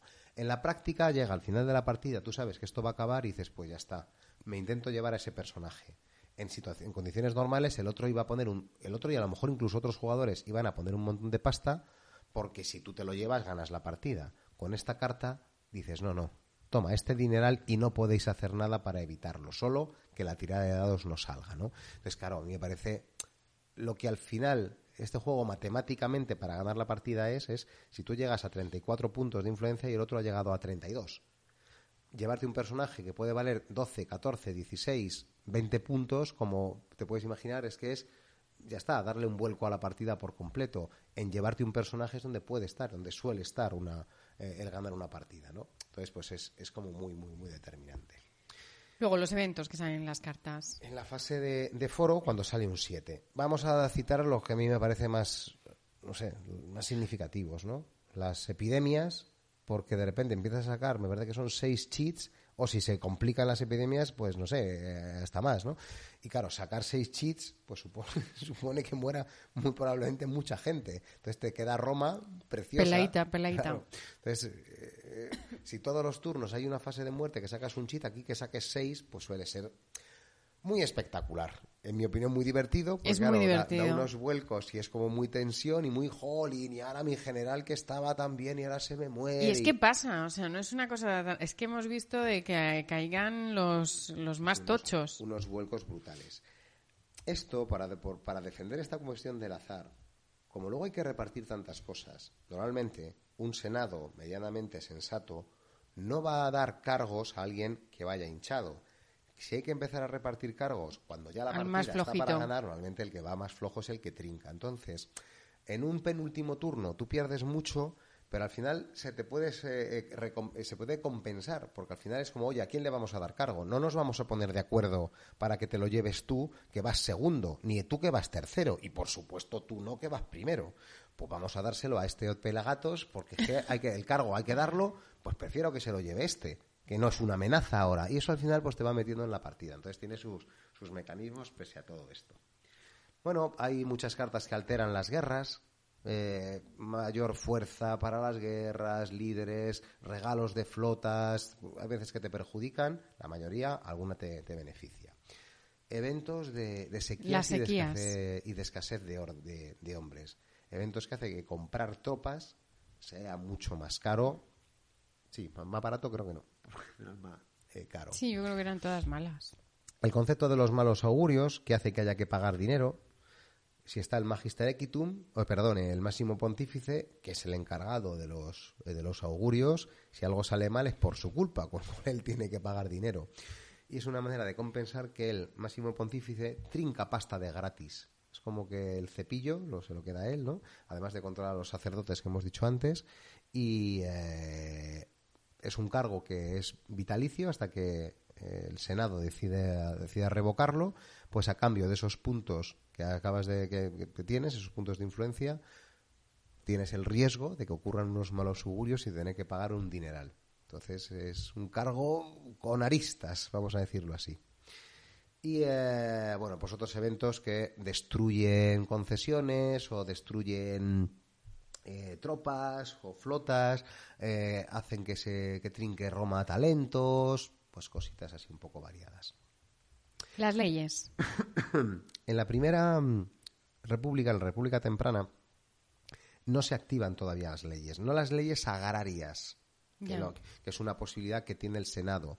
No, las otro tipo de leyes como la batinia, la malinia, eh, el, rom- el- se rompe la tradición, la calpurnia o reformas militares que alteran algunas reglas. Pues por ejemplo, la batinia permite eh, gobernar desde Roma, es decir, un fulano eh, no necesita irse a la provincia para gobernarla. Por tanto, sigue estando en Roma, por tanto, sigue votando, no pierdes los votos de oratoria de ese senador, que en las otras condiciones sí que se. Claro, porque sí irte a las pierdes. provincias... mm, eh, no, Pierdes a veces, toda- claro. no Pierdes te- esos votos. La parte buena es que no puedes ser asesinado porque no estás en Roma, pero pues bueno, eh, es como que tiene una, un poquito de, de contraprestación, ¿no? Y la- con la ley Batinia pues podrías gobernar desde, desde Roma. La ley Manilia, que tras ganar una guerra, un general podría decidir ir a otra guerra si hay guerras disponibles. Entonces tú de repente mandas a uno a superar las púnicas y dices, espérate, que como ha salido bien, que me voy también a por esta ilírica. Y de repente, viene- Claro, de ya. repente un general se da un paseo por las guerras. Bueno, pues esto se vota, estas leyes se votan si quieres aprobarlas o, o no. Eh, se rompe la tradición. Eso permite, esto es una cosa que parece que pasó en el 1000, en el, en el 104 antes de Cristo, que sí que se permitió, no sé si temporalmente, que los cónsules sí que pudieran ser sucesivos.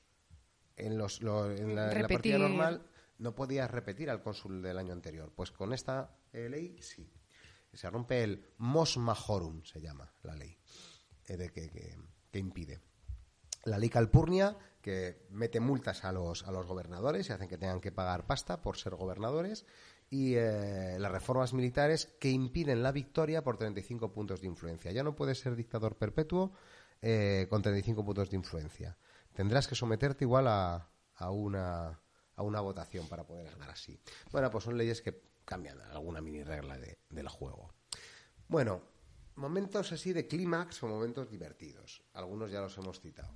La fase de muertes. Sí, el turno empieza con la fase de muertes divertido. y es a ver qué festival es este. A ver, es que fíjate lo que nos parece divertido, pero, pero claro, es que mm, de repente te desbarata el, el- el escenario tal y como lo tenías y es como... Un maldito bingo, o sea, es sacar un Sí. chip de una bolsa, pero es que ese momento es...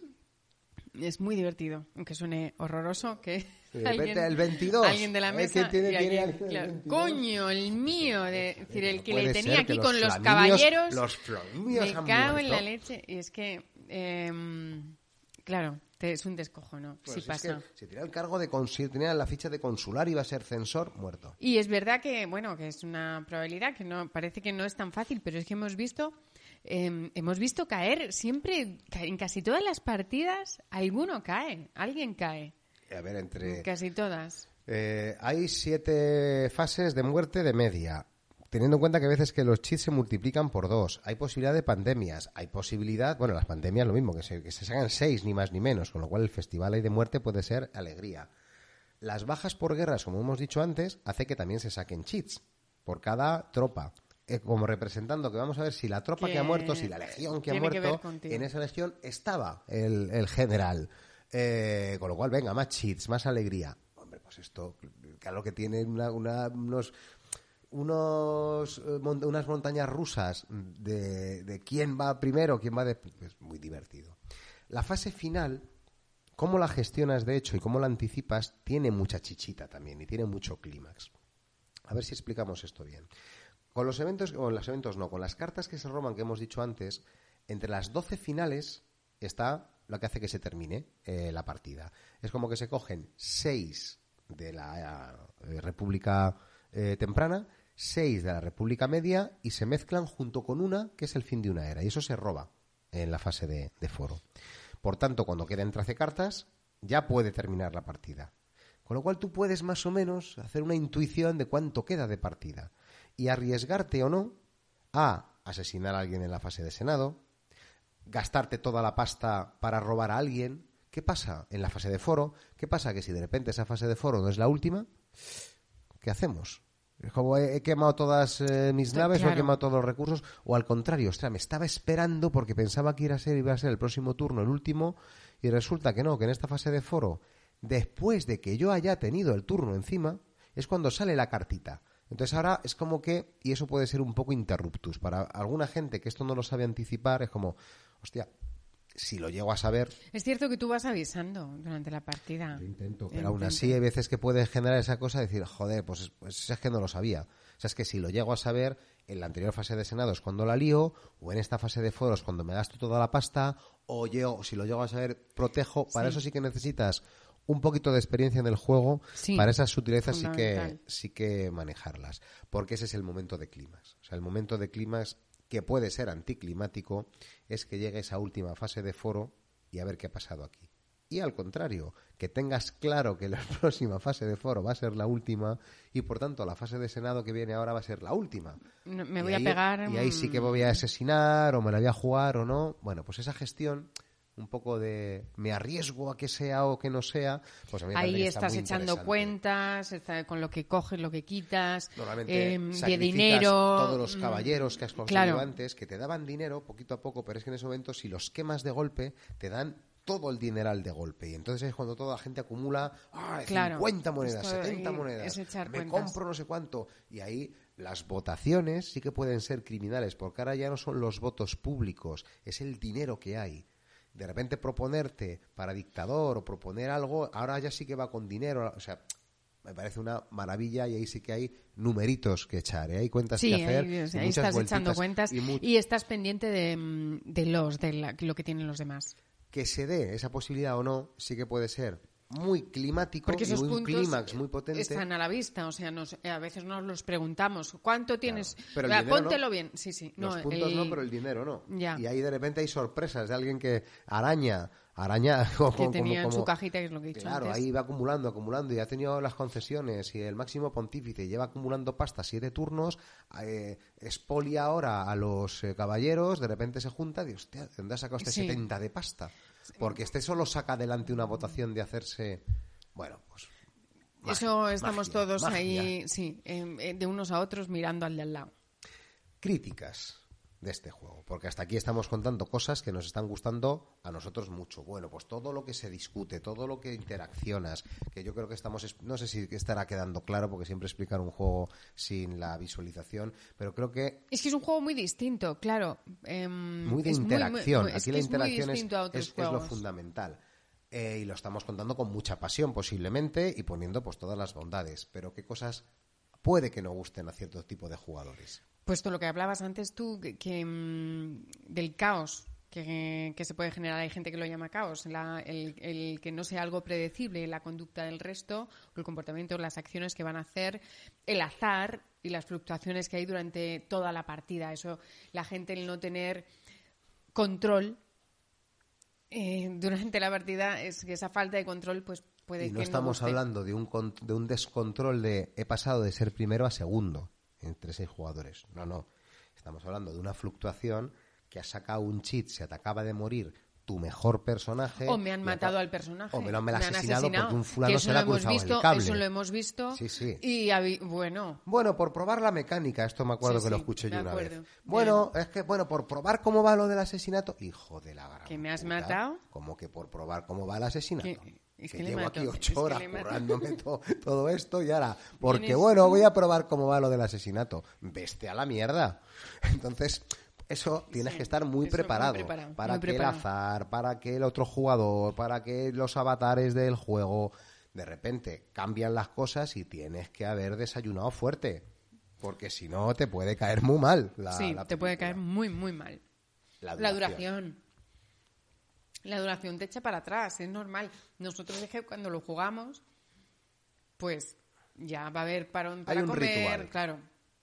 Primero tu explicación, tal, em, el desarrollo de los primeros turnos, luego comemos, eh, Bueno, la comemos a veces se prepara a lo mejor ya un aperitivo, ¿no? Además, ya, sí, eh, eh, ya me estoy dando cuenta que, mm, que cada vez las comidas, antes a lo mejor pues podía alargar, no, ahora intentamos comer rápido para, para retomar la partida cuanto antes, para no enfriarnos, porque seguimos un poquito con el calentón ahí y hay que... mm, entonces a veces pues es más una comida de, picar o algo así, que no haya mucho sobremesa para que no te entre sueño ni nada porque tienes que estar mm, metido, tienes que estar seguir en ese en esa dinámica, no salirte del personaje.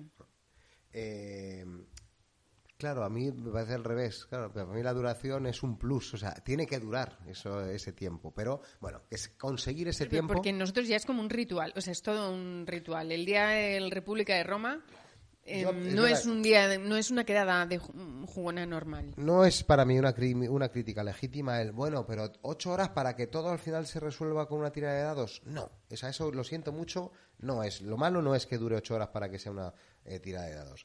Porque te tiene que haber, o sea, todo lo que ha pasado entre medias, tú tienes que saber disfrutar. Claro, es que ha sido es un juego em, que has disfrutado la experiencia, que probablemente no hayas ganado, pero que te lo has pasado como un crío pequeño. Y de verdad es que todo lo que pasa ahí, si no lo, sa- si no lo sabes disfrutar, evidentemente no lo juegues. O sea, si te vas a quedar con la sensación de que este juego dura mucho para que luego se resuelva en una tirada, no es tu juego. Porque el juego no es lo que pasa en la última tirada. Es todo lo que has hecho durante medias y a veces sale y a veces no sale. Pero, bueno, la maestría necesaria. Eso es fundamental. Porque es verdad que... Eso es verdad. A pesar de que tengas un jugador o dos jugadores o tres jugadores que te expliquen las reglas y que por tanto la partida fluya, tú vas a terminar la primera partida diciendo, joder, ahora es cuando yo aquí me hubieras colado Hubiera este gol por las narices. hubiera o que hubiera-. Entonces, una primera partida requiere maestría y estos detallitos y estas sutilezas depende de manejarse unas reglas, que es un manual durito. durito, Y además que es como, que es un juego que no se juega de forma recurrente ni habitual, es verdad que se te escapan las cosas y se te olvidan. Con lo que el recordatorio previo, aunque sean jugadores em, que todos hayan jugado al juego, esa, esa introducción al principio es necesaria hacerla, porque tienes que refrescar las reglas. El hecho de tener que necesitar a cinco o seis jugadores. No todo el mundo Claro. tiene a cinco o seis personas dispuestas a todo este eh, despliegue del que hablamos. Es verdad que nosotros en eso yo creo que no hemos encontrado problema porque todo el mundo tiene ganas de probarlo. Toda la gente en general, o cuando se lo cuentas y eso, dicen, ah, qué divertido, porque parece, es algo como muy, como muy dinámico, muy teatral y en Pues igual- general eh, la Igual gente... nosotros somos privilegiados en tener gente cerca que esté dispuesta Hombre, a jugar muy- eso y que tenga sí, condiciones claro. para poder, personales, para poder dedicar un todo sábado o un domingo vienen a esto. Que sí, que sí. Eh, lo que hemos dicho antes, que la fase de foro final pues puede ser un poco interruptus, depende cómo se dé. Y eso sí que nos ha pasado alguna vez de, hostia, fase de foro. El último jugador de la fase de foro es la que saca la cartita, el resto no habían robado a nadie y es como, se acaba ahora, no me lo esperaba. Pues sí, pues a veces eh, es necesario es tener mucha capacidad de anticipación para eso. Yo una de las cosas que permito, que no sé si el juego lo deja o no, es contar cuántas Contar las cartas quedan cartas. para tener por lo menos esa cuestión de, oye, que quedan 13 cartas. Que a Y se va, de ahora claro, se va, ver- que- se va avisando, se va que a verbalizando. partir de esa fase de foro, que quedan, quedan 15, con lo cual se va a robar ya la 13, pues bueno, pues esta, estas cuestiones. Incluso pues asesinar, pagar a alguien porque asesine por ti. Decir, venga, pues mira, vamos a hacer una cosa. Para que te metan en la partida, haces el intento de asesinato, yo a cambio te voy a dar no sé cuánta pasta, eso te mete en la partida, claro, el riesgo es que te salga mal el asesinato, pues todo ese tipo de tejemanejes. Em, ¿Alguna anécdota así, Carol? Cuento yo una de las mías más crudas que yo sí, que recuerdo. las tuyas has a tenido... intentar resumirla. Hubo una partida y esta fue jugada por foro. Eh, Eso, que es que encima... la jugábamos eh, por encastronegro.net, que bueno, pues son jugones de juegos de roles ocultos, curtidísimos. A ver, a mí ya me tenían pillada la matrícula de algunas pirulas que yo había hecho en el Galáctica ya, de liarla, de pues de decir que estaba cabreado cuando no estaba cabreado, y de repente la gente tomárselo en serio y como, ostras, es que le hemos, nos hemos pasado con él. Bueno, paripés varios. Y en, y en esta del República, lo que sucede es que tengo a, eh, a Escipión el africano y habían salido las púnicas. Entonces, como venga, chicos, eh, vamos a pasar las púnicas. Había un par de jugadores, Paco Maeglor. Maeglor, es que yo recuerdo el, eh, que Maeglor ahí Además, te pa- la... claro, que claro, con razón. con razón. se Con razón. ¿Por qué? Porque es como él defendía, oye, pues es verdad, vamos a apoyarle para que vaya a la guerra, nos quitamos las púnicas, que oye, si queremos ganar, la, eh, por lo menos ganar las guerras, o sea, que, que, no, que no palmemos. Entonces me dicen, vale, vamos a hacer una cosa, Calvo, te vamos a mandar a la guerra, te vamos a mandar con todas estas tropas que nos dices para que vayas efectivamente a ganar, no te vamos a mandar a que mueras, pero a cambio te vas a eh, eh, vas a someterte a un juicio y no vas a hacer a recurrir al favor de la plebe. El favor de la plebe tú no vas a recurrir a él cuando vuelvas, que vas a volver cargado de popularidad. Entonces en el juicio te vas a dejar someterte al juicio sin, Sin recurrir a ello. al favor de la plebe. ¿Recordáis que había una mecánica? Y yo dije, perfecto, venga, yo me comprometo a no utilizar el favor de la plebe. Gané la guerra, vine infladísimo de popularidad, vine infladísimo de influencia, y de repente me van a hacer el juicio. Y bueno, pues Calvo, como habíamos dicho, pues te hacemos el juicio para quitarte 5 de influencia o 10 de influencia me querían quitar. Digo, efectivamente, bueno, pues antes de que haya el juicio, si no os importa, voy a hacer la apelación popular. Eh, perdona, que habías dicho que no ibas a recurrir a ella. No, yo he dicho que no iba a recurrir al favor de la plebe. Que no sé qué coño es eso porque en las reglas no viene nada de favor de la plebe. Lo que viene Se es una regla que se llama apelación apelación popular. Para que la- el pueblo a mí me libere gracias a mi popularidad. ¡Qué cabreo se Ya, cogieron! No, normal. Calvo. A ver, es que no te... Se- nos- se nos- entiende que el favor de la estamos plebe refiriendo. No, no. es la apelación Yo- popular. Yo no sé qué refería. Y yo lo que, yo que yo he dicho lo cumplo. Que es que el favor de la plebe no lo uso. Ahora, entonces es verdad, reconozco que fue un poco sucio. ¿Por qué? Ahí había gente que sí que debería saberlo y a lo mejor otra gente que no conocía tanto el juego no tenía por qué saberlo. Pero a mí me parecía pues una- un buen Em, aprendizaje aprender de esta pero, manera. A ver, es que es verdad que a veces límites. cambiamos los nombres. Me em, querían echar de la partida, me, no, no, o sea, pero, no, hay que matarle, hay que matar, ya está, no, dejadle, dejadle, no, claro, pero ahora ya le mato. No, pero no le mates porque encima, pues efectivamente. ¿Qué pasó? Eh, en ese juicio, no me acuerdo qué historieta intentó uno, que fue, no sé si, no me acuerdo que intentaron que encima les salió mal, porque ese juicio, ah, correcto, al hacerme el juicio, eh, al, eh, sacar los cheats, porque yo, por supuesto, la apelación popular me salió tan bien, que murió el censor y murió el fiscal que me estaban acusando. Pero es que yo también era abogado, me parece, con lo cual conseguí encima rascar otros tres puntos de influencia porque el que me estaba acusando eh, murió. O sea, encima trinqué puntos gracias a, esa- a ese juicio. Claro, o sea, el cabreo fue padre. Eh, claro, en esa partida no volví a coger un cargo. Me parece que ya al final de la partida, que yo ya estaba en la mierdísima, creo que sí que me volvieron a, a caer algo, pero claro, para mí fue ese solo ese momento mereció la partida, vamos, porque fue, fue divertidísimo. Luego, a ver, dio alguna vuelta más, ¿no? Eh, ese tipo de compromisos cumplidos pero incumplidos, a mí me parece claro, me parece que es, que es oro. Bueno, a partir de ahí, o sea, hay que, mm, que mirar mucho y, y, apalabrar mucho y muy bien y cerrar muy bien los pactos previos y eso yo creo que sí que lo hacemos. Ya raro es que se nos cuele alguna de ese tipo. Pero um, que pasan, pasan. O sea, no es una cosa rara. Y con Calvo, mil ojos. Está claro, domina el juego, se le da muy bien y tienes que tener mil ojos.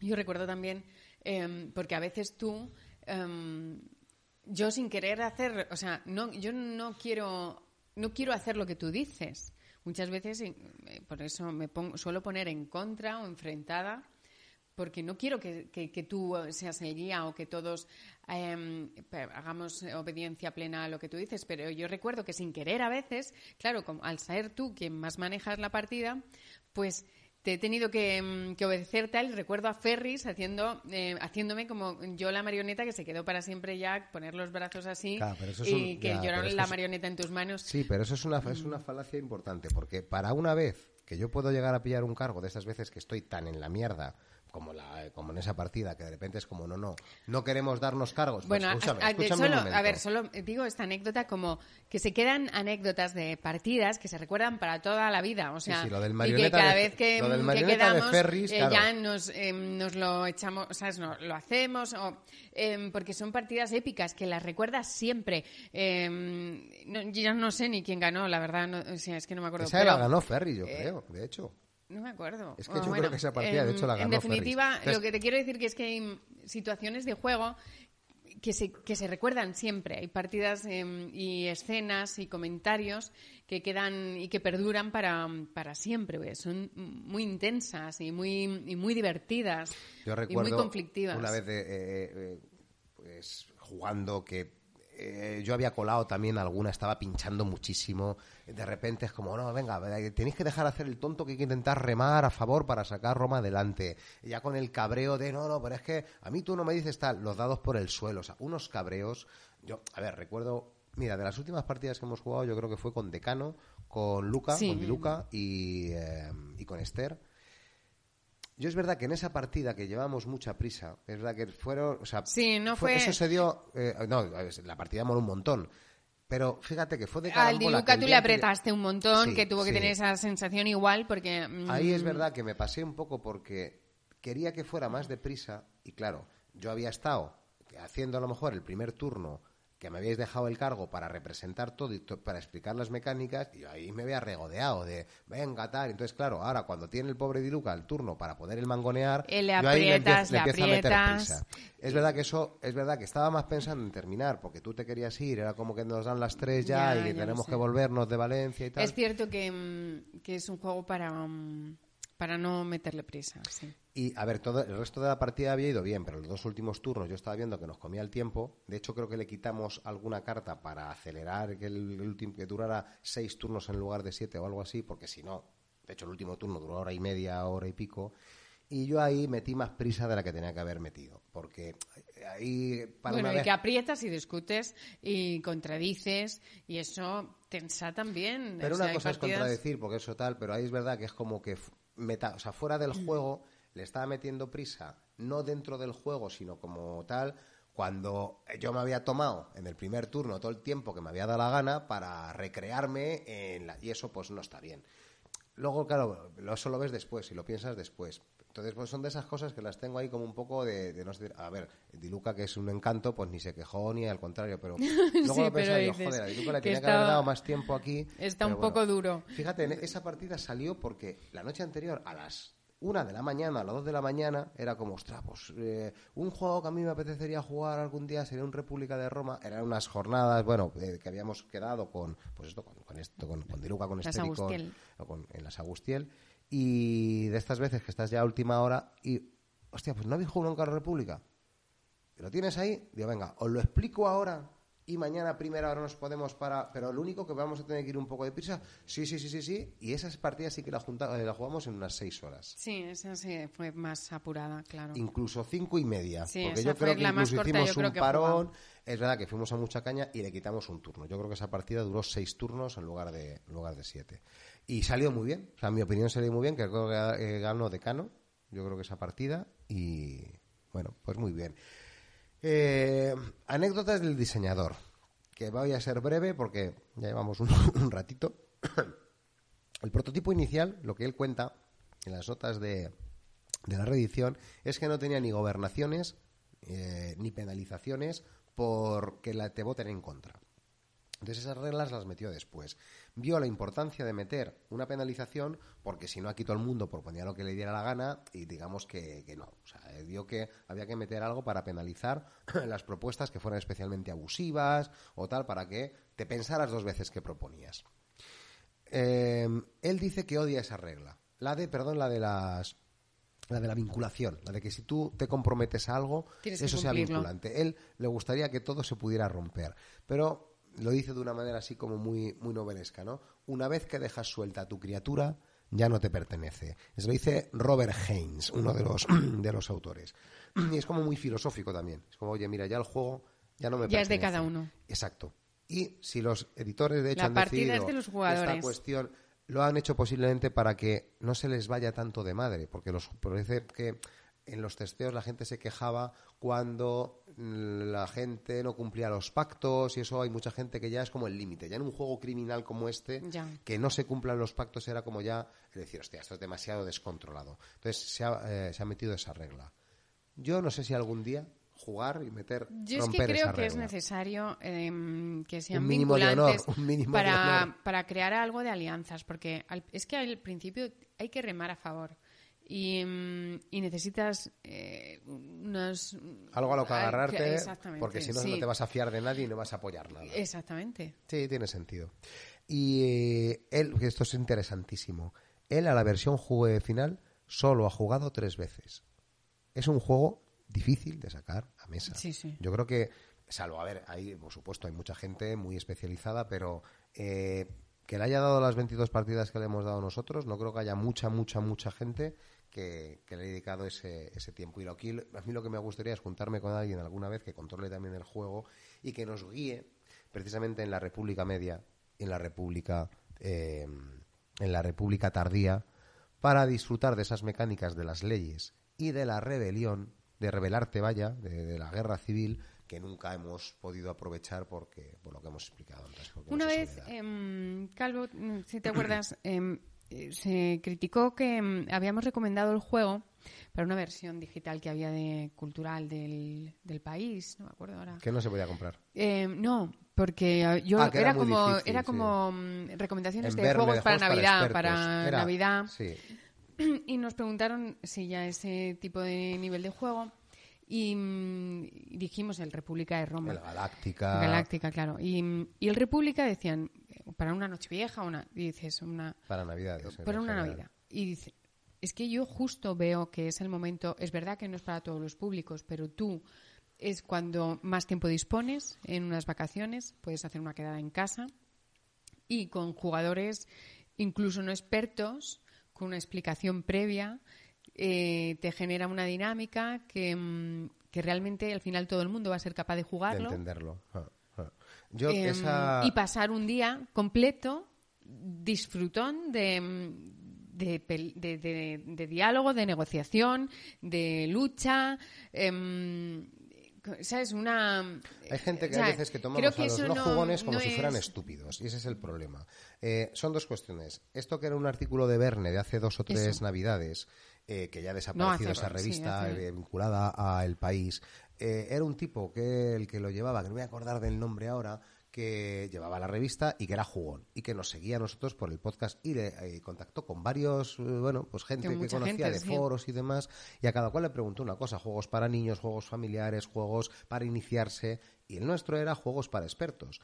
Entonces, yo no entiendo todavía la crítica de qué, de, oh, qué oportunidad desaprovechada, qué oportunidad desaprovechada de contar el qué, el juego que te gusta a ti, porque claro que nosotros propusimos los juegos que nos parece que son para expertos y para precisamente las Navidades, no para el día de Nochebuena sino para en Navidad. No, no, vas, es, no es para jugar con, gente tu suegra. y decir, no, pues uno de los días me lo voy a reservar para el República de Roma, para la Galáctica, y no sé si el otro fue el Chulu Wars y es o que además no todo el mundo toma las Navidades como eh, familiares. Mucha gente sí y hace la típica comida o cena, pero hay gente que se reúne con amigos porque Pero- es cuando tienes Correcto, dispones de tiempo. Correcto, pero recuerda la coletilla, es que eran juegos para expertos Sí, sí, o sí. juegos para aficionados, o sea, eran juegos como para, oye, ¿con quién, qué jugarías tú en esta época de Navidades con alguien que juega mucho? Pues es que yo aprovecho los días libres que pueda tener en Navidades, si es que tengo, para jugar precisamente un juego largo, Sí, que puede pues ser el Galáctica, el República de Roma, y no sé si el otro, ya digo, fue el Chulu Wars o algo parecido. Sí. ¿Por qué? Porque son los juegos largos que a mí me parecen muy disfrutables, si te gusta el,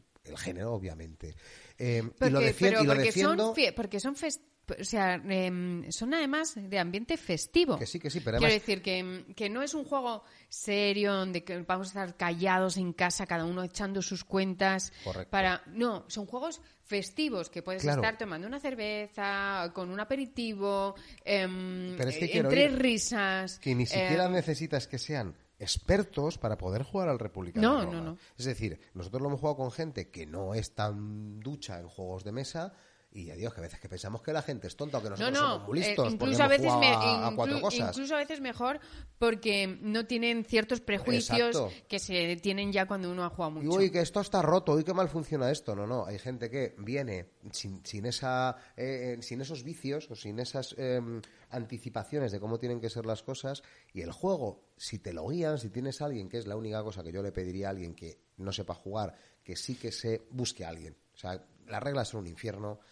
Por más que te juegas la mejor guía, Gelete tiene una del República de Roma para Dummies, que son 100 páginas, que te lo cuenta muy bien, pero que son 100 páginas y que aún así vas a andar perdido. Y estar consultando este juego cada dos por tres es la muerte a pellizcos. Esto tienes que jugar con Sí. alguien que sepa jugar. No sé si hemos explicado un poquito en qué consiste República de Roma, algunos de los truquinis, algunas de las cosas que se pueden dar. Yo lo único que quiero decir, que a lo mejor he parecido, em, porque hablar del que es agotador o que cansa, a lo mejor he parecido un poco em, Pesimista. pesimista o, o viendo la parte más, más fea del juego, eso que te quedas un rencor, que te queda un pique, que te has cabreado, porque, te, porque puede que te quede, ¿eh? o sea, no es una cosa rara que alguien te haya estado ninguneando toda una puta partida y estés hasta los cojones, que me ha puesto, me ha comido la oreja, que no le aguanto, y mm, esas cosas eh, pueden llegar a pasar. Pero también, o sea, que esto no sea, se vea solo como la parte fea, todo lo contrario, porque hay muchas risas, hay mucha bronca, hay, hay mucha, mm, mucho pique, eh, es un toma y daca, no siempre vas a salir perdiendo, pasa que no todo te va a salir, eh, tienes que ir controlando a los demás, hay estrategia, es- hay- está muy ambientado porque tiene todo mm, unas referencias a lo que es eh, eh, está la vinculado. historia. Claro. Las mecánicas están vinculadas Claro. con la temática. Entonces, es que cuando lo juegas, eh, lo ves completo, lo ves perfecto, lo ves eh, tal cual, tal cual la gestión. Hemos, es como una actividad parlamentaria en tu casa. Em, pero un poco de eh, parlamentarios hijos de puta que, que a los que tienes que, que estar controlando, dejar que no te pisen, que no te avasallen, ¿sabes? El ponerte en tu sitio, el sacar voluntad y sacar fuerza y eso, es decir, no, no, no, no, o sea, saber decir, eh, que a mí me toca ya esto, que, esto no puede ser siempre para ti, es sacar carácter, em, es que, y generar muchas risas, pero muchas risas, porque se te van personajes, el que está calvo delirando con un tal y se le muere, o el otro dice, me cago en la leche, pues a este le mato, y, y que y ahí que otros- nos hacemos otros han- todos en montaña, pues ahora te llevo a pacto, juicio, pues claro. Dos que estaban toda la partida de la mano de repente se traicionan. Entonces, es di- eso, de repente lo las vives como- sensaciones, claro, aunque... eh, Tú provocas claro, eso si puedes. Todas las se sensaciones y las dinámicas de juego eh, son tan activas y, te- y tan participativas eh, que... mm, ¿Dirías, que Carol, que es uno de los juegos más temáticos que has jugado? Sí, ese, desde luego. O sea, eh, no, so- se somos de, no somos del palo, pero eh, te darían ganas de disfrazarte. No somos- no- Nosotros no- nunca hemos, llegado, no nos pero, hemos puesto toga, pero al final pero tenemos un día la coronita de laureles, no la tenemos que, que hacer porque para hacer la, la tontería, porque es que la es como abstracción, que siempre obviamente un juego es una abstracción, pero la abstracción de lo que se debate, de cómo se debate, sobre todo las sensaciones que a ti te deja, y es lo que tiene este juego. Este juego te remueve cosas, o sea, te remueve emociones en la interacción. Totalmente. Esto, como decía eh, Diógenes de Sinope, ¿de qué sirve un filósofo que no llene los sentimientos de nadie? Y- y robe. Pues en este caso, lo que dice, lo que pasa con el República de Roma es exactamente esto. ¿De qué sirve un juego Una- que no te permite eh, interaccionar con los demás? Esta es mi filosofía dentro de los juegos de mesa, ¿no? Y este juego es la que te lo lleva al extremo, que hay que estar un poquito preparado. Eso sí que hay que hablarlo antes de, ojo, esto es un juego. Es un juego. Y aún Que así nadie se te van a renovar, se te van a remover las cosas más allá de lo que es un juego.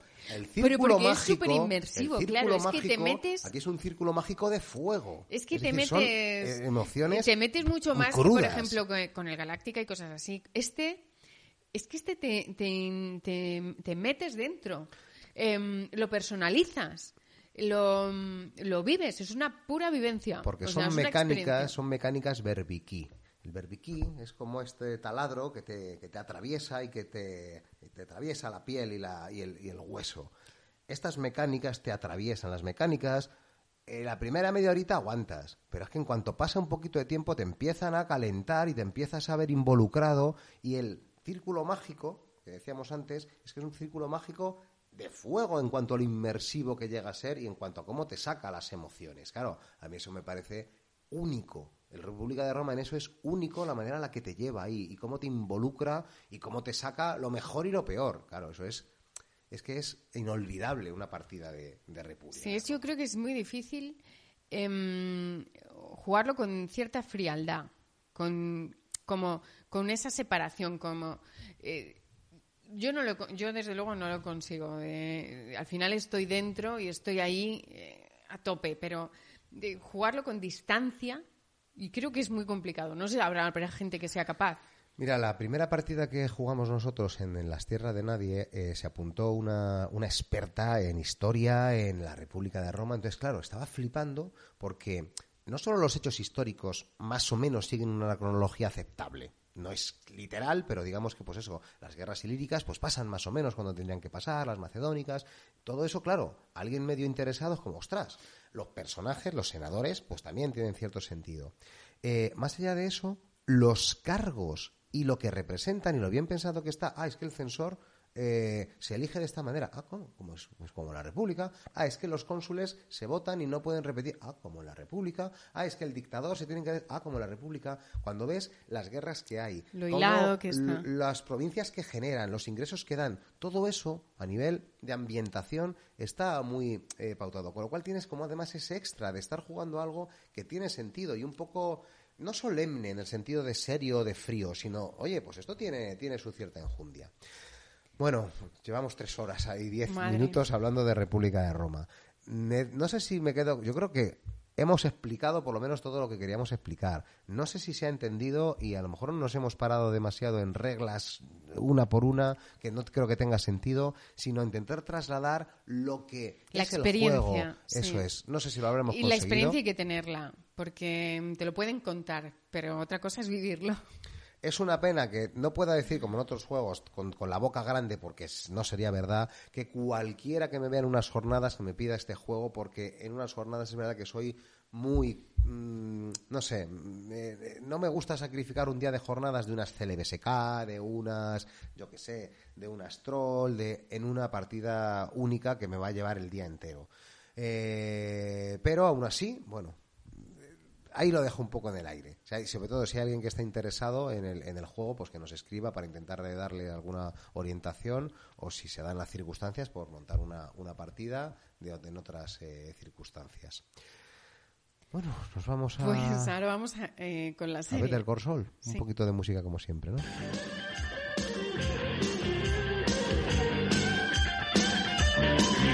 Señor comisario, yo no he sido, se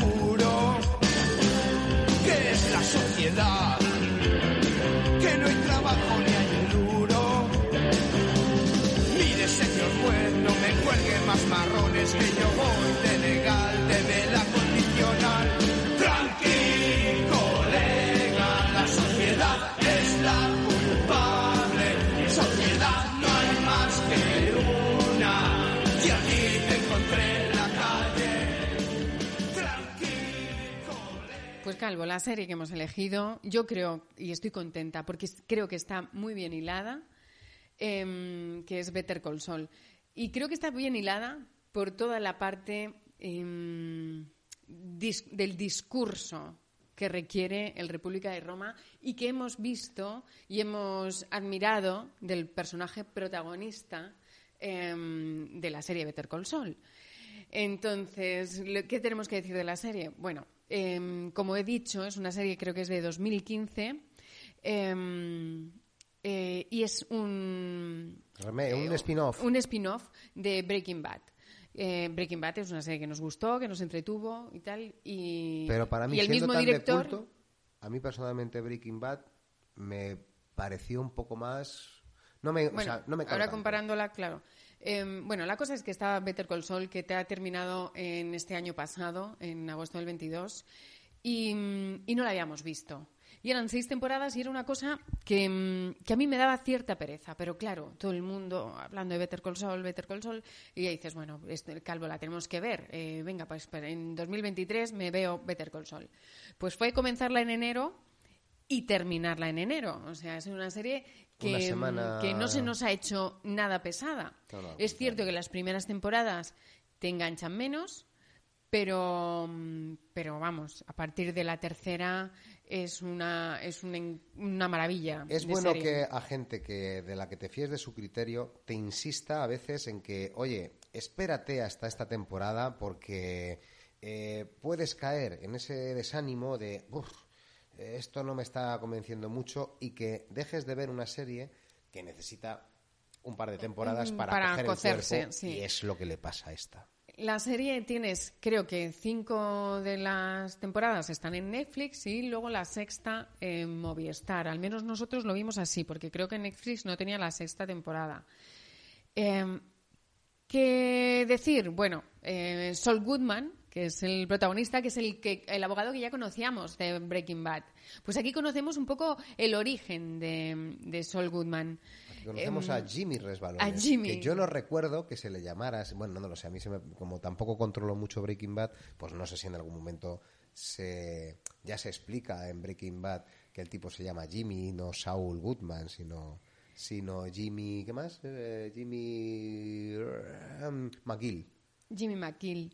Pues eh, la verdad que no lo sé yo tampoco, porque ya ni me acuerdo mucho, ni siquiera, o sea, sé que fue un personaje emblemático en, Breaking Bad, pero no fue, como a mí tampoco me mató la serie, pues la cosa es que aquí em, Jimmy McGill tiene una cosa muy muy buena, que yo eso lo desconocía, que es eh, la, la coprotagonista, que se llama, que se llama Kim, y que podríamos casi decir que es la protagonista. Para mí, desde luego, em, para mí lo es. Me impacta muchísimo más el juego de personalidad que hacen entre ambos y mm, cómo te cuenta la evolución, su, o sea, sus, sus blancos y sus negros y sus grises, cómo, cómo está hecha la serie. Porque la serie tiene como dos tramas, que es eh, la, acción em, de los abogados, ¿no? Cómo se desarrollan, cómo empiezan a trabajar juntos, cómo, cómo Jimmy se hace abogado, su relación con su hermano, que es un abogado de prestigio, y con el bufete donde él quiere trabajar y donde trabaja su compañera, Kim. Eh, toda esa parte, que es la que a mí más me ha gustado, y luego la parte de, los narcos, ¿no? que eso lo comparte mucho con, el personaje de Mike que, y con el de, el, de, el de los pollos hermanos, el Gus, ¿no? ¿Cómo se llama? Giancarlo Espósito. Eh, Gus Fring, ¿o cómo se llamaba? Sí, el señor Fring. Eh, pues em, toda esa parte que a mí me gustaba menos, eh, reconozco que me, parecía más aburrida. Pero compartían, sí, compartían estas dos em, corrientes durante toda la serie. Tienes la parte de los narcos y la parte de, los abogados.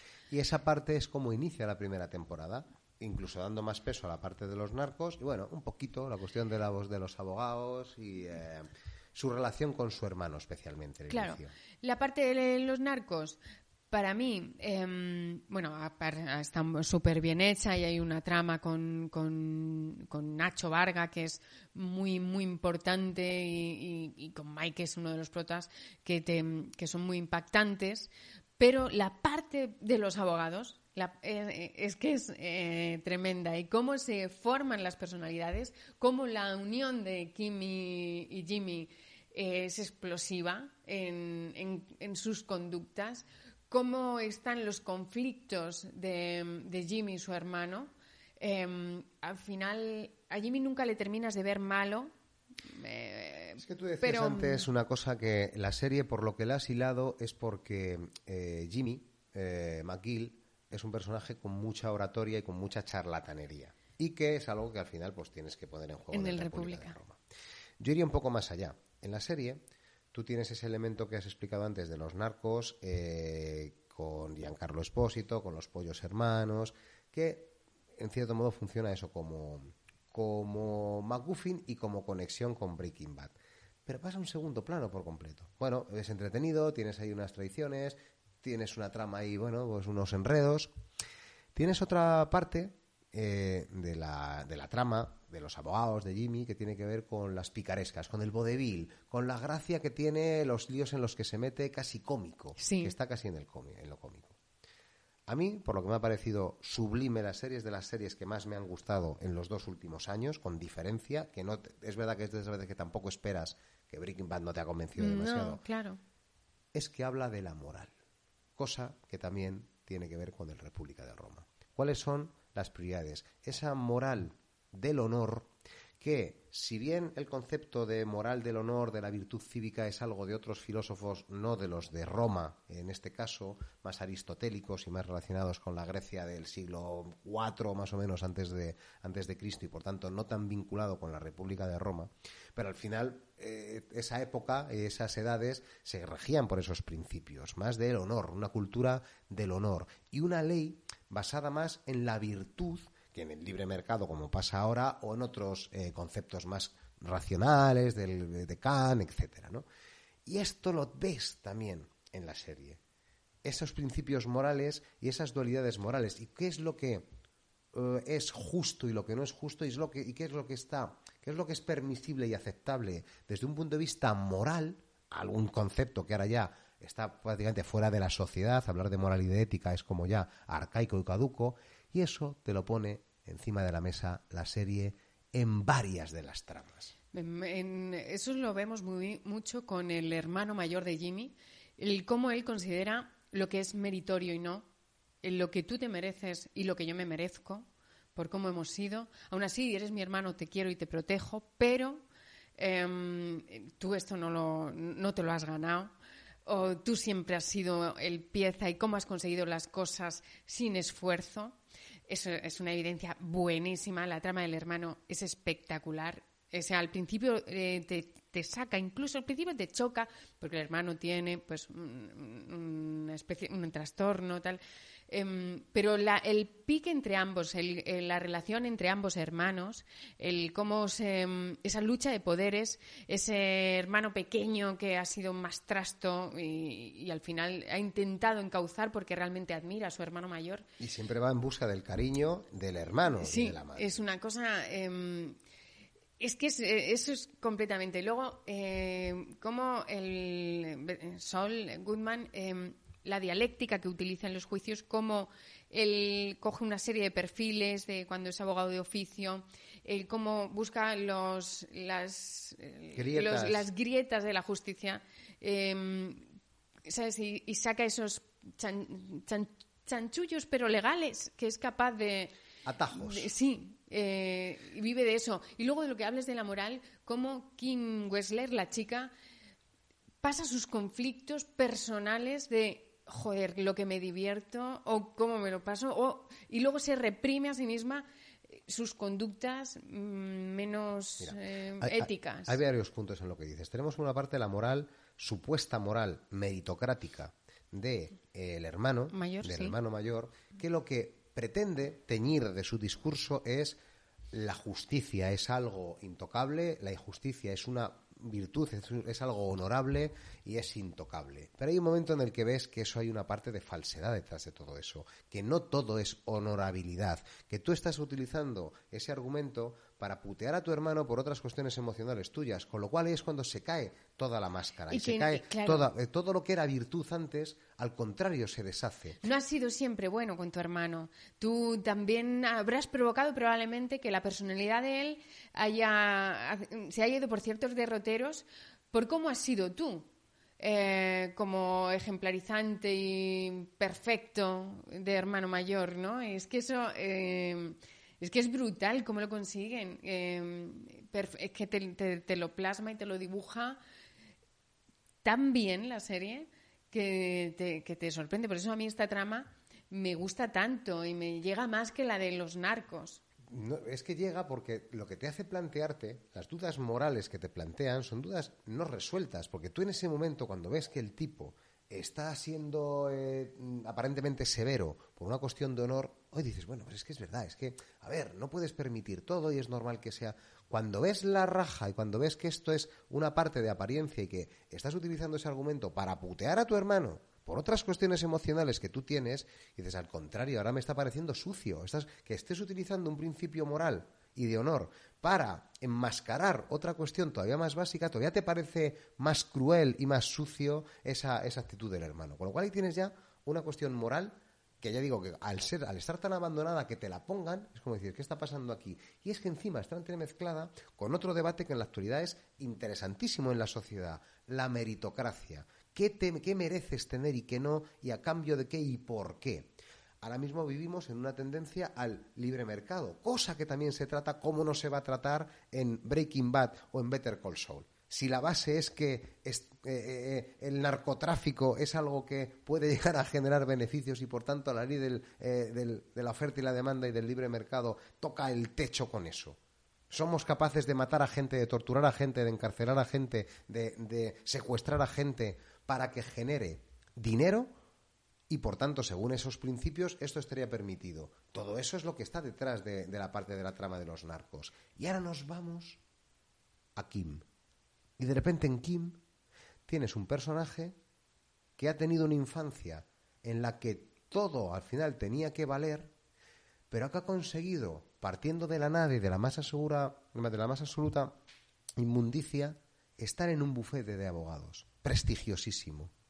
Y escalando y consiguiendo a base de mérito De propio y trabajo prestigiarse, consigue llegar a tener una cierta relevancia y unos ciertos puestos y una cierta incluso autonomía.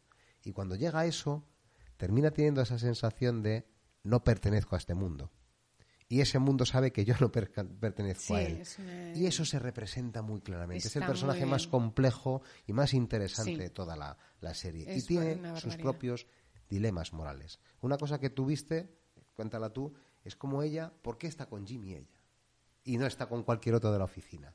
Para ella Jimmy es el personaje que le da, que es como ella, que le da seguridad y que le da vida, porque todas las picarescas, todos los trampitas, todos los, los eh, pequeñas estafas de poca monta que hace Jimmy, a ella le suponen el decir rompo también las normas Y es que a yo- la gente claro. y ese es otro, otro dilema moral que siendo eh, abogada y queriendo defender la justicia para ella está por encima de ese principio de justicia está el bienestar social es decir Sí. yo voy a defender una justicia social en la que voy a defender al que no tiene abogado y me voy a ir a hacer ahora abogado de juicio cuando estaba en la culmen En la de, mi, de, mi, de mi carrera Eh, pero es que además, si tengo que putear a los que tienen mucha pasta, lo voy a hacer. Ese concepto de, Robin Hood, en cierto modo, en ella, y eso es muy interesante en la, en la serie. Yo creo que ya llega a un, un extremo en el que se mira a sí misma y dice, yo no soy como vosotros, Eh, yo no encajo aquí, vengo de otro, tengo otro origen, vengo de otro sitio. Vosotros sois unos encorsetados, encorbatados, altivos, y yo vengo de otro sitio. Entonces, ese origen em, social queda, claro, en ella queda muy bien, aunque ella lo ha conseguido por méritos propios, ha tenido la ayuda, que le pagaron la carrera, tal, y tiene la deuda esa con, los abogados. Em, pero cuando está ahí en pleno, totalmente posicionada, ve a Jimmy y, y joder, dice, es que yo, es que esto es lo mío, lo mío está ahí. No, este no es mi sitio, no encajo. Puedo poneros una sonrisa, puedo venir con tacones, pero es que yo no soy como vosotros. No lo soy. Me he curtido de otra manera. Y es una manera de interpretarlo que a lo mejor me equivoco. Al final, para ella, la carrera eh, eh, judicial, la carrera como abogada, lo que perseguía era justicia social. No ese otro concepto edulcorado y además falso, de, primero de elitista y de esa especie de justicia honorable eh, que mm, equitativa que no lo es. Y eso lo representan a través de ella. Y hay una escena en la que se representa, habrá muchas, una de las que yo recuerdo con Jimmy, en la que tienen que darle una beca cuando él ya está dentro del bufete de abogados y él ya tiene también, pues eso, eh, estaban repartiendo una especie de becas o de ayudas a jóvenes y pues todo el buffet había decidido que se lo iban a dar, pues yo qué sé, al niño mono a la niña mona de turno, por supuesto, pues prototipo del éxito del sueño americano, del prototipo de éxito De una buena universidad, de Eran, eran jóvenes lo que estaba, pero era como becas para no recuerdo muy bien qué.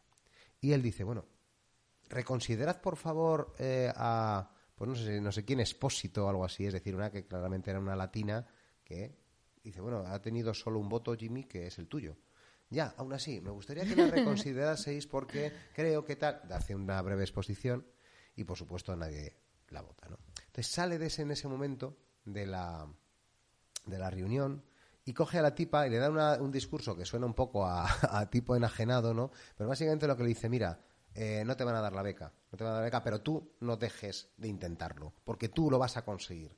Lo vas a conseguir y vas a coger los ataques que, haga falta. La sociedad no te va a premiar lo que tú vales. La sociedad va a estar en contra por quién eres, dándole a entender que por ser, eh, por ser exacto de una clase baja. Y claro, es como muy autorreferencial. Lo que, lo que está diciendo es como él, al final, ha tenido que adaptarse, ha tenido que, que coger atajos, ha tenido que interpretar la ley y el honor y la virtud a su manera para, irónicamente, intentar hacer lo que él considera justo. Y ha tenido que saltarse normas y ha tenido que hacer cosas poco eh, edificantes para lo que él interpreta como justicia eh, social o como lo que interpreta como, aceptable.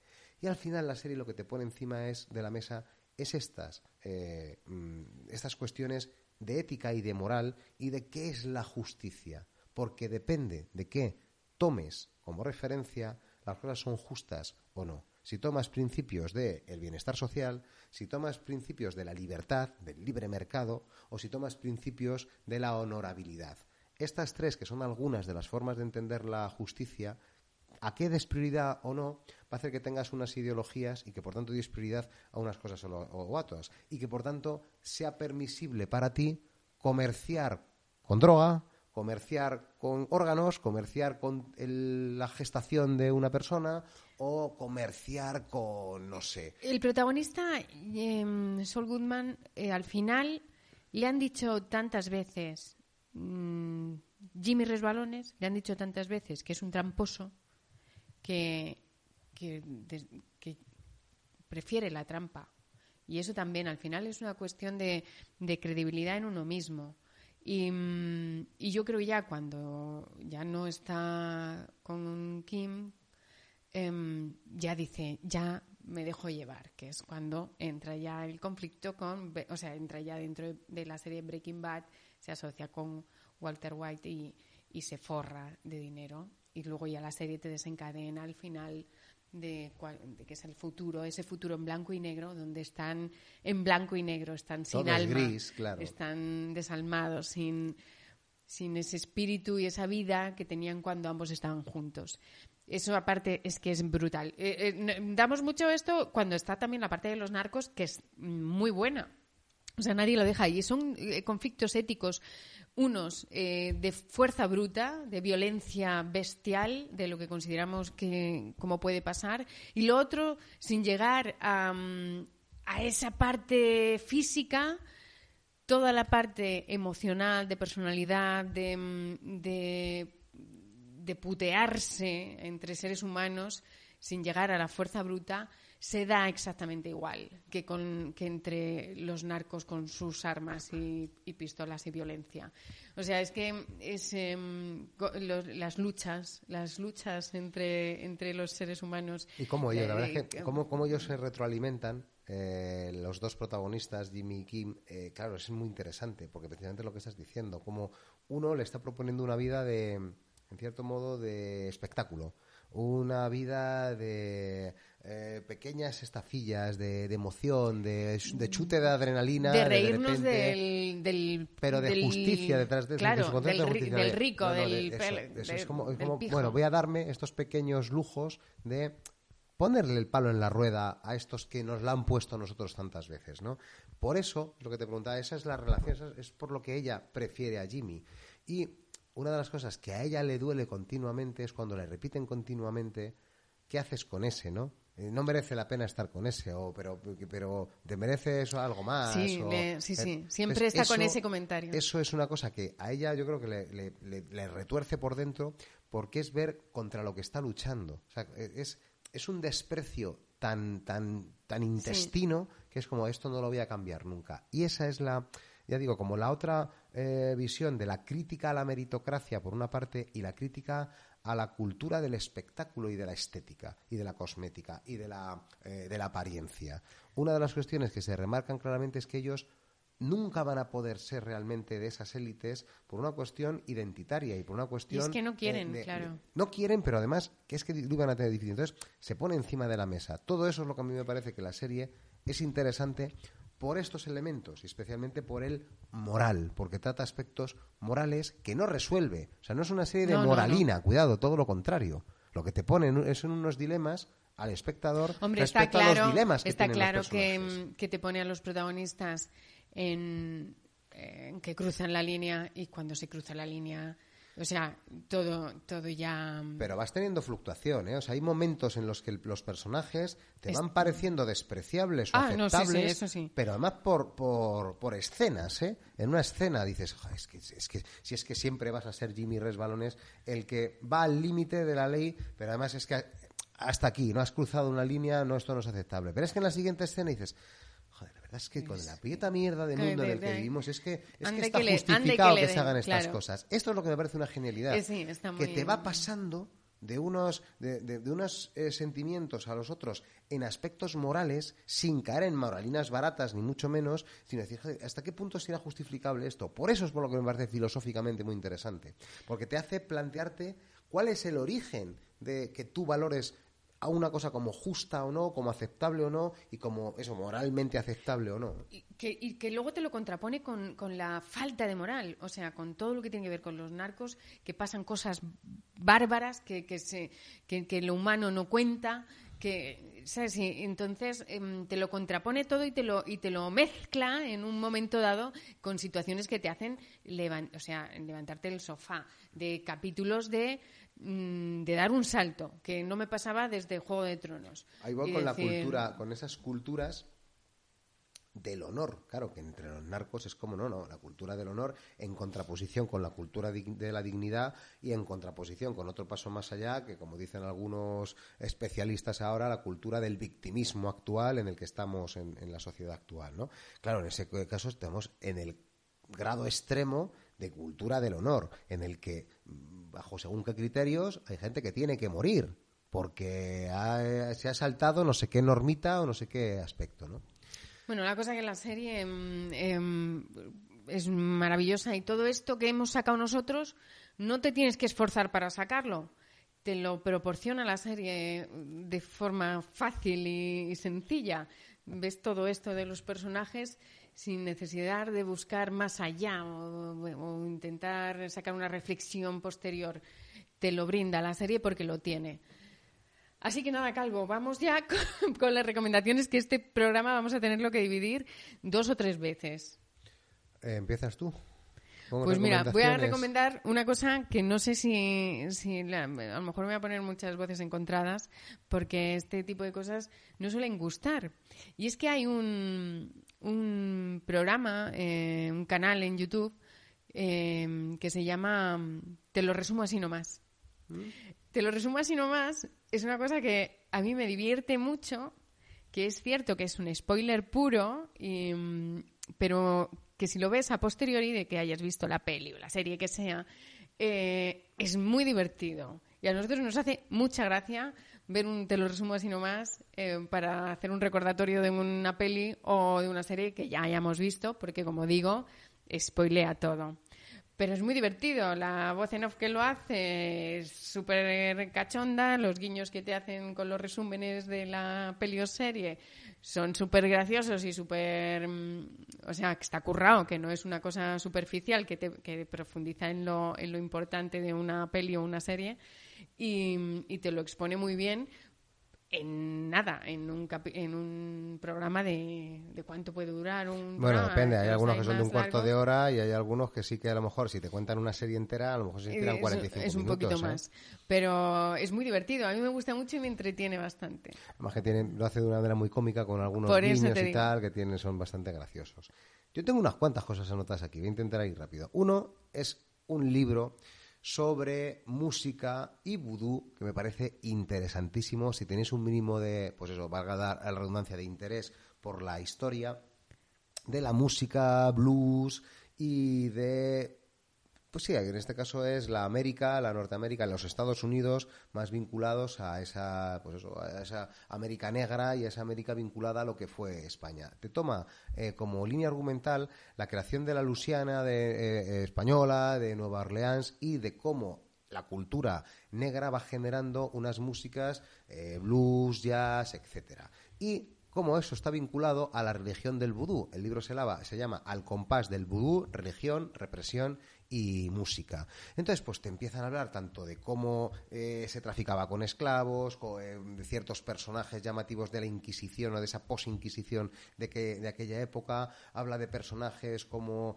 eh, Marie Lambeau, que a algunos os sonará de el Arcan Horror, uno de los personajes del Arcan Horror, que precisamente es una especie de mestiza que, bueno, pues eh, muy relevante eh, vinculada al vudú y a, y a todas esas eh, prácticas. Y además- Habla de los grigris, de cómo algunos amuletos eh, permitían o tenían ciertos poderes, como, bueno, pues es muy interesante la lectura en la parte histórica eh, de, de la historia de, de la Luisiana, de, de todos pues esas eh, de cómo se fueron creando las ciudades eh, y, la, y la economía y la sociedad de, de esos espacios y por tanto la, la música vinculada.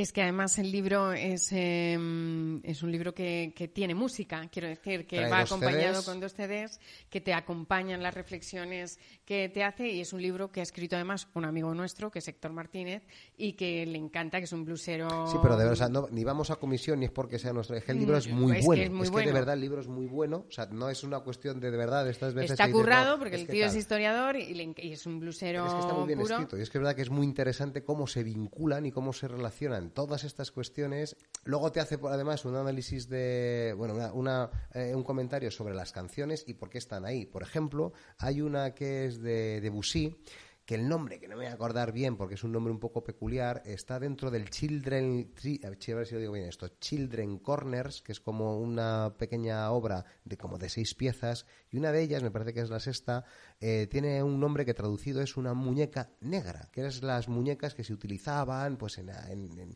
finales de- del siglo eh, XIX, principios del siglo XX, ¿no? Entonces es como que pretende representar esa, esa música.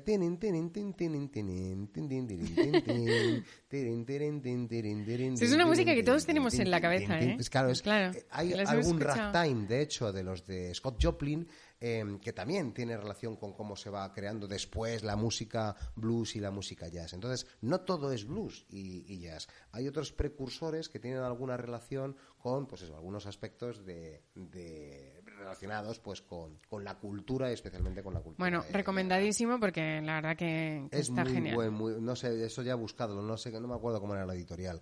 Eh, Al compás del vudú, religión, represión y música, de, de Héctor Martínez. El vis a vis de Gelete con el Coman and Colors Napoleonics. Me parece que es el tipo de contenido que además tenemos que prestigiar dentro del ámbito lúdico. Es un programa exclusivamente de tres horas, exclusivamente hablando un tipo, junto con Carte, que lo hace de maestro de ceremonias excepcionalmente bien, como siempre, hablando de un juego con todos los detalles. Yo, aunque hago mucho cachondeo con él, porque, claro, pues, la, caballería, la caballería. trolls. Eh, sí, como troll que somos, la caballería, la caballería pesada.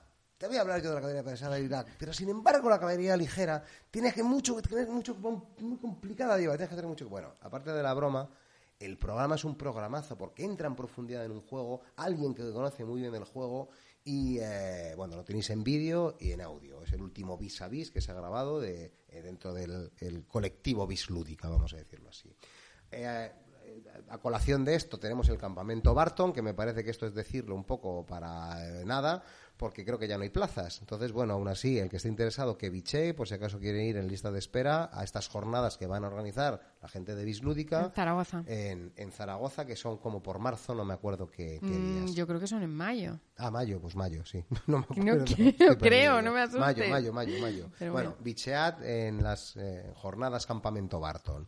Eh, un podcast nuevo, vídeo y canal nuevo de Pepe Pedraz, solo diseños de juegos en el edificio, en los que habla sobre el diseño de juegos de mesa. Lo mismo, el que tenga un mínimo interés en los juegos de mesa, no hace falta ser diseñador, creo que este tipo de contenidos son imprescindibles, porque a veces creemos que sabemos de juegos y cuando escuchas de verdad a alguien que sabe de juegos, de verdad dices, jolín, la cantidad de cuestiones que hay detrás de las mecánicas, de las dinámicas, de las relaciones entre los componentes y de una serie de un sinfín de historietas de las que no tenemos ni idea y que a veces hablamos muy, no sé, muy dogmáticos sobre si los juegos son buenos o son malos. Y por último, hemos estado hablando de mérito, hemos estado hablando de justicia, hemos estado hablando de moral, recomendaría un libro que se llama Justicia. Hacemos lo que debemos de Sandel. Con ese título podría parecer que estamos hablando de moralinas o de cuestiones, todo lo contrario. Habla de psicología social. Es un libro, no voy a decir que sea corto, creo que sí que es fácil de leer y habla precisamente de estas cuestiones, sobre eh, cuando hablamos de que una cosa es justa y cuando nos parece aceptable o no, a qué nos estamos refiriendo y cómo eso condiciona todos nuestros aspectos de la vida eh, social. Pues ahora, aquí hay deberes. Unas cuantas cositas. Unas cuantas cosas. Bueno, ya veremos si recortamos, ya veremos cómo gestionamos ahora esto. Nos vamos a poner a limpiar y a ver si lo podemos eh, subir rapidito. Muchas gracias por haber llegado hasta aquí. Sí, habéis llegado hasta aquí, Estoy madre contentísimo con este mm. programa porque tenía muchísimas ganas de hablar de República de Roma. y creo que, bueno, yo creo que no ha salido mal. Así que, bueno, que lo hayáis disfrutado y nos vemos en el próximo programa. Adiós, amigos.